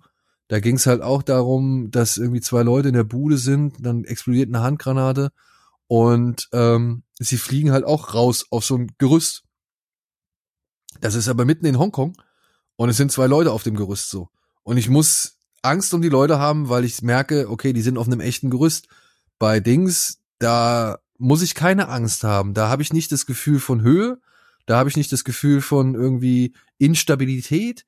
Und mhm. da habe ich dann noch eine Aquafina, die original den Scheißgag irgendwie bringt, den sie schon irgendwie am Anfang des Films angekündigt hat, so. Und das sind einfach zu viele Komponenten, die mich dann aus der eigentlich coolen Idee und auch der eigentlich coolen Inszenierung zu sehr rausreißen. Ich sehe das alles. Ich finde es auch echt gut gemacht und ich, ich mochte diese Fassadenszene so. Aber ja, es ist nicht wirklich etwas, womit ich völlig begeistert bin oder das mich völlig begeistert, weil ich halt so viel andere Sachen sehe, wo ich mir denke, ja, das war früher aber auch nicht so. Das war vielleicht früher dann auch sicher äh, äh, viel gefährlicher, das will ich gar nicht abstreiten so, aber es war halt einfach aufregender und das ist Shang-Chi meiner Ansicht nach nicht. Mhm. Aber man darf halt auch nicht vergessen, dass es halt wirklich eine Comic-Verfilmung ist und ein Marvel-Film ist, der halt wirklich so ja, Effekt zugeladen ist und sowas und, und, und, und fürs Blockbuster-Kino ist. Und es hat jetzt nicht so das Action-Kino an sich. Ne? Also da finde ich ja jetzt schon, dass man bisschen in den letzten Jahren zumindest eben durch diese ganzen äh, Regisseure mit Stunt-Hintergrund merkt, dass zumindest etwas mehr auf praktische Effekte oder äh, ja äh, Choreografien hingearbeitet wird, also mit gearbeitet wird, finde ich. Ne? Also schon ein gewisser Trend. Na du, es ist ja auch, glaube ich, dann auch inzwischen eine völlig eigene Herangehensweise an, an das Thema Film oder Regie, weil du sagst ja halt eben, du drehst einen Superheldenfilm, der muss ja noch deutlich anderen Gesetzen gehorchen oder ist ja deutlich anderen Gesetzen unterworfen, als es jetzt ein, ey, Actionfilm XY ohne Franchise-Anbindung oder ja. sonst irgendwas ist so. Ne? Also da bei einem Marvel-Film müssen ja halt einfach noch andere Dinge beachtet werden. Und das ist mal in Ordnung, das geht mal gut auf. Und ich finde aber in letzter Zeit ging es nicht mehr allzu gut auf. Also das Beste, was ich seit Avengers Endgame so jetzt wahrgenommen habe, waren jetzt, okay, Spider-Man mochte ich, aber tatsächlich hat's mir am meisten Hawkeye angetan. Und das war aber auch aufgrund der Tatsache, dass der am dezentesten mit allem umgegangen ist, so. Hm. Ja. Ja, schon fast ein Understatement, gell? Also im Vergleich zu den anderen. Ja. Und wir haben ja gesehen, wie es ist, die Welt zu retten und wenn 36 verschiedene Charaktere durch ein Bild laufen und so. Das ist ja alles schön und gut und, und es ist, hat ja auch seine Daseinsberechtigung und ich habe damit auch meinen Spaß. Aber sie haben danach jetzt erstmal wieder zu viel von dem gemacht, was wir eigentlich schon die ganze Zeit hatten, obwohl sie sich auch Mühe gegeben haben, da neue Facetten und, und, und irgendwie Stimmungen oder Atmosphären reinzubringen oder neue Stilistiken auszuprobieren. Aber man muss halt leider sagen, am Ende des Tages bleibt es halt immer wieder Marvel. Ob das jetzt halt Shang-Chi ist, ob das jetzt Black Widow ist oh, oder ja. äh, ein, ein Loki oder ein äh, WandaVision so, ne? Am Ende hast du eine große CGI-Action-Szene so, die irgendwo vor Greenscreen stattfindet und irgendwelche Leute durch die Luft fliegen lässt. und mit ein bisschen Glück siehst du ein bisschen mehr oder mit ein bisschen Pech hast du halt so einen komischen äh, digitalen Matschklumpen wie dieses Vieh bei Shang-Chi am Ende so. Ja. Ich und ey wirklich, ich habe gerade drei Filme Neon Genesis Evangelion hinter mich gebracht, ähm, die auch, sag ich mal, von der Nachvollziehbarkeit, von der rein optischen Nachvollziehbarkeit sehr herausfordernd sind. Ja, wo wo Kriegsschiffe in den Eiffelturm reingeschmissen werden und so, ja, oder der Eiffelturm in die Kanone, in den Lauf einer Kanone gestopft wird, so sagen wir Aber mal so. sind alle gelungen umgesetzt, muss man ihn lassen. Ja, ja, aber sie sind halt alle gelungen und sie schaffen trotzdem, obwohl da irgendwie eine Fusion aus äh, 2D und 3D Animation stattfindet, schaffen sie es irgendwie aufregend zu sein und faszinierend zu sein und vielleicht auch mal zu überfordern, aber irgendwie dann doch Bilder zu bieten, wo du dir denkst, wow. Und ja, das geht ja da. Und so ein, so ein Shang-Chi kriegt's halt nicht hin, meiner Ansicht nach. Und so ein Black Widow kriegt's auch nicht hin. Also um Ja. mal da gleich dabei zu bleiben, so. Ich finde, ich finde, Ja. finde Falcon Aber ich meine, zum Glück, Sorry. ich finde Falcon and the Winter Soldier hat das auch noch ganz gut Alles hinbekommen. Weil ähm, gerade das, was du gesagt hast, was äh, gut Hawkeye hat mich am Anfang habe ich echt lange gebraucht, weil ich die Figuren ein bisschen schwierig fand. Aber wie du es gesagt hast, auch äh, Hawkeye und, und, und Falcon and Winter Soldier haben so schöne kleine kompakte Geschichten erzählt, da hat mich die Action auch irgendwie so ein bisschen mehr bekommen, weil die gefühlt auch einfach ein bisschen persönlicher teilweise war. Aber ja, Ja, Aber das Ja. sind ja auch die weichen, ich muss gerade die ganze Zeit schon so auf die Zunge beißen, äh, wenn über Marvel gesprochen wird. ich wollte es gerade sagen. ähm, gehören nun mal wahrscheinlich zu den zehn größten Verfechtern von dem Ganzen, weil einfach das die ganze Comicbuchliebe da ist. Ähm, ich stimme euch bei allem zu. So, ähm, will das gar nicht wegreden oder schönreden. Ihr habt vollkommen recht. Aber ich glaube, gerade in dem Punkt ist das halt einfach diese Sache der Betrachtung. Ne?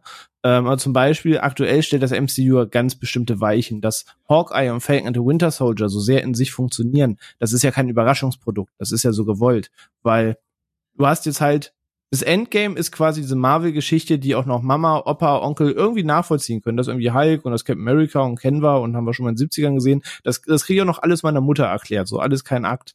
Ähm, alles, was jetzt passiert, ist halt einfach dieses große Fangeschenk, was diese Gefahr mitbringt, dass du da halt Bock drauf haben musst. So Leute wie ich, die jetzt wissen, was die kommenden vier, fünf, sechs Jahre jetzt passiert, die drauf warten, dass bestimmte Bände jetzt verfilmt werden, die wissen, das Thema Kang spielt jetzt eine Rolle. Eternals hat einige Weichen gestellt. Ich weiß, in dem nächsten Guardians kommt ein Adam Warlock vor. Ähm, Thor macht diverse Sachen auf, die noch eine wichtige Rolle spielen. So, das sind halt Sachen, auf die man als Comicbuch-Fan wartet. Ähm, was das Marvel-Universum aber mitbringt, ist halt in Summe, dass das jetzt ist wie so ein großes Buch und äh, ein Film für sich zu bewerten, zu sagen, naja, okay, war wieder in sich das, was es halt war. Das ist vollkommen richtig. Ähm, aber an sich ist das inzwischen schon wie so ein Kapitel, dass du halt einfach ähm, umblätterst und auch den Weg dahin baust. Und du hast halt auch blöd gesagt in Häkchen Filler-Staffeln innerhalb der Filme, um einen großen Clash aufzubauen. Jetzt bauen sie halt die Brücke, dass die eben Charaktere haben. Ah, will ich spoilern? Nein, er kommt in Spider-Man vor, aber hat noch nicht jeder gesehen und auch Hawkeye kämpft in das Finale. Aber ihr habt's gesehen und wisst, was ich meine. Da kommen Charaktere vor, die jetzt in den Serien eine Rolle spielen, die in Spider-Man und Hawkeye angerissen worden sind, wo jetzt auch Echo aus Hawkeye eine Rolle spielt, sodass die Serien jetzt halt diesen geerdeten Weg gehen, weil es auch immer noch Trouble in New York gibt, während die Filme jetzt halt einen sehr kosmischen, abgedrehten Weg gehen ähm, und sie damit jetzt extra zwei Inseln haben, zu sagen, ihr wollt mehr so diese Down-to-Earth-Action und so weiter und ihr wollt kleine Stories und ihr wollt wissen, was in New York und auf der Erde abgeht.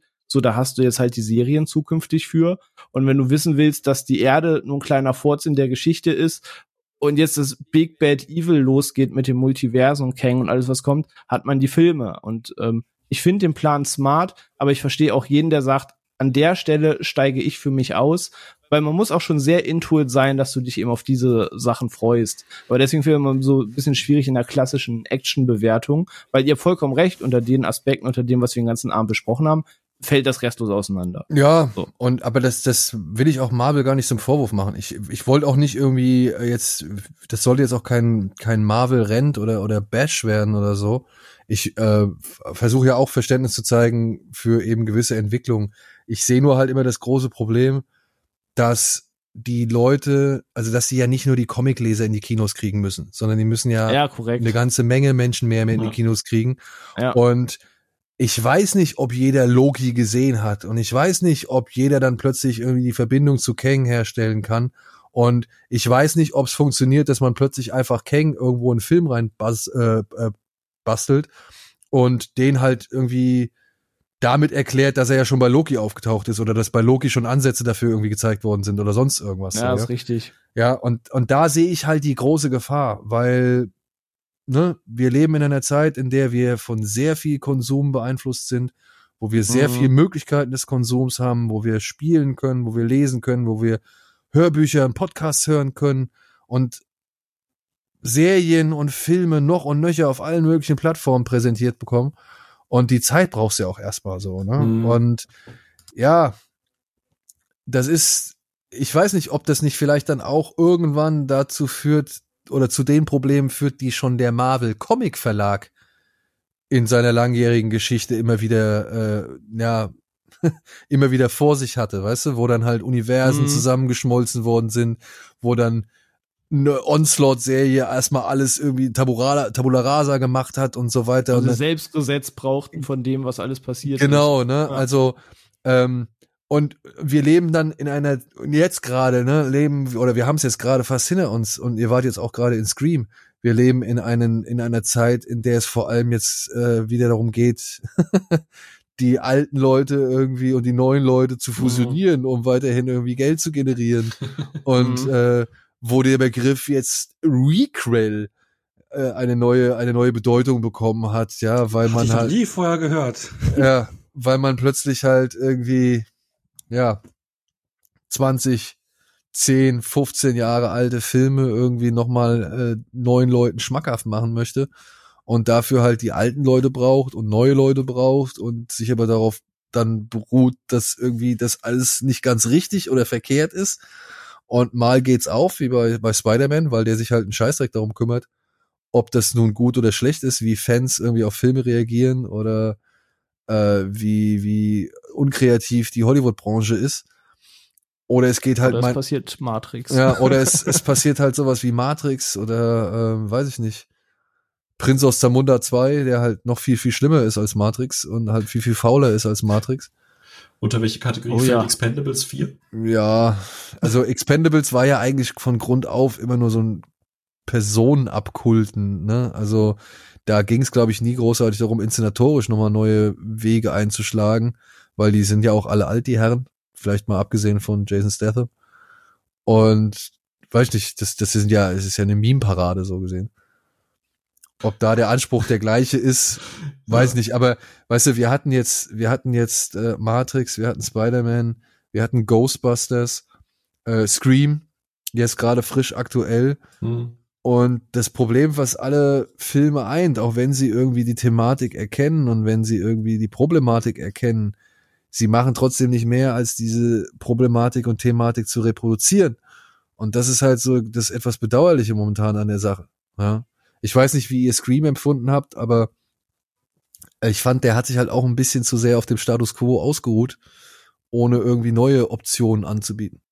Und wenn du dann bedenkst, der Film sollte eigentlich noch viel früher kommen, also eigentlich schon irgendwie 2019 oder so, da wäre das wieder wegweisend gewesen.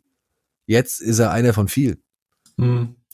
So, wie, jetzt sind wir ein bisschen abgeschweift, glaube ich, ne? Ja. Ja. Wie Mann, schaffe ich da jetzt den Absprung? Ja, ey, Entschuldigung, ich, ich, ich kriege es, äh, wenn über Marvel geredet wird, kriege ich es nicht hin, die Backen zu halten. Tut mir leid. ja, ja, alles, alles, alles, Ich wusste die alles ganze gut. Zeit, irgendwann platzt da, irgendwann platzt da, Daniel kippt noch einen Schluck rein, ich kipp noch einen Schluck rein, gleich platzt das Glas. Aber Aber um, warte mal, um einen versöhnlichen Abschluss zu bringen, ja, es ist ja nur einfach unbeschriebene Tatsache, bei allem, über was wir jetzt heute geredet haben, wir sind trotzdem wieder bei Marvel gelandet. Also es ist ja, es nimmt ja einfach einen dominanten äh, Teil der, der, der Filmlandschaft jetzt ein und das ist ja auch etwas, was ich niemals irgendwie als schlecht ansehen möchte, sondern wo ich einfach auch meinen Respekt für zolle, weil ähm, ja, die was geschaffen haben, was so noch nicht da war. Und wahrscheinlich wird das in 20, 30 Jahren nochmal rückblickend betrachtet bedeutsam sein, aber für die Zukunft, sage ich mal, einfach, glaube ich, auch gang und gäbe, dass du ein Universum neben dem anderen hast. Ja. Mhm. Und jetzt gerade mit dem Thema Multiversum, wenn sie das jetzt wirklich, ja, vernünftig auf die Reihe kriegen, werden die Zuschauer auch von solchen Sachen nicht mehr so abgeschreckt sein oder sich irgendwie wundern, was das jetzt soll, warum jetzt plötzlich der alte Batman mit dem neuen Batman zusammen sein kann. Ich wollte gerade sagen, Flash macht mit der Flashpoint-Story ja auch ein Multiversumsfass dieses Jahr auf, genau. Ja, und, und ähm, wenn der Zuschauer oder wenn wir, wenn wir wirklich an diesem Punkt sind, dass so viele Zuschauer das bereitwillig akzeptieren, ja, dann würde ich sagen, ist das auf jeden Fall irgendwann unser täglicher Film, also unser Filmalltag. Der aber hoffentlich aber noch aus sehr vielen anderen Sachen besteht. Genau darauf wollte ich, genau darauf wollte ich mich jetzt hinaus, weil du hast es vorhin so schön auch gesagt, wir haben eine Konsumgesellschaft oder eine Gesellschaft, wo es gibt ja alles jetzt. Es gibt ja Millionen Serien, Filme und sonst irgendwas. Und ich glaube halt auch, klar, das ist jetzt die Dominanz im Kino, aber ich glaube, unser Lieblingsgenre ist Action, oder nicht Lieblingsgenre, aber unser äh, liebstes Action-Genre. Das wird es auch in Zukunft noch weiterhin geben. Wir haben ja auch schon jetzt hier mit Havoc ja auch einen Kracher für dieses Jahr äh, äh, im Auge. Also Angst und Bange ist mir um das Genre an sich oder auch, dass es weitere Actionstars nicht, oder? Also es gibt ja genügend in der zweiten Reihe, von daher können wir doch eigentlich äh, anhand der Fülle der Möglichkeiten, die es aktuell gibt, äh, ja eigentlich positiv nach vorne schauen, oder? Also so als Abschlussblick ey, solange es immer noch einen Film gibt, wie jetzt den neuen Tom Cruise-Film, egal ob Mission Impossible, Top Gun, wo es allein Spaß macht, sich zu beschäftigen, wie weit er selbst irgendwas daran machen will und einfach nur verrückt ist zu sehen, wie es dann umgesetzt ist, solange sowas noch gibt, ist alles cool. Eben. Und ich glaube, dadurch, dass sich ja, wie auch in der Musikbranche, auch im Film immer sehr viel in Zyklen bewegt, ähm, ja, ich, ich bin gespannt, was, das war eine, eine Thematik, die wir auch bei dem Jahresrückblick im Katz-Podcast hatten. Wir sind halt gespannt, was mit dem Mittelfeld passiert. Ja, dass du kleine Filme an den Start bringst, dürfte eigentlich relativ einfacher sein, als es noch vor ein paar Jahren war. Und dass große Blockbuster-Filme ins Kino kommen, weil sie halt eben das Event-Kino sind, was gerade halt einfach auch Geld in die Kassen spült, das sehe ich auch weiter so. Aber was passiert mit der Mitte? Wir haben schon einen Wegbruch von diesen 30, 40, 50 Millionen Dollar Blockbustern. Die sieht man relativ selten heutzutage noch. So ein Film wie zum Beispiel Reminiscence aus dem letzten Jahr, der ist halt auch voll untergegangen. Ja. Ähm, aber und der wäre auch, glaube ich, unter normalen Umständen nicht so. Ich glaube, der wäre nicht so groß und breit oder so erfolgreich geworden. Ich hätte, der hätte wahrscheinlich sein Geld eingespielt, aber darüber hinaus nicht mehr allzu große Wellen geschlagen. Aber jetzt durch Corona und eben Streaming-Dienste, die parallel dazu irgendwie die Filme ausstrahlen und halt auch, weiß ich nicht, eben das, das deutlich gesteigerte, ja, wie soll ich mal, der, der, der deutlich gesteigerte illegale Streaming-Konsum. Ich meine, ich habe letztens irgendwie gelesen, dass Black Widow wohl angeblich von 20 Millionen Menschen runtergeladen worden ist. Ich weiß, man kann es nicht eins zu eins hochrechnen, was wäre, wenn die alle irgendwie ins Kino gegangen wären, aber lass nur 10 Millionen davon ins Kino gehen. Und du hast schon eine Menge Geld zusammen. Ja. Und das kommt ja alles zusammen, das vermengt sich ja alles. Du hast ja die Filme, die direkt, direkt im Stream irgendwie angeboten werden, und auch da haben wir ja vorhin schon festgestellt, hast du viele Filme, die eigentlich echt vergessenswert sind oder die Fire and Forget sind, also einmal angucken und dann aber auch wirklich nichts davon behalten. Und dann hast du so ein paar Perlen, die musst du aber echt suchen. Aber werden diese Filme dann noch gemacht? Das ist halt die Frage. Ja, also ich hoffe für diesen Mittelklasse Blockbuster oder für diesen Mittelklasse Film und Klasse meine ich damit nicht irgendwie äh, besonders wertend, sondern einfach so von von dem Produktionswert her. Ähm, ich weiß nicht, ob die so wirklich lang überleben oder ob es die noch geben wird, irgendwann mal, wenn sich wieder neue Tore geöffnet haben für irgendwelche anderen Multiversen und Filmfranchises und so weiter und so fort. Also ich kann mir vorstellen, dass dieses Segment halt dann sozusagen so in, in den Streamingdiensten läuft, direkt äh, da startet. Ja, was früher die Videothek ist heute der Streamingdienst, ja. ne? Ja, und äh, da wird halt dann die Kategorie auch immer teurer vom Budget her. Nicht mehr ganz so B-Movie wie früher, aber äh, aber das, das, das, das habe ich auch schon mir lange gedacht. Genau, wie, wie sieht's mit diesem Sektor aus? Zwischen 50, 70 Millionen oder sowas, ja. Und jetzt mal ehrlich, hättet ihr gedacht, dass Red Notice so teuer war? Nur allein vom Anschauen? Ja. Also bei den Stars, ja. Also, ja, bei den Stars. sagen, Gagen allein, ja. also Ich meine, der verballert 60 Millionen an Gage, okay. Und 10 Millionen wahrscheinlich noch der Regisseur. Aber der Film an sich? Ich weiß nicht. Ja, Sieht der nach 110 Millionen Dollar aus oder nach 120? Ja, das ist die gleiche Diskussion, die ich auch schon ganz oft äh, mit, mit René hatte, gerade auch beim MCU. Wenn ich mir überlege, dass ein Black Widow 200 Millionen gekostet haben soll, da, da, also da weiß ich halt auch nicht mehr, wo vorne und hinten ist. So, also, wo, verstehe ich nicht. Und dafür ist die PS3-Festung, die da im Hintergrund Ey, explodiert. bitte hör auf, lass es. Nee, komm. Das Wirklich ist nicht. vollkommen richtig. Ja. Sieht in Call of Duty bei mir schöner aus, auf jeden Fall. Das. Ja, aber äh, ohne um, um die Frage, äh, also ich, was, was, was beide gesagt haben, also ich glaube, Action an sich vollkommen fein. Ich finde den Ansatz von, von dann super spannend mit diesem Mittelklasse, äh, ähm, äh, nicht Mittelklasse, aber ja doch, dieses mittelpreisige, Ja, mit Preis, mit, mit Preis. dieses Ja. mittelpreisige ungefähr. Segment. Also da sehe ich jetzt halt gerade auch noch die, die ähm, Liam Neeson-Geschichten so ein bisschen. Ja, oder, oder das sind auch Nobody und Cash Truck und solche Sachen. Ja, Ich ja, weiß nicht, was das würde ich auch sagen. Cash Truck Cash zum muss ich auch gerade denken. Ja, genau. Also die die Sachen, die wird's auch geben, ähm, äh, glaube ich weiterhin. Wo, wo ich ein bisschen Angst habe bei dem Thema und nochmal mit Actionstars Zukunft, weil so positiv wir jetzt halt auch gerade äh, ausgegangen sind hier mit mit jetzt Keanu Reeves und die ganzen Stuntleute, die jetzt halt quasi auch ein bisschen vor die Kamera drücken und so weiter und so fort. Ich habe und da komme ich wieder auf den Zyklus zu sprechen, von dem Daniel gesprochen hat. Ich habe Angst, dass es irgendwann klappt, irgendwann, Mar äh, nicht Marvel, aber Hollywood so viel Geld in eine Emilia Clark oder einen Taylor Lautner pumpt, die dann tatsächlich als die neuen Action-Idole dann wirklich als äh, durchgesetzt werden über viele Franchises hinweg und sich das sowas dann als Standard etabliert. Und ich glaube, dann ist der Ofen halt einfach zumindest was, was das, was den Preisbereich, was so immer das sein wird, halt aus ist. Weil, Ah, oh, oh. ja, also die Angst habe ich auch, aber ich Mhm. glaube, zumindest die Angst bezüglich Emilia Clark kann man schon nehmen. Die hat, die hat ihren Flop und da wird so schnell keiner mehr sich an das Thema ranwagen. Also nach Terminator Genesis, Oh, bitte, nee, bitte. Wirklich, ich, hab- ich träume nachts noch schlecht. Komm Ja, mir, aber- wenn du leben willst. Mach die Tür zu und lauf. Er, er wird Tom Holland jetzt der neue große auch Actionstar, ne? Oh. Er oh auch stimmt, der kommt ja auch noch auf uns zu.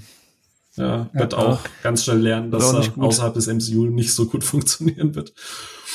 Ich hoffe ein bisschen, dass man Michael B. Jordan vielleicht noch ein bisschen mehr Mhm. irgendwo in die Action-Richtung vielleicht drängt. So sowas wie Gnadenlos oder Without Remorse, wie er hieß. Ich fand ihn jetzt ja relativ Käse.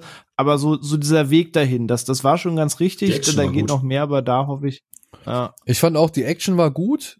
Die Story war halt 0815 und Michael B. Jordan durfte halt nicht viel mehr sein, außer wütend. Das war auch so ein bisschen Ja. schade. Richtig. Das ist halt Verschenkungspotenzial. Ich finde, so ähm, seine Kollegin quasi und Vorgesetzte und er, die würden super in das Jack Ryan-Universum in die Serie passen. Ähm, so, nee, ihr sagt ja, die Versatzstücke waren da, aber in Summe war das halt, hm. gerade dafür, dass ich so Lima eigentlich für Filme wie Suburra und sowas mag, war das halt so, ja, schade. Aber ist Tom Clancy, ist es nicht auch Jack Ryan? Genau, ja. Ja, es ist, also die Figuren in dem Film sind aus dem Jack Ryan-Universum auch, genau. Ja, ja, genau. Deswegen. Ja, ich hatte nur Rainbow Six da am Ende mitbekommen und äh, bla bla. Ja. Aber ey, du, ich fand den in Ordnung. Ähm, das ist für mich halt auch so ein Mittelklasse-Blockbuster. Das wäre früher Ja. etwas gewesen. Das hätte ich mir Freitag in der Videothek ausgeliehen, hätte es dann Abend geguckt und wahrscheinlich gesagt, ah ja, komm, den gebe ich noch heute noch zurück, also am Samstag zurück. Dann kann ich mir Mhm. noch einen anderen Film ausleihen. ähm, ja, und der Antagonist wäre nicht von Guy Pierce gespielt worden, sondern von Jean-Claude Van Damme und der hätte am Ende den, den, den Gurt am Sitz einfach weggekickt. Ja, oder von so einem, oder von so einem Julian Sands oder irgendwie sowas. Ne? Also da gab's ja auch schon noch genug Leute, die so ihre Rollen, auf ihre Rollen abonniert waren. Ja. Nee, aber, äh, Aber- wie gesagt, das ist so, so meine Sorge. Also ja, du hast recht, es war jetzt auch ein bisschen überspitzt und plakativ, weil ich einfach, ich versuche das immer noch zu verarbeiten, dass das, äh, dass das äh, Sarah Connor sein hätte sollen.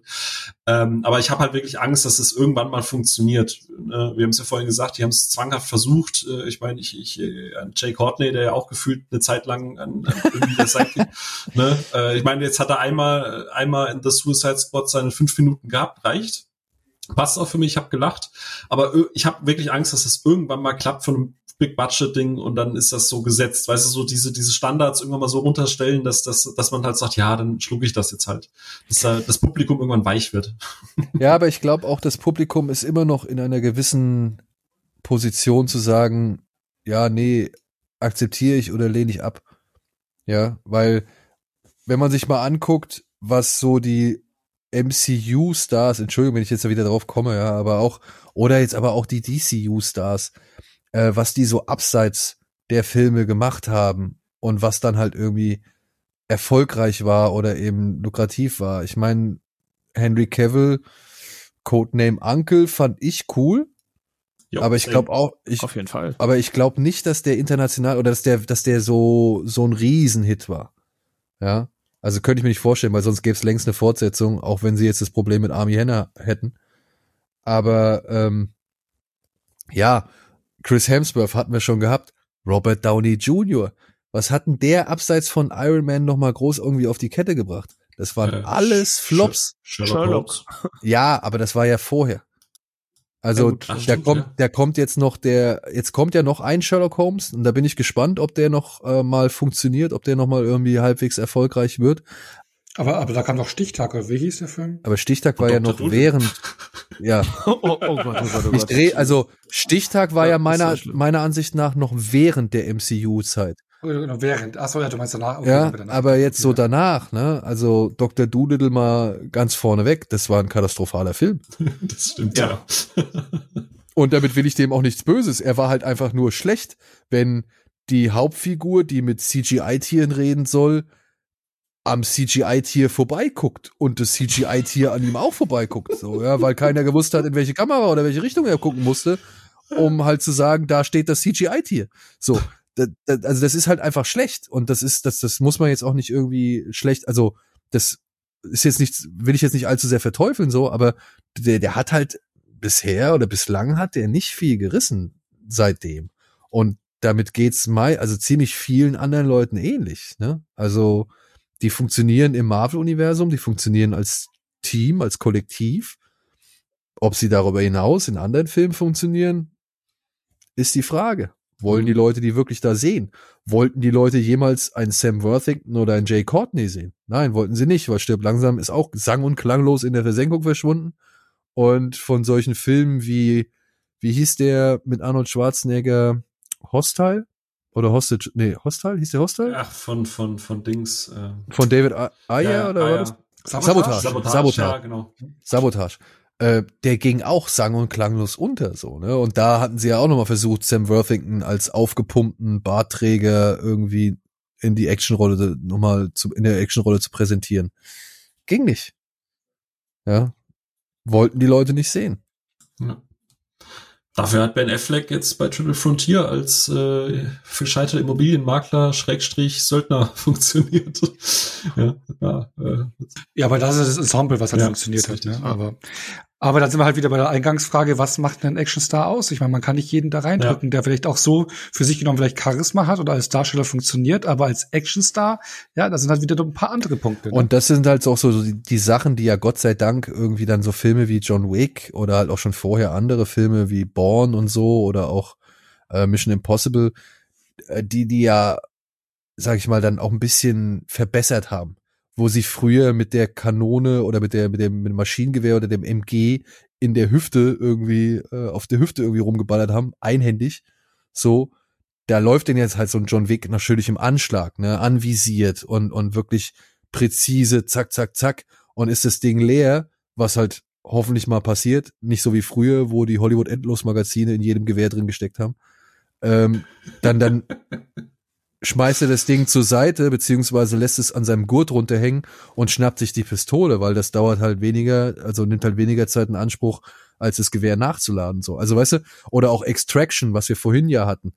Ähm, diese, diese Plansequenz so, wie präzise er da alles macht und wenn sie da auch am, am Ende in diesem Autokonvoi sind und oder in dieser, dieser, dieser Autoschlange und sich da so langballern müssen und so, ne? mhm. Das sind ja alles wirklich schöne taktische und und auf die Realität also an die Realität angepasste Shootouts Mhm. und Schießereien, so die ja längst nicht mehr von dem Rambo und Schwarzenegger Flair der 80er irgendwie leben oder oder Bond, der einhändig mit einer Kalaschnikow irgendwo in der Gegend rumballert Panzer und plötzlich fliegt alles in die Luft. Ja, also Oder ein Panzer übers Eis gleitet. da hat ja, die haben ja auch, die haben ja auch militärische Beratung halt am Set. genau Das und und halt. und insofern haben sich ja schon gewisse Entwicklungen abgezeichnet und, be und bemerkbar gemacht. Genauso wie halt Leute halt auch wirklich dann trainieren und sich irgendwie den entsprechenden Körper aneignen, um eben zum Beispiel so ein Einzelkämpfer, so ein Soldat, so ein Navy SEAL oder irgendein Top-CIA-Spezialisten oder sowas ver verkörpern zu können, so, ne? Also die Ansprüche sind, glaube ich, deutlich höher an einen Actionstar, als sie früher waren. Und ich glaube, da haben auch nicht so viele Leute Bock drauf. Das ist richtig. Was ich vor allem gerade auch mag, neben dem, dass es, ich glaube, man kann es zusammenfassen, so dass es realistischer geworden ist. Äh, so ja, also im, also im Umfeld oder im Rahmen der Möglichkeiten. Genau. Ne? Was ich halt auch mag, gerade bei John Wick und bei Extraction, was mich halt, um den Bogen nochmal zu schließen zum Anfang, von meiner Seite auch so an die an, an Jet Li und Jackie Chan und, und, und, und äh, die ganzen Hongkong-Kino-Geschichten, dass der Anfang von einem Kampf immer anders ist als das Ende, weil das Ende, die Leute sind ausgelaugt, äh, du merkst, dass die physisch auch einfach am Ende sind. Und gerade bei Extraction, wenn halt am Anfang äh, Chris Hemsworth da voller Motivation drei Leute reinrennt und die durch die Wand prügelt und am Ende kann er halt kaum gerade äh, noch, noch irgendwie gerade stehen. Ich finde, dass du dass es so physisch halt auch dargestellt wird. Das ist ein schöner Trend äh, damit ich jetzt nicht nur am Meckern bin. Mhm. Das ist was, was ich echt gerne mag, dass du halt siehst, ja, du kannst die Physis haben, aber wenn du halt das zehnte Mal irgendwie einen Kopf durch die Wand drückst, dann äh, wird halt doch irgendwann mal anstrengend. Es ist wie mit so einem Podcast, ne? Am Anfang bist du noch voll fit und frisch und hast noch Ideen und jetzt hast du über drei Stunden und jetzt du meinst, du, gehst langsam an die Substanz. Du meinst deine, deine, deine geplanten zwei Stunden oder was? Ja, genau. Ja, deswegen, ich versuche jetzt die ganze Zeit so mal so, und dann redet so schön, ne? Ja. Ähm, Stimmt. Aber das ist das, ja. was ich auch mag, dass dieses Heroic Bloodshed, dass das jetzt ein bisschen mehr Einzug gefunden hat in modernes Actionkino. Also, dass Helden auch mal vielleicht sterben, richtig krass angeschossen werden, nicht unbedingt als Gewinner dastehen müssen. Ja, und das ist ja etwas, was ich sowieso seit den 80ern beziehungsweise seit dem 80er Hongkong-Kino mag. Und ähm, auch das findet sich in modernen Actionfilmen wieder dass man halt schon irgendwie so ein bisschen dieses Leiden und die Gewalt oder beziehungsweise die, den Blutverlust und, und die Schmerzen und die Anstrengung halt, wo ich jetzt wieder bei meinem Anfangszitat wäre, dass man das halt noch mehr überträgt, als man es vielleicht vorher noch gemacht hat. Es sind nicht die Jahre, es ist der Verschleiß. Ja, schön. Das ist auch fast ein schönes Abschlusswort. Mhm. Perfekter Bogen. Perfekter Bogen. Ne? Ähm, ja, dann, äh, wir haben, glaube ich, jetzt ein paar Jahrzehnte sind wir durchgegangen durchs äh, Action-Kino, durch die Action-Stars, die es gab, sind in der jetzigen Zeit angekommen. Kleiner Blick nach vorne. Ähm, würde das gerne zum Abschluss kommen und ähm, ja, jetzt haben wir schon gar, nach über drei Stunden gar keine Worte mehr ein. Auf jeden Fall vielen Dank, Daniel, dass du da warst für deine Expertise. Ey, und, danke äh, für die Einladung. Ich habe mich sehr gefreut, mal äh, wieder ein bisschen über das Thema schwadronieren zu dürfen. Ja, war sehr, sehr, sehr, sehr cool. Sehr, vielen Dank. Und auch äh, Phil und René, danke. Gerne. Mal gerne. Ja. Und auch äh, danke nach draußen an unsere Hörer und Hörerinnen. Und ähm, ja, also nochmal Werbung für unseren Discord, oder? Phil, wolltest du das machen? Soll ich das machen? Echt? So plump jetzt? Wirklich? wow. Phil, jetzt, jetzt ist der Werbeslot. Phil, Phil dein Einsatz. Werbung. Hallo, wir haben ein, nein, nee, das, das ist mir unangenehm. Das mag ich nicht. nee, alles gut. Nee, wir haben, wir haben, wir haben einen Discord-Channel, wo wir sehr, uns, sehr schon uns jetzt austauschen. Und äh, wer reinkommen mag, genau, den Link gibt's bei uns überall in Social Media. Dann würde ich sagen, danke und ciao. Tschüss. Tschüss.